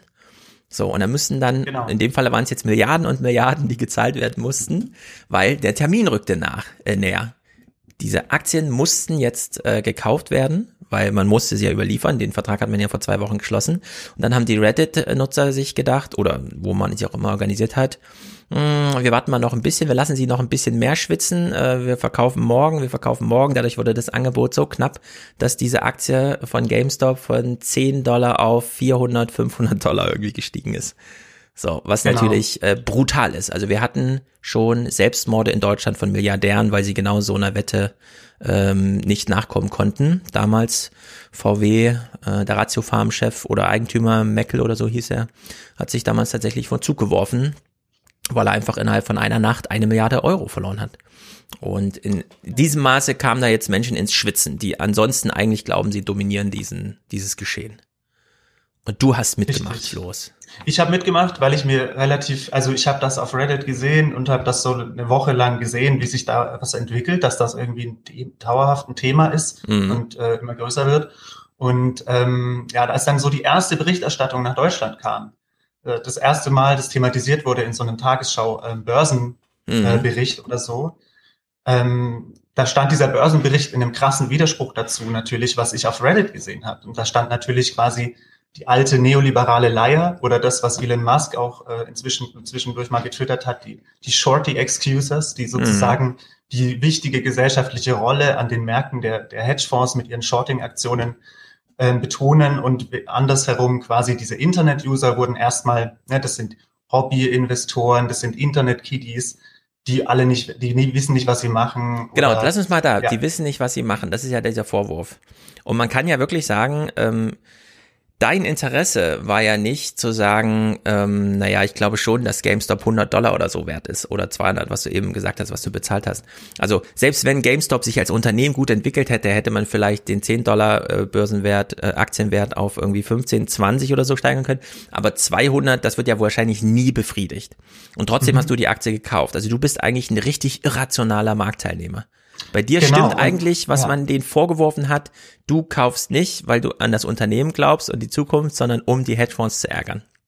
Genau, oder vielleicht könnte man es sogar so fassen, dass ähm, die Affen gerade ein bisschen versuchen, ein Bailout für GameStop zu machen. Ne? Und einfach Geld zuschießen, wo sie wissen, das kriegen sie äh, womöglich nicht wieder. Ja? Mhm. Außer eben in diesem Short Squeeze. Ähm, ja, es gibt verschiedene Sachen, das äh, zu betrachten, aber ich würde sagen, dass das auf jeden Fall eben ganz fundamentale Theorien in Frage stellt natürlich, ne, die ich sowieso für Quatsch halte, wie die Theorie, dass der Markt effizient wäre und dass wir rationale Marktteilnehmer ja. haben und so weiter, ja. Und eben auch die Frage, was ist denn ein Unternehmen wert? Ne? Wer bestimmt es denn? Ist es, wer weiß, was ein Unternehmen wert ist? Tesla? Ist Tesla so viel wert, äh, dass es der, der ähm, Autobauer auf der Welt ist mit der höchsten Marktkapitalisierung mhm. oder ist das einfach nur absurd? Das Aber ist die Frage, ja. Tesla ist ein guter Stichpunkt, denn diese Bewegung, die sich da jetzt so ein bisschen geformt hat, durch diesen ersten Erfolg ist ja noch längst nicht ausgestanden. Die Hedgefonds haben ja noch unglaubliche Short-Positionen. Das ist ja noch gar nicht groß beglichen, sondern du mit deinen 200 Euro, Dollar oder wie auch immer, mit denen du da drin bist, das kann ja, also da ist ja noch Potenzial für relativ viel, dass du dann im richtigen Moment verkaufst und so ein Hedgefonds kaufen musst und du dann doch nochmal da das Dreifache rausholst. Ja. Witzig finde ich, dass diese Bewegung jetzt angeführt wird von Elon Musk, also mhm. keinem Reddit-Nutzer, sondern dem reichsten Menschen der Welt, der selber wütend ist auf diese Hedgefonds, die andauernd gegen seinen Tesla wetten und damit äh, dieses ganze Unternehmen so ein bisschen ins Wanken bringen und Unsicherheit schaffen, weil klar, ähm, Elon Musk ist der reichste Mensch der Welt, weil er diese Aktien da besitzt und wenn die die ganze Zeit da so unter ähm, Torpedierung sind. Und jetzt ist ja so eine Frage, Du bist jetzt ganz neu am Aktienmarkt. Also du hast deine allerersten Aktien gekauft und wir können an dir schon sehen, wie sehr durch puren Wille und ein bisschen Organisation, aber allein durch puren Willen und unabhängig der Marktrealitäten Aktienpreise manipuliert werden können. Denn 220 irgendwas Dollar, das ist eine Manipulation, das hat mit irgendeiner angenommenen Realität nichts zu tun. Und jetzt können wir uns ja vorstellen, ihr als Amateure, können solche Marktbewegungen verursachen. Was müssen wir eigentlich an äh, Kapazität, die Märkte zu manipulieren, den Hedgefonds, also den äh, richtigen Profis auf der, auf der anderen Seite unterstellen? Klar, sie kamen jetzt mhm. mal ein bisschen in Bedrängnis, aber kann man anhand der Erfahrung, die du jetzt auch gemacht hast, als Amateur so viel Effekte, ja? klar, nur einer von vielen, aber trotzdem, äh, kann man da, also äh, ich glaube, man kann nicht wieder zurück zu sagen, so wie man in der AD oder im ZDF den Börsenbericht macht, ja, weil Öl, weil Trump-Entscheidungen haben die Märkte reagiert. Äh, man könnte mittlerweile sagen, es ist einfach alles immer nur noch Fake. Es ist alles nur noch Fiktion. Irgendwer hat irgendwas irgendwie kommuniziert. Aber sozusagen auf zweiter Beobachtungsebene äh, hat man etwas verursacht, was dann, aber da kann man nicht von Realität sprechen, ja, dass die Börsen noch irgendwas abbilden oder so. Das ist, glaube ich, eine große Lehre, die man jetzt so ziehen kann. Würde ich auch sagen. Genau. Und das ist auch was, was, das sind alles die Themen, die jetzt in dem Interview, was wir gleich, wo wir gleich ein paar Clips draus anschauen mhm. werden, ähm, alles thematisiert wird. Vielleicht noch dann kurze Vorrede dazu, um das einzuordnen, eben, was bis dahin passiert ist, ähm, bis zu diesem Interview, ist eben, dass quasi diese dieses Narrativ aufgemacht wurde in den Medien, ne, ähm, die Reddit-User, die Verrückten äh, ja. und äh, Unerfahrenen, was machen sie denn hier und manipulieren die nicht den Markt und ist das nicht illegal, was natürlich ein Vorwurf ist, der dann viel Gelächter aus, auf, auslöst auf einer Plattform, wo die Leute haargenau wissen, ähm, auf welche Art Märkte manipuliert werden und wie Hedgefonds sich untereinander absprechen und so weiter. Und damit nicht genug hat zum Beispiel CNBC ähm, dem Eigentümer oder Chef dieses Hedgefonds, Melvin Capital, der ursprünglich investiert hat, in eine Plattform geboten, wo der dann rumheulen konnte, dass, dass das doch ein Skandal wäre und so weiter, was die Reddit-User da machen. Ist das der Lee Cooperman? Ähm, das weiß ich gerade nicht. Ich habe den Namen nicht. Peterfree. Auf jeden ja. Fall ähm, war es ja auch so, Melvin Capital war nach kürzester Zeit im Prinzip pleite. Hätten sie die Verluste realisieren müssen, die hatten nach wenigen Tagen ja. äh, fast drei Milliarden Dollar verbrannt sozusagen und haben selber ein Bailout bekommen von einem viel mächtigeren und größeren ähm, Finanzdienstleister und der heißt Citadel LLC. Ähm, das sind das, ja, das sind Unternehmen, über die findet man nicht so viele Informationen öffentlich und da ist, glaube ich, BlackRock versucht ist man lieber in Deutschland. im Ja. Rampenlicht stehen natürlich. Ja.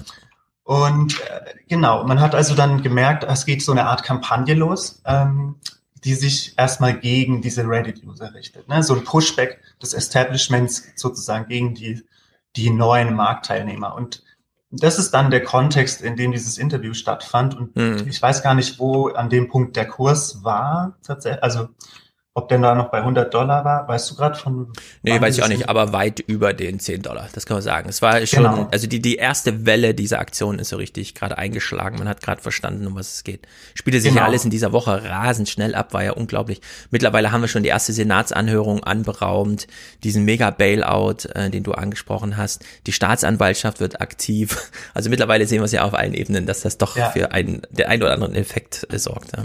Und was ich dann auch sehr schnell krass fand, ist eben, dass scheinbar nie, erstmal niemandem bewusst war, was das für ein großes Risiko ist für das Finanzsystem oder vielleicht kein, ja, also auf jeden Fall ein Risiko, weil, und äh, ich habe gestern irgendwie in den Blättern erst diesen Artikel gelesen zu, wie instabil das Finanzsystem immer noch ist seit der Krise 2008. Und ein Punkt ist eben, dass du Finanzmarktgeschäfte mit so wenig Eigenkapital finanzieren kannst. Ne? Und Hedgefonds, die machen ja, da geht's ja auch nur um den Hebel. Und du kannst, also die von den Milliarden, die dieser Hedgefonds ursprünglich investiert hat, den zehnfachen Betrag konnten sie da vielleicht als Hebel ansetzen oder noch mehr.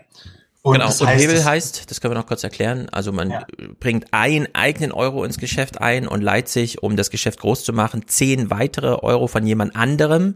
Das heißt aber, irgendwann kommt ein Termin, da muss man die zurückgeben. Und wenn das Geschäft nicht gelingt, ist nicht nur der eine Euro verloren, sondern noch zehn weitere. Und das zeigt, wie groß die Ausstrahlungseffekte äh, sind von solchen, sondern da kommen dann irgendwelche anderen Banken ins Spiel, die dann plötzlich diese 10 Dollar aufbringen müssen.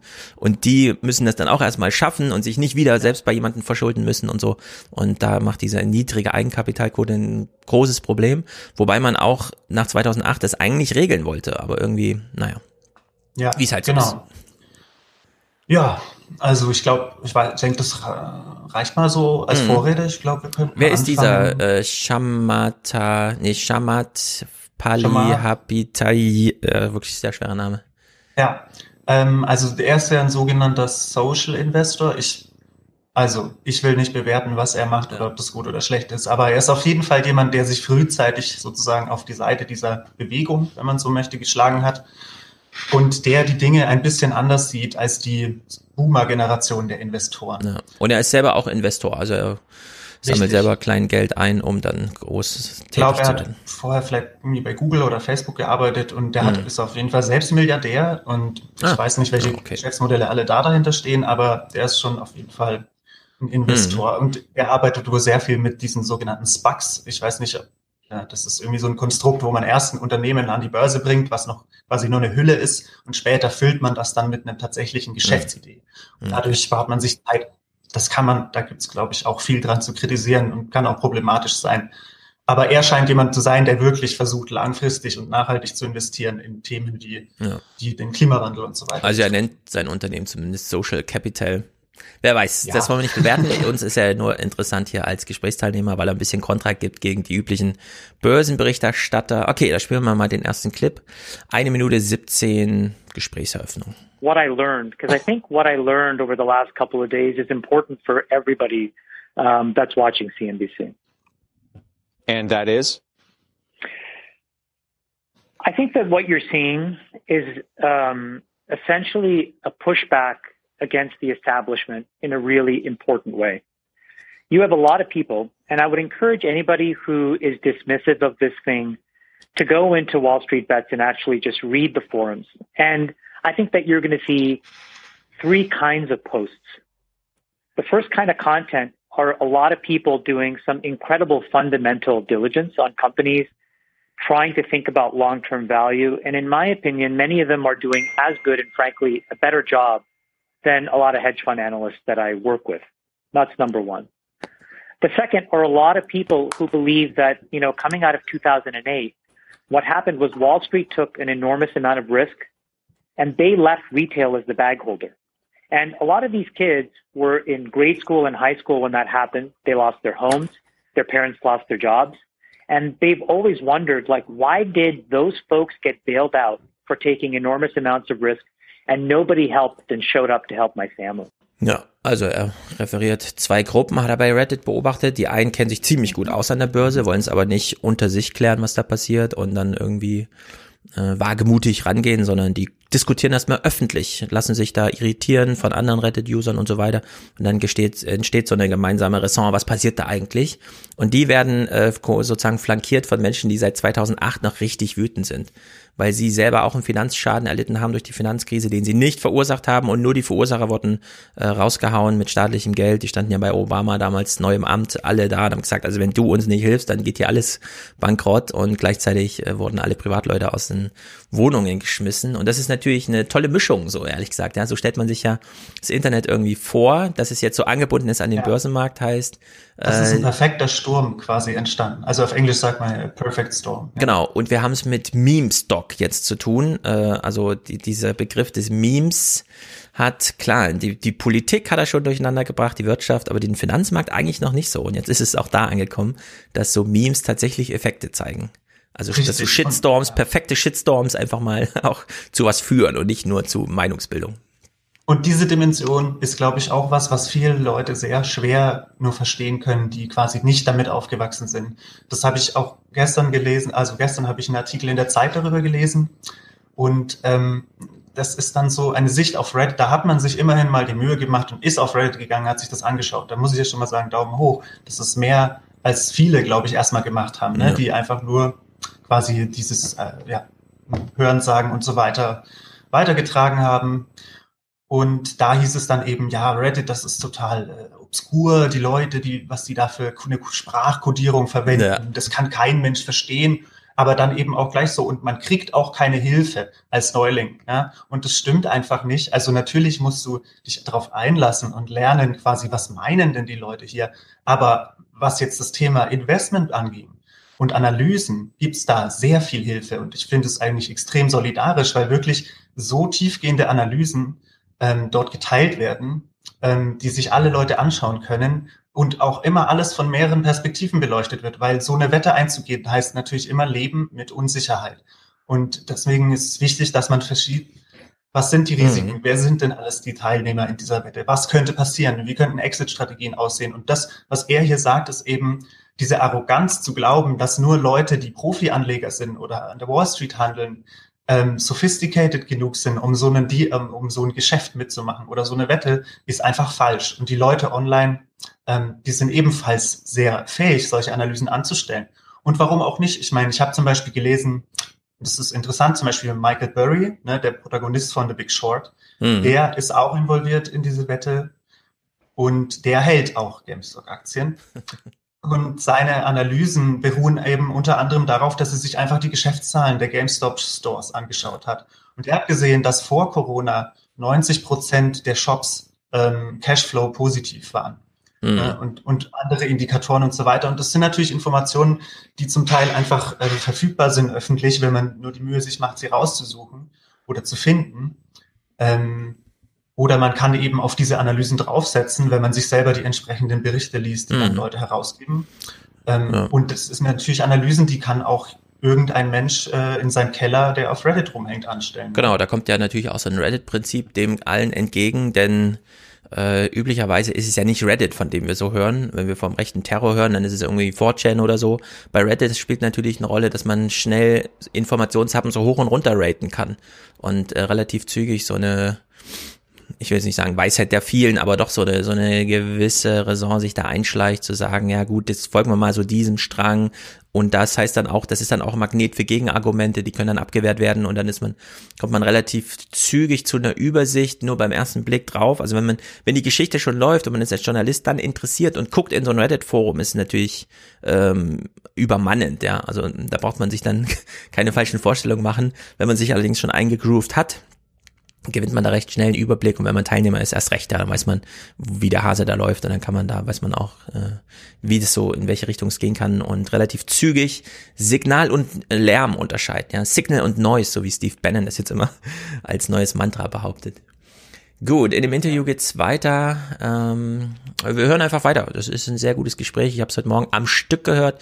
Jetzt haben wir es hier in Häppchen Teil 2. And this is what you're exposing is that that edge is gone. And now all of a sudden, you know, retail can be on the same footing and they don't have to be the bag holder to Wall Street. But, but let me let me ask you this. I mean, thing. but but but but somebody from retail um, is going to eventually be the, to use your words, bag holder in this situation. Are, are they not? And do you think it's it's responsible for you and some other big names who tweeted about it yesterday and to get involved yourself, knowing that you guys are considered the Pied Pipers, that people are going to follow you into these trades and someone is ultimately going to get hurt after you and others are long gone, Chamath?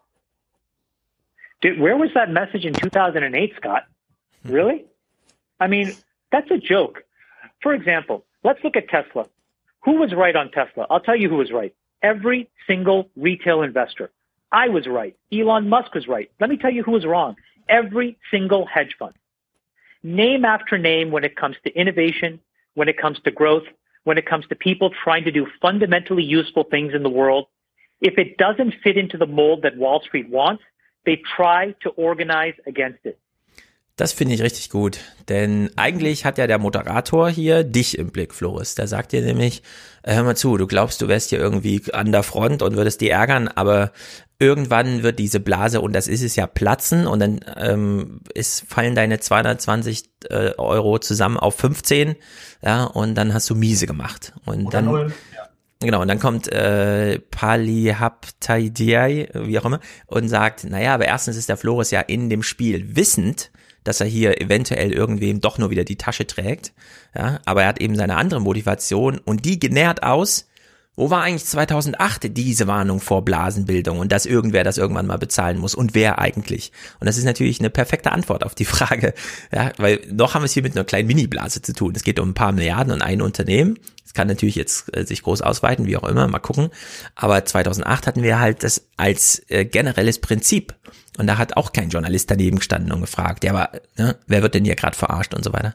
Und in der Hinsicht ist das schon, äh, also es ist auch eine sehr leichte Position, die er da jetzt so hat, das zu verteidigen, ja, weil es einfach so offensichtlich ist irgendwie. Absolut. Und ich glaube, dass das jetzt gerade eben auch anders läuft, weil sich Leute bemühen, ähm, dieses Narrativ zu drehen. Und das ist auch meine Motivation ähm, quasi gewesen, äh, dir zu schreiben, ob wir nicht darüber reden wollen, weil ähm, ich finde, dass das erst zunächst mal katastrophal gelaufen ist und es läuft immer noch katastrophal.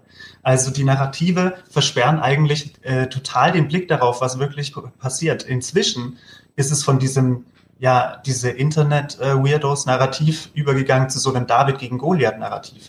Das stimmt aber auch nicht, muss man sagen, weil das ist natürlich naiv, das anzunehmen. Natürlich ist da eine Bewegung entstanden, aber die Internetnutzer und die Retail-Investoren sind trotzdem auf jeden Fall ein kleinerer Anteil insgesamt an denen, die jetzt GameStop Shorts halt, äh, GameStop äh, Ja. Aktien halten. Ja. Und das sind natürlich die sogenannten Whales, ja, die Big Player sind natürlich auch investiert. BlackRock ist investiert.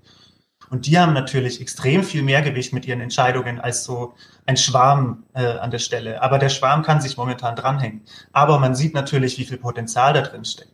Und Ja. wenn dieser Schwarm immer größer wird, dann werden die Kräfteverhältnisse auf jeden Fall sich irgendwann ändern oder zumindest ähm, wird es sich annähern, sage ich mal. Ne? Mhm. Genau, ist ganz wichtig, glaube ich, zu sagen, ja, es gibt jetzt viele, die sich auf Reddit organisieren und dann mal da eine Aktie kaufen und da mal eine. Aber natürlich sind da auch die großen milliardenschweren Organisationen wieder auch auf der Long-Seite mit im Spiel. Nur immerhin ist es jetzt schon mal Milliardäre gegen Milliardäre und nicht nur Milliardäre gegen den kleinen Mann. Ja, so in 2008er Stile.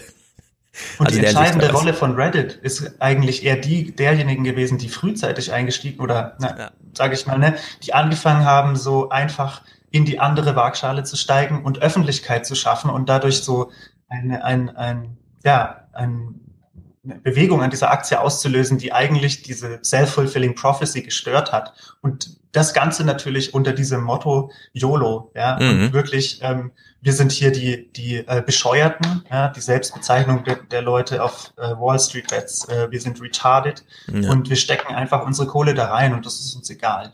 Und Genau. wir wollen gewinnen, aber vielleicht ist alles weg. Genau, es gibt so einen ganz großen Sekundärinfekt, den ich jetzt gerade wieder beobachte. Es ist unglaublich lehrreich.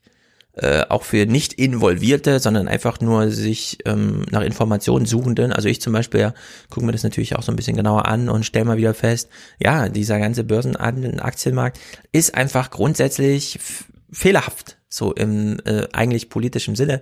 Und das behalte ich natürlich so als Hintergrundrauschen für alles, was ich künftig, keine Ahnung, ja. Also würde mich nicht wundern, wenn sich künftig Politiker auch wieder dafür rechtfertigen müssen, was sie hier wieder zugelassen haben. Clip Nummer drei. Why is it allowed for somebody running a hedge fund to basically claim that they are market neutral, but be levered up? They take a $10 billion fund and their prime brokers allow them to run $100 billion of notional experience, uh, uh, notional exposure. Who thinks that that's fair? It's not fair to the retail investor.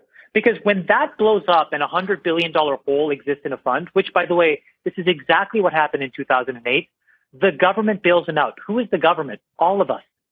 So, you know, retail has been the bag holder before. Retail hasn't caused these things before. Hedge funds have caused these things before. So if you're going to talk about taking the gun away from the baby, let's make sure we figure out who the baby. Genau, mit Retail meint er hier den kleinen Aktienhändler wie dich. Du kaufst dir eine Aktie von deinem Geld. Du gehst nicht rum und sagst zu deinen Nachbarn, ähm, hört mal zu, ich will hier eine Aktie kaufen, leit mir mal noch so und so viel Geld und dann und stürzt die mit damit alle ins Verderben, weil du denen das Geld niemals zurückgeben wirst. Das machen die Hedgefondsmanager auf der anderen Seite. Und das stellt er hier nochmal klar. Auf der einen Seite stehen einfach nur normale Leute, die erstmal aus welcher Motivation auch immer, mit ihrem Geld die Aktien kaufen, die sie mit diesem Eigenkapital finanzieren können. Und das ist, mhm. glaube ich, auch groß und breit so zu beobachten. Zumindest bei diesen, die klar jetzt auch nochmal zurückgestutzt wurden auf Robin Hood und so, um selber nicht zu krass ins Risiko zu gehen, erlauben sie sowieso nur eine Aktie gerade zu kaufen, sondern da ist einfach jeder mit seiner einen Aktie drin, mit seinen 300 Euro oder so. Und auf der anderen Seite wird da wild rumgehebelt. Und der Hebel ist das Problem, nicht die Aktienkäufe, weil wenn man das zum Vorwurf machen würde, das wäre ja verrückt, ja, äh, die ganze Zeit diese Propaganda, geht man Aktien, geht man Aktien, hören wir in Deutschland auch von Friedrich Merz und so weiter, den kann man jetzt nicht genau. vorwerfen, dass die alle in Aktien gehen, ja, so wie du, Ob du bist ja eigentlich, so genau, du bist ja eigentlich der Prototyp von, ah, endlich ist Flores auch, hat auch mal eine Aktie gekauft, ja, eigentlich wollen die das ja, nur nicht so. Und jetzt versuchen sie das Argument zu drehen und das hat er wieder sehr schön aufgefangen. Okay, können wir gleich zum Clip 4 springen. Genau. And just the fact that for one time those folks lost, we can bellyache and cry on national television, to me is a joke. Well, I mean, I don't There's think a that... lot of kids. Hold on a second. There's a lot of kids and a lot of people on Wall Street bets who have made money to pay off their mortgage.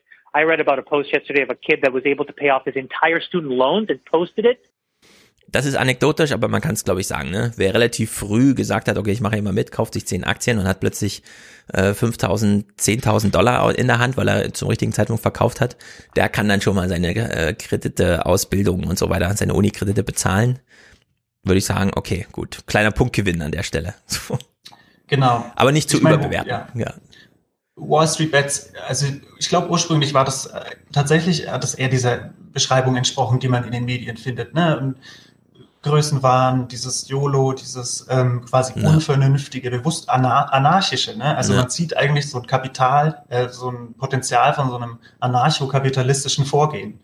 Ähm, ja, das äh, finde ich spannend, aber diese Community ist ja unglaublich gewachsen. Also mhm. vor zehn Tagen waren eine Million Leute oder so Subscriber von diesem Reddit. Das sind jetzt inzwischen schon über sieben Millionen waren es gestern Abend. Mhm.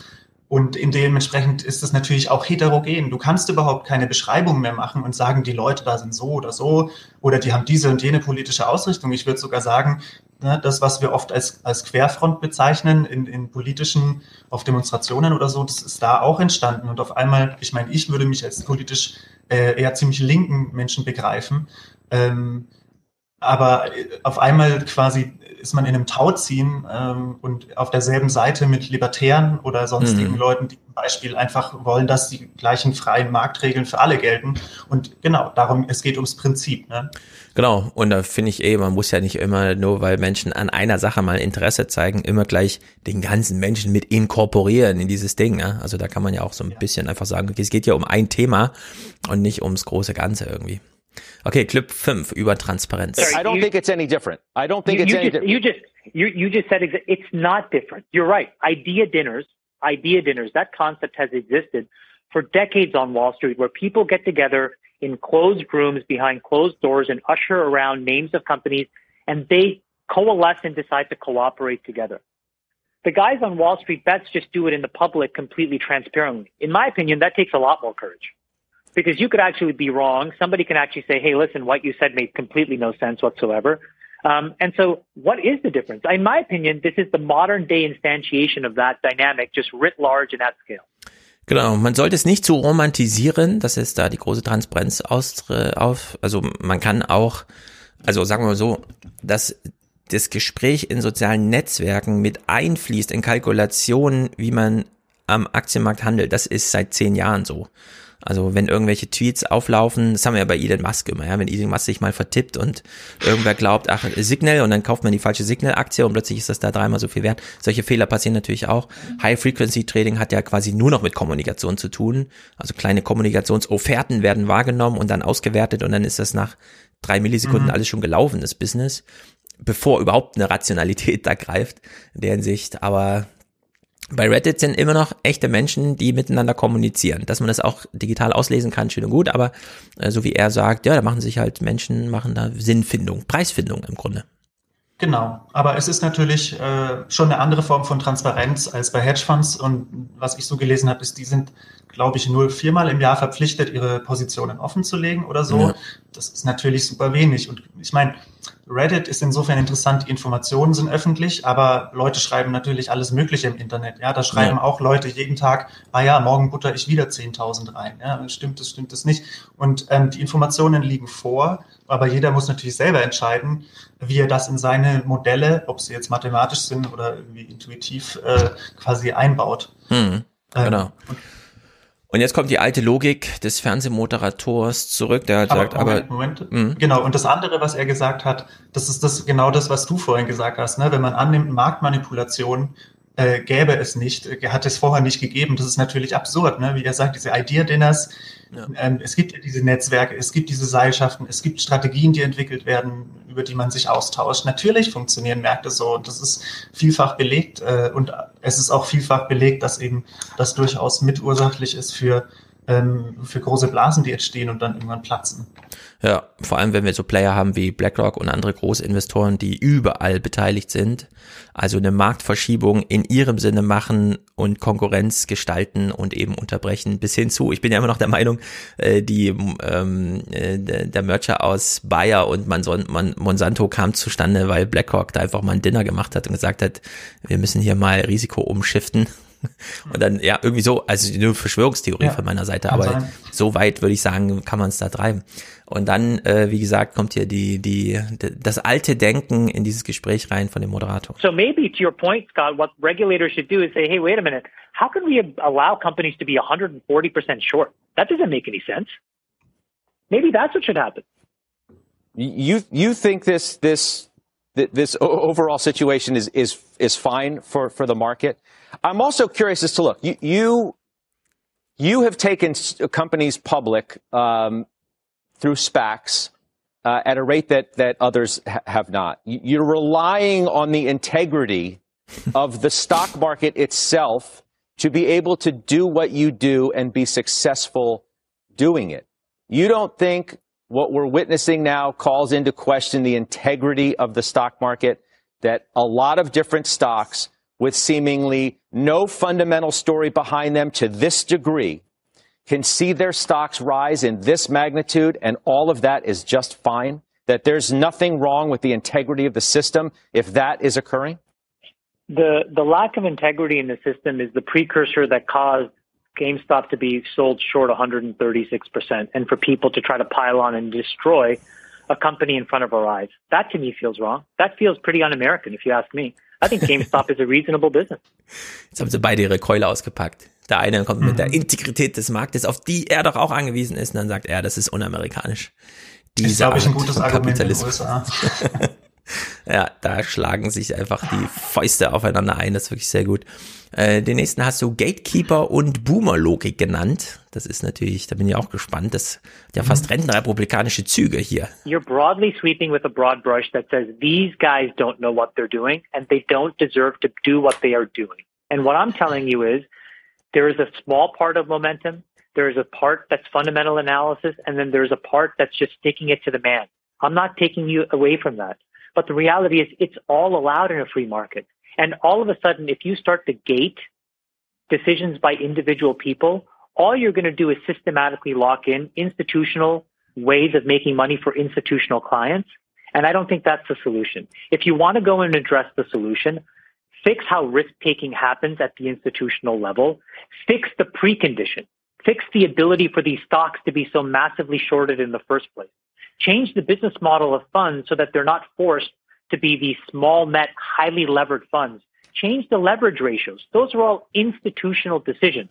But don't all of a sudden look at a short squeeze where money is being made by retail and all of a sudden say, hey, they could and may be the bag holder in the future. So let's make sure that they can never participate in the future. That's crazy. Yeah. I mean, I didn't say that. I didn't say they shouldn't be you able are to. saying that. I'm That not is the saying they shouldn't be able to of what you're participate. I'm not saying they shouldn't be able to You want participate. to you want to say you're saying they should participate on your terms, No. on Wall Street's terms, no, in a way where they get the when when Wall Street can have the best of it, they can maybe participate on the side, but then when Wall Street gets the worst of it, they, their parents, No. their relatives will just come and bail them out. Not what I said. No. Also ich habe hier rausgehört, es gibt sozusagen eine Zwei-Klassen-Gesellschaft an der Börse. Die einen bringen als Kleinerleger das Geld hin und die Großen spielen dann damit und machen ihre Milliardengewinne über diese ganzen Konstruktionen wie eben. Und wenn dann die Kleinen auch mal die großen äh, Konstrukte ausnutzen und die Milliardäre ausquetschen und da eine Milliarde rüberfließt zu den Kleinen, nämlich zu denen, die, was weiß ich, die ähm, GameStop-Aktie für 80 Dollar kaufen und dann eine Woche später für 300 verkaufen, dann machen die eben mal diesen Reibach, dann äh, ist plötzlich großer Aufschreier. Und da fand ich Ja, äh, sehr, genau, gut, sehr das gute ist Einwürfe. absolut der Fall. Und das ist eben noch nie passiert. Ne? Das ist jetzt das erste Mal, dass das passiert. Warum? Unter anderem eben deshalb, weil auch die Regeln eben so sind, du kannst dich als Retailer oder als kleiner Mensch, als kleiner Mann gar nicht Ja. in einen Hedgefonds oder so einkaufen. Du konntest Genau. nie an solchen Geschäften partizipieren. Ja. Ähm, und jetzt eigentlich durch diese vor äh, diesem, diese quasi Ausbreitung dieser Trading-Apps und so weiter, ne, und das Thema vielleicht auch durch Corona für mehr Leute dann mehr präsent geworden, ähm, ist das erste Mal eine Situation da, wo eben Retail da tatsächlich einen großen Einfluss hat und so oder zumindest viel profitieren könnte von dem von dem Short Squeeze. Hm. Genau, da gibt's ja jetzt, also diese Senatsanhörung und so, die behandelt ja auch eine Frage, warum wurden die jetzt eigentlich alle ausgeschlossen vom Markt? Also warum darf der Einzelne nur noch eine Aktie kaufen, beispielsweise über Robin Hood, das ist ja auch ein toller Name für so ein Geschäft. Ich habe von einem Mikroökonom gehört, da wurde es kurz erklärt, wie das Geschäftsmodell von Robin Hood ist. Bei Robin Hood kauft man Aktien kostenlos. Man muss nichts an Provision oder so weiter bezahlen wie sonst immer. Dafür wertet Robin Hood allerdings die ganzen Käuferdaten aus und macht selber als Marktteilnehmer mit diesen Informationen, die sie da gewonnen haben, äh, Geschäfte. Äh, die haben natürlich als Marktteilnehmer selbst jetzt Angst bekommen, dass sie irgendwie 10 Uhr morgens die Order kriegen, so und so viel, ja, von so und so vielen Leuten GameStop-Aktien zu kaufen und dann 14 Uhr, wenn sie das Geschäft abwickeln, hat sich der Markt so verändert, dass sie selber diese kleine Lücke füllen müssen, also die Preisentwicklung innerhalb dieser vier, fünf Stunden, dass sie das selber nicht tragen wollten, das Risiko, deswegen gesagt haben, jeder nur eine Aktie. Weil dann ist es irgendwie ein bisschen äh, begrenzt. Also es, es war jetzt nicht der große äh, politische Eingriff, wir schützen jetzt mal die Milliardäre, sondern äh, es gibt da sozusagen ein BWL-Interesse, auch von den äh, kleinen Zwischenhändlern zu sagen, nee Leute, wir müssen das hier mal ein bisschen runterkochen. Aber es nimmt eben den, die Kleinen aus dem Markt. Und so wie ich das verstanden habe, sind sich da Alexandra Ocasio-Cortez und Ted Cruz zumindest in diesem Punkt sehr einig, dass sie sagen, das darf nicht sein. Äh, Richtig. Die müssen dann noch miteinander klären. AOC hat das ja geschrieben. Ähm, Ted Cruz, du wolltest mich vor zwei Wochen noch töten lassen im Kongress und jetzt plötzlich willst du mit mir gemeinsames politisches Geschäft machen. Aber auf vielen Ebenen ist da jetzt ganz schön viel Bewegung drin. Und Wir kennen diese Geschäftsmodelle ja von den sozialen Medien und alles, was umsonst ist, ne, macht den Genau. Kunde zum Produkt. Wir wissen das und man Genau. muss man natürlich aufpassen. Das ist aber bei Robinhood auch nicht das Einzige, sondern da geht es auch wirklich um handfeste Interessenkonflikte, denn Robinhood gehört wohl ebenfalls Citadel LLC, dem Hedgefonds, der quasi. Ja. hier Ja. auf keinen Fall seine Wette verlieren möchte. Und da Ja. muss man sich schon fragen, wie kann sowas sein? Und das ist natürlich nur einer von vielen Interessenkonflikten, die es gibt äh, in, an den Finanzmärkten. Genau, und da kann man nur hoffen, dass diese Senatsanhörung solche Eigentumsverstrickungen dann mal so aufdröselt für uns, also dass da jetzt mal richtig Transparenz und lehrreiches Wissen einfach generiert wird, was ja auch journalistisch mal aufgearbeitet werden kann, um das mal zu verstehen. Also ich finde das, eine, es war eine sehr lehrreiche Woche, ziemlich, ziemlich spektakulär insgesamt. Ich habe es nur als Zuschauer, du hast zwei Aktien dabei, das ist natürlich auch nicht schlecht. Wollen wir zum Abschluss diese beiden Clips mit Lee Cooperman gucken, der ja selbst, du hast sie rausgesucht, der selbst großer Milliardär, verwaltet irgendwie drei Milliarden fremdes Vermögen an der, an der Börse und äh, mit seinem eigenen Hedgefonds und hat da irgendwie auch Skin in the Game. Und du hast den einen Clip hier benannt, kurzer Blick in die Gedankenwelt eines Einprozenters. Und das genau, ist natürlich. Das war der. Ah ja, genau. Ich, ich glaube, aber mh. wir könnten auch den Thomas Petterfy-Clip schauen. Dann spielen wir alle drei. Wäre es, glaube ich, wirklich interessant nochmal, um dann zu sehen, wie die Situation jetzt eskaliert ist und was das Risiko für das Finanzsystem ist. Okay, also wenn ich auswählen müsste, dann würde ich lieber den gucken. Na, dann nehmen wir den, den Thomas und danach den, den anderen Lee-Clip, den wir da noch haben. Also hier Thomas Petterfry, das ist auch einer von diesen Hedgefonds-Involvierten ja. und so weiter. Okay. Und dieses Interview war jetzt also am Donnerstag und zwar nachdem Robinhood den Handel mit dieser Aktie verboten hat. Und die mhm. haben diesen Handel verboten und das war quasi, der Kurs ist explodiert. Das heißt, am Donnerstag hätte der Short Squeeze, äh, Short Squeeze schon passieren können. Ja. Und ähm, wir sehen gleich, aus welchen Gründen also der Handel dann verboten wurde und was Konsequenzen hätten sein können, ja. wenn nicht. So that is a loss of roughly 10 to 15 billion dollars on the one side and 10 to 15 billion dollars of gain on the other. I'm afraid that so there I may just want to brokers who may not be able to meet these margin calls. So that is the. So just just to be clear, you're worried about the middlemen. Are, are you doing this move to protect yourself or to protect your customers? Partly to protect ourselves, but mostly to protect, of course, to protect our customers, but most of all to protect the marketplace, to protect the clearinghouse. So if there are 10 to 15 billion dollars of losses in there, mm-hmm. somebody has to pay them. Will they be able to pay it? Is the big question. Th- Thomas, um, do, do, you understand people's anger, your customers' uh, anger, given that essentially you, you changed the rules of the game right in the middle of the match, at the most important moment in the match, even if your terms uh, and conditions allow you to do that. Do you understand their anger that you changed the terms of trade for them uh, just as things were getting heated up? I do, but when you say right in the middle of the game, then you're saying as the squeeze is going on, stronger and stronger. But that's illegal. That's manipulative. So it's, it, it cannot be done. So, so, so do you think? Also, I think somewhat responsible for what our customers are doing. Also, und das ist eine Schuldumkehr, ne? weil ja. natürlich ist die Frage, warum geht denn der Squeeze weiter und weiter? Ne? Es liegt natürlich daran, dass erst Melvin nicht bereit war, seine Verluste zu akzeptieren, jetzt ja. Citadel nicht bereit ist, die Verluste abzuschreiben. Und wie können sie das machen? Indem sie den Squeeze immer verlängern. Und das können ja. sie nur durchhalten, indem sie immer weiter shorten. Das heißt, Shorten kostet Geld. Die verbrennen jeden, jeden Tag Milliarden, weil die auf keinen Fall diese Wette mehr verlieren wollen. Und du kannst dir vorstellen, inzwischen geht es um einen Betrag von 70 Milliarden oder so. Ja. Oder inzwischen ist es wieder gewachsen. Und ich meine, da muss man sich auch mal überlegen, ja, mit welchen Strafzahlungen soll man überhaupt noch jemanden, der vor so einem Schuldenberg dann steht, genau. zur Raison bringen, ja? Und die, deswegen ist denen jetzt jedes legale oder illegale Mittel recht. Deswegen wird der Handel ja auch beschränkt. Deswegen wird es, also, und die Frage ist ja, also wer ist denn hier gerade der Wahnsinnige? Ne? Sind es mhm. wirklich die Redditors, die einfach eine Aktie kaufen und halten? Okay, und manche haben noch Optionen mit Hebel. Oder sind es Leute, die einfach immer weiter shorten und shorten, obwohl völlig klar ist, dass sie verloren haben? Genau, das ist diese quantitative Seite dem ganzen Ding. Menschen, die jetzt in der Not stehen, wie du sagst, 70 Milliarden aufbringen zu müssen, äh, motivieren natürlich dich nur dabei, deine Aktie zu halten und jetzt natürlich nicht für den läppischen Betrag von 200 Dollar zu verkaufen, sondern mal gucken, ja, ja wann, wann hier irgendwie der Knoten platzt. Äh, ja, und wem will man das jetzt verbieten, mit der Strafandrohung von 500.000 Dollar äh, nicht diese 70 Milliarden zu zahlen, ja, ist natürlich total Quatsch.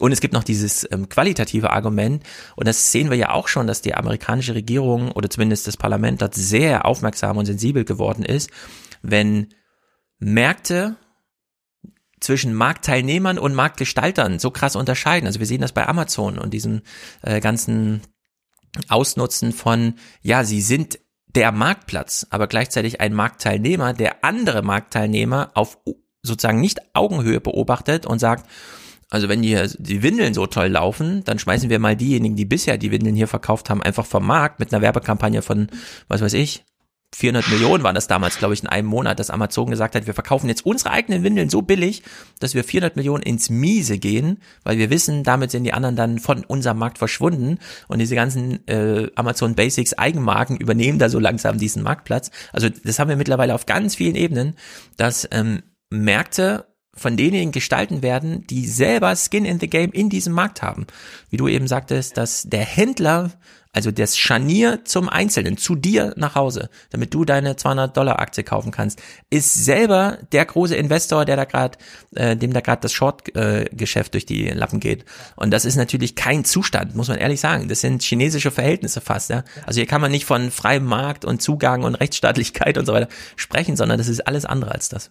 Also ich finde wirklich dieses Interview spannend, weil das ist wirklich ein Mensch, wo man sagen muss, da sitzt jemand an den Schalthebeln der Macht. Und ja. zwar ganz substanziell. Ne? Das ist wirklich, das, das ist ein Dreh- und Angelpunkt an den Märkten, diese Position, die inzwischen diese elektronischen Broker inhaben. Da werden Geschäfte abgewickelt, deren Volumen wahrscheinlich unvorstellbar sind. Und mhm. Das ist einfach Wahnsinn. Und aber was man auch noch verstehen muss jetzt, warum ist das Risiko so groß? Es geht doch nur um ein Unternehmen. Ich meine, 70 Milliarden sind ja im Vergleich zu globalen Wirtschaftsleistungen immer noch sau wenig. Das kann man ja immer noch zahlen. Aber ja. was eben, wovor man Angst hat, oder diese sogenannte schwarze Schwan, ne, so ein Ereignis, was auf einmal einfach die ganze Liquidität aus einem Markt raussaugen kann, das ist eben das, was gerade mit GameStop passt. Also könnte sich dazu entwickeln. Denn die, das Risiko besteht eben von Ansteckung. Denn das hat viele Effekte, aber ein Effekt ist, wir sehen jetzt seit Tagen, dass die Märkte immer rot sind. In Europa, ja. der DAX, der Dow Jones, der S&P, alles, ne? Oder viele Märkte. Und natürlich gibt es dafür viele Gründe, aber ein Grund ist, die Hedgefonds müssen ja, um diesen Short weiter fortzuführen, irgendwie äh, Liquidität halten oder wieder noch neue Liquidität freisetzen. Und ja. wie machen sie das? Indem sie auch ihre ganzen anderen Assets dann anfangen zu verkaufen und auch die Blue Chips und alles. Und deswegen sinkt der Kurs von Apple, sinkt der, also ne, und ähm, das ist natürlich ein enormes Risiko. Und je länger diese Sache sich fortsetzt, desto größer ist eben die Gefahr, dass dann es zu einem Riesenausfall kommt und gleichzeitig die Kurse schon in, aufs Talfahrt sich befinden und das dann sich beschleunigt in einem wahnsinnigen Maßstab. Mhm.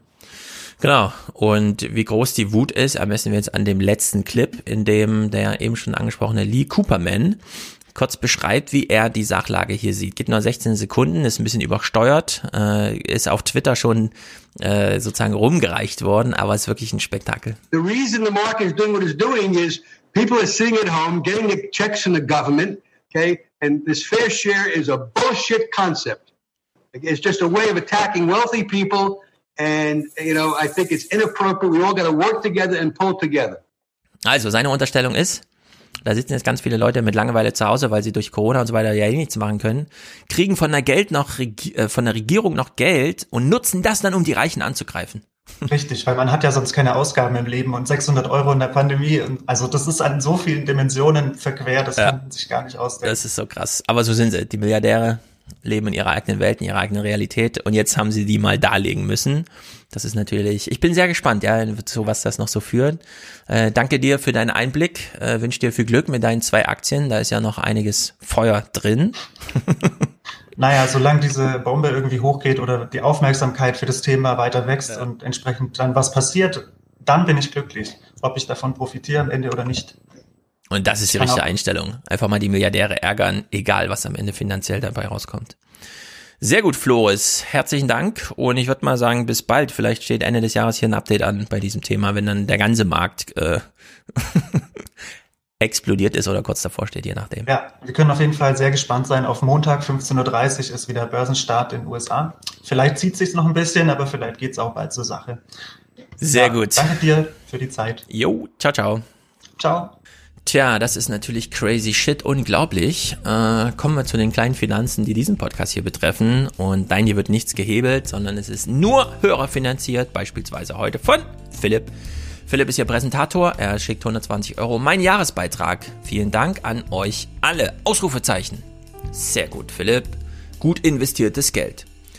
Maximilian schickt 52 Jahresbeitrag und Beenden der Schwarzhörerschaft. Habe den Aufwärmpodcast erst viel zu spät entdeckt und mich riesig gefreut, diesmal nicht zu spät zu sein.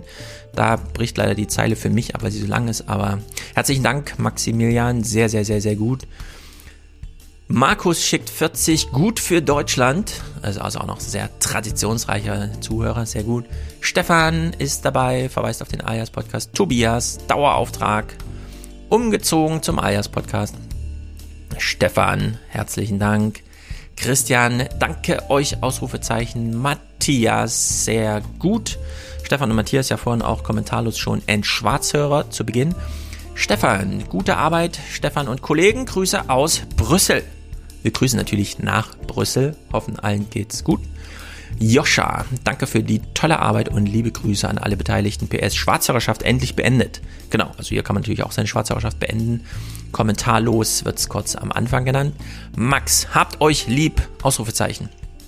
Jan, lieber Stefan, danke für deine Arbeit. Viele Grüße aus dem verschneiten Kassel. Na, ich hoffe, ihr konntet eine Schneeballschlacht machen. Robert ist hier dabei, sehr gut, auch schon in Schwarz. Leonid, ABWA, Hella. Mhm, mhm, mhm. Ist denn das Grüße oder ist das ein Absender oder wie auch immer?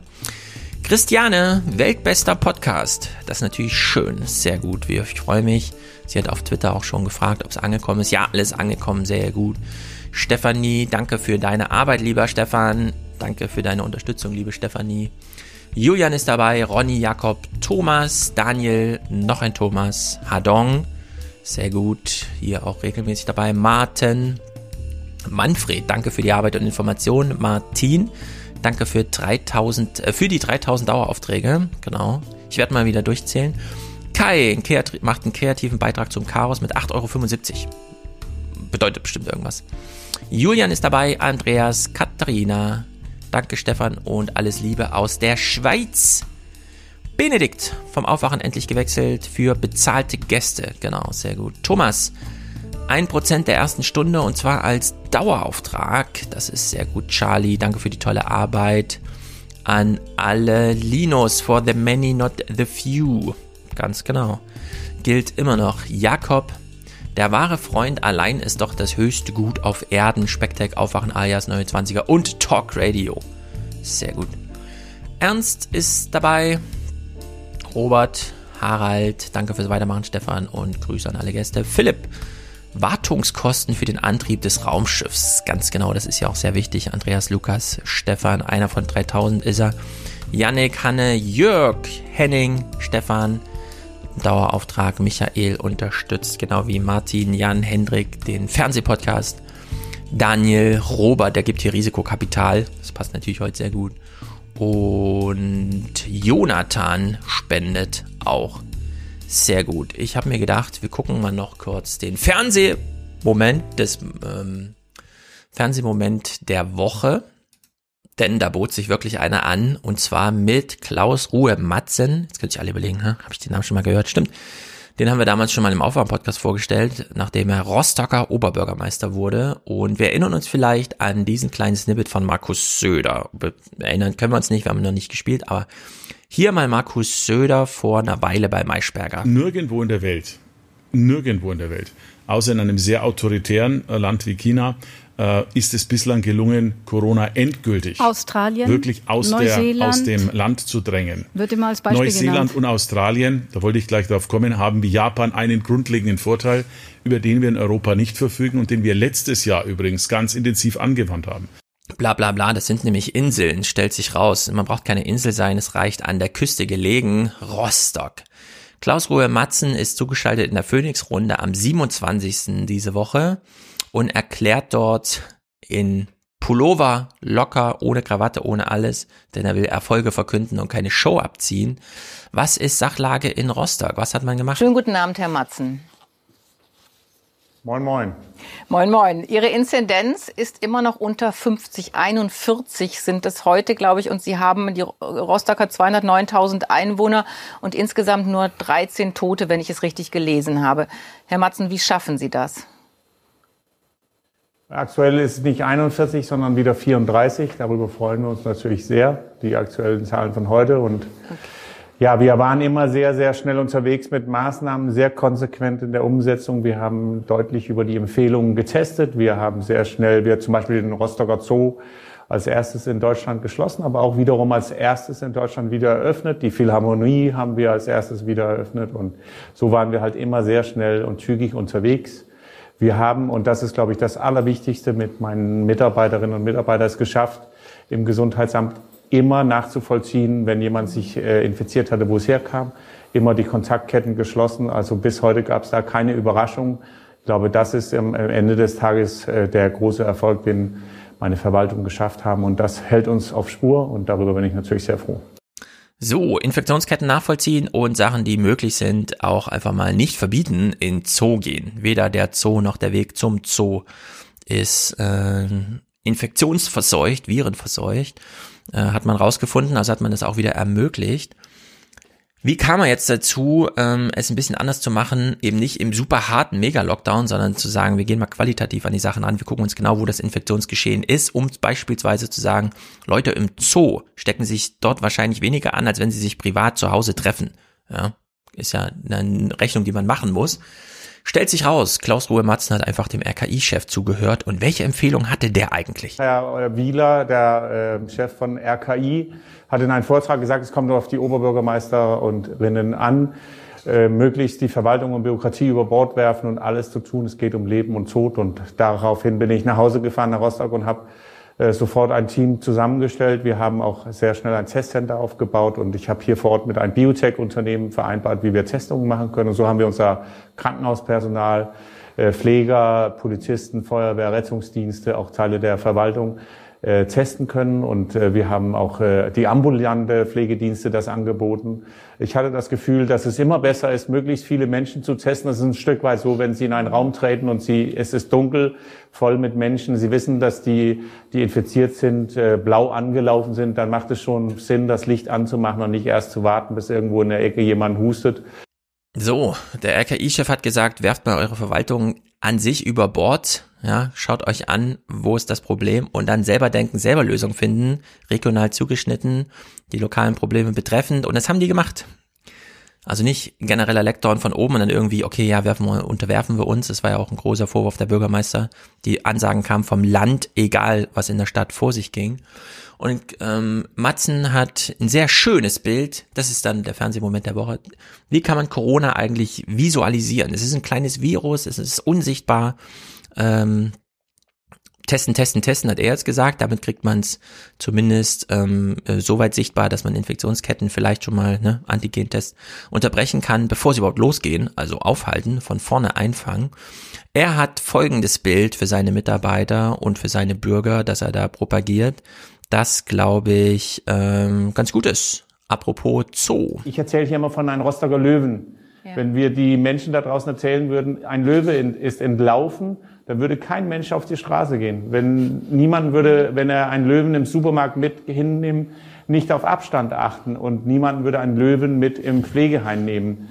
Und dieser Löwe holt bis zu 1000 Menschen am Tag von der Straße in Deutschland und es gelingt uns trotzdem nicht, den Menschen das bildlich zu erzählen, wie gefährlich das eigentlich ist mit dem, was wir zu tun haben.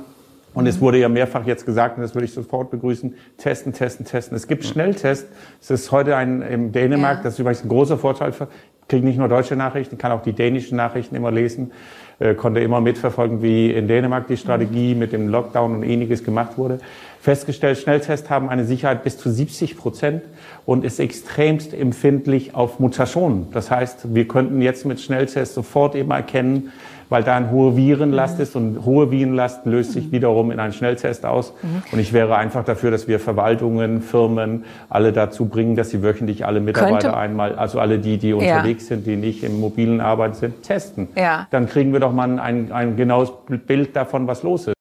Testen, testen, testen. Und in dem Sinne muss ich hier nichts weiter sagen, denn Matthias hat das alles vertont. Das ist großartige, ganz tagesaktuelle Arbeit.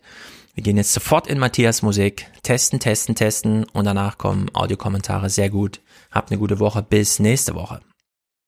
Vor fast genau einem Jahr wurde der erste Corona-Fall in Deutschland bekannt. Seitdem haben wir uns an Einschränkungen in unserem Leben gewöhnen müssen, wie wir sie uns vorher nicht hätten vorstellen können. Sie werden nicht für immer sein. Dieses Jahr wird uns große Erleichterungen bringen, da bin ich sicher. Aber das macht es jetzt kaum leichter. Vielleicht am schwersten fällt uns allen das, was uns gegen das Virus am meisten hilft. Kontakte vermeiden, Abstand statt Nähe zu anderen Menschen. Das ändert alles in unserem privaten Leben und bei der Arbeit. Da geht es mir wie Ihnen. Als Bundeskanzlerin ist es mir sehr wichtig, von Ihnen, den Bürgerinnen und Bürgern, aus erster Hand zu erfahren, was sie bewegt, mit ihnen ins Gespräch zu kommen. In meinem Amt hat man dazu normalerweise viele Gelegenheiten.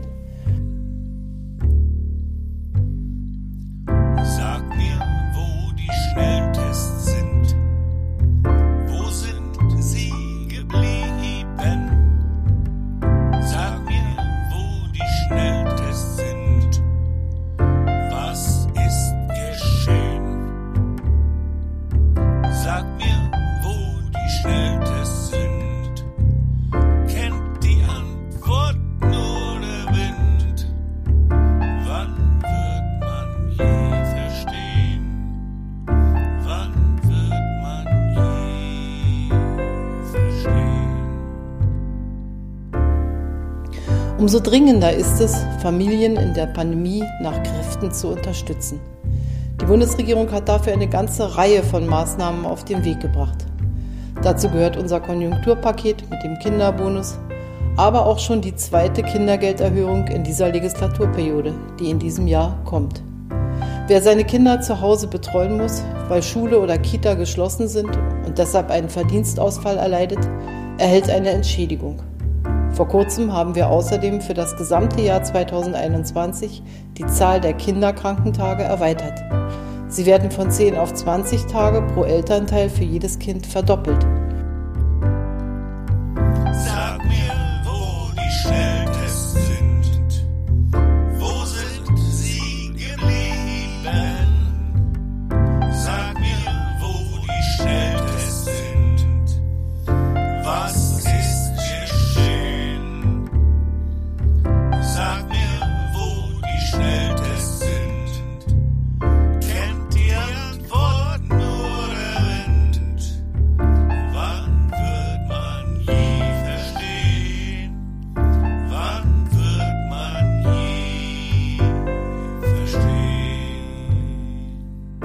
Werden von 10 auf 20 Tage pro Elternteil für jedes Kind verdoppelt. Für Alleinerziehende sind es nun 40 Tage pro Kind. Der Anspruch gilt auch in den Fällen, in denen das Kind nicht krank ist, sondern zu Hause betreut werden muss, weil Schule oder Kita geschlossen sind. Dazu kommen finanzielle Entlastungen wie der höhere Kinderzuschlag für Familien mit kleinen Einkommen. Und Alleinerziehende werden jetzt bei der Einkommenssteuer besser gestellt.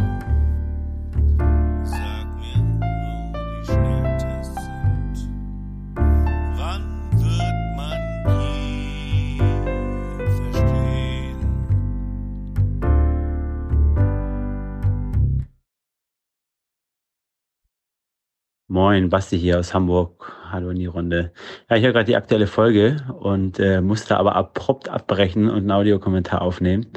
Ähm, da geht es um das Thema ähm, Triage in der Psychiatrie. Ich arbeite in der Psychiatrie in Hamburg und ja, es ist voll. Man kann nicht sagen, es ist Corona-bedingt, aber es findet keine Triage statt. Also wir sind überbesetzt, es werden auch Betten irgendwo hingelegt, aber es wird jeder aufgenommen. Jeder, der suizidal ist, der andere oder sich selbst äh, gefährdet, wird aufgenommen. Ähm, es war beim ersten Lockdown, ähm, haben wir es halt so gemacht, dass wirklich auch nur die aufgenommen wurden. Jetzt in der zweiten Welle wird halt weiterhin aufgenommen, immer noch mit einem kritischen Auge, aber es wird keiner nach Hause geschickt, der sich oder andere gefährdet. Jo, danke euch und viel Spaß noch. Hallo, lieber Alias Podcast, hier ist der Simon aus Bayern. Ähm, ich arbeite in einem Altenheim in der Küche, Spülküche. Und ich wurde gestern zum zweiten Mal geimpft mit BioNTech Pfizer. Und ich muss sagen, auch dann gestern, so sind glaube ich 21 Tage, da war die Erstimpfung. Ähm, bei der ersten hatte ich keine Nebenwirkungen, außer dass der Arm ein bisschen an der Einstichstelle wehgetan hat. Und am zwei, äh, bei der zweiten Impfung gestern, also geht's mir jetzt auch eigentlich ziemlich gut. Ich habe jetzt keine Nebenwirkung. Die Einstichstelle hat ein bisschen wehgetan. Aber sonst kann ich wirklich nichts Negatives darüber sagen. Sie klären auch einmal einen auf, bevor man geimpft wird, ähm, dass es zum Beispiel ähm, Gliederschmerzen, Kopfschmerzen kommen kann und so eine Art Fiebersymptom kommen kann, dass es aber ganz normal ist. Dann habe ich übrigens gefragt, ob man da eine Schmerztablette nehmen kann, Kopfschmerztablette. Kein Problem, hat man mir gesagt, kann man ruhig nehmen. Wurde mir so gesagt, genau. Aber bis jetzt habe ich die gar nicht gebraucht, weil es mir sehr gut geht. Und ja, was auch zu sagen ist, ich habe davor, bevor der ersten Impfung, war eine, so Bogen ausgefüllt und da muss man auch angeben, hat man allergische Reaktionen, hat man Blutgerinnung und so weiter und so fort, ist man schwanger und solche Sachen. Also man wird nicht einfach so geimpft, man wird genau abgefragt, also die wichtigsten Punkte und man kann auch nochmal ein Beratungsgespräch anfordern, kann man auch ankreuzen. So wird auch nie Druck gemacht. Wollte ich nur sagen, äh, dass es sehr gut gelaufen ist und dass ich da nur Gutes berichten kann. Wie gesagt, es ist der ähm, BioNTech-Impfstoff. Muss ich sagen, bei mir habe ich jetzt nichts Negatives festgestellt und ich hoffe, dass es auch bei anderen bald so äh, ran, rankommen und ich bin sehr dankbar, dass ich jetzt schon geimpft worden bin und hoffe, dass auch bald alle mit einem sehr guten Impfstoff geimpft sind. Jetzt wünsche ich euch noch einen guten Tag, gute Woche, bleibt alle negativ und genau, bis irgendwann. Ciao, ciao.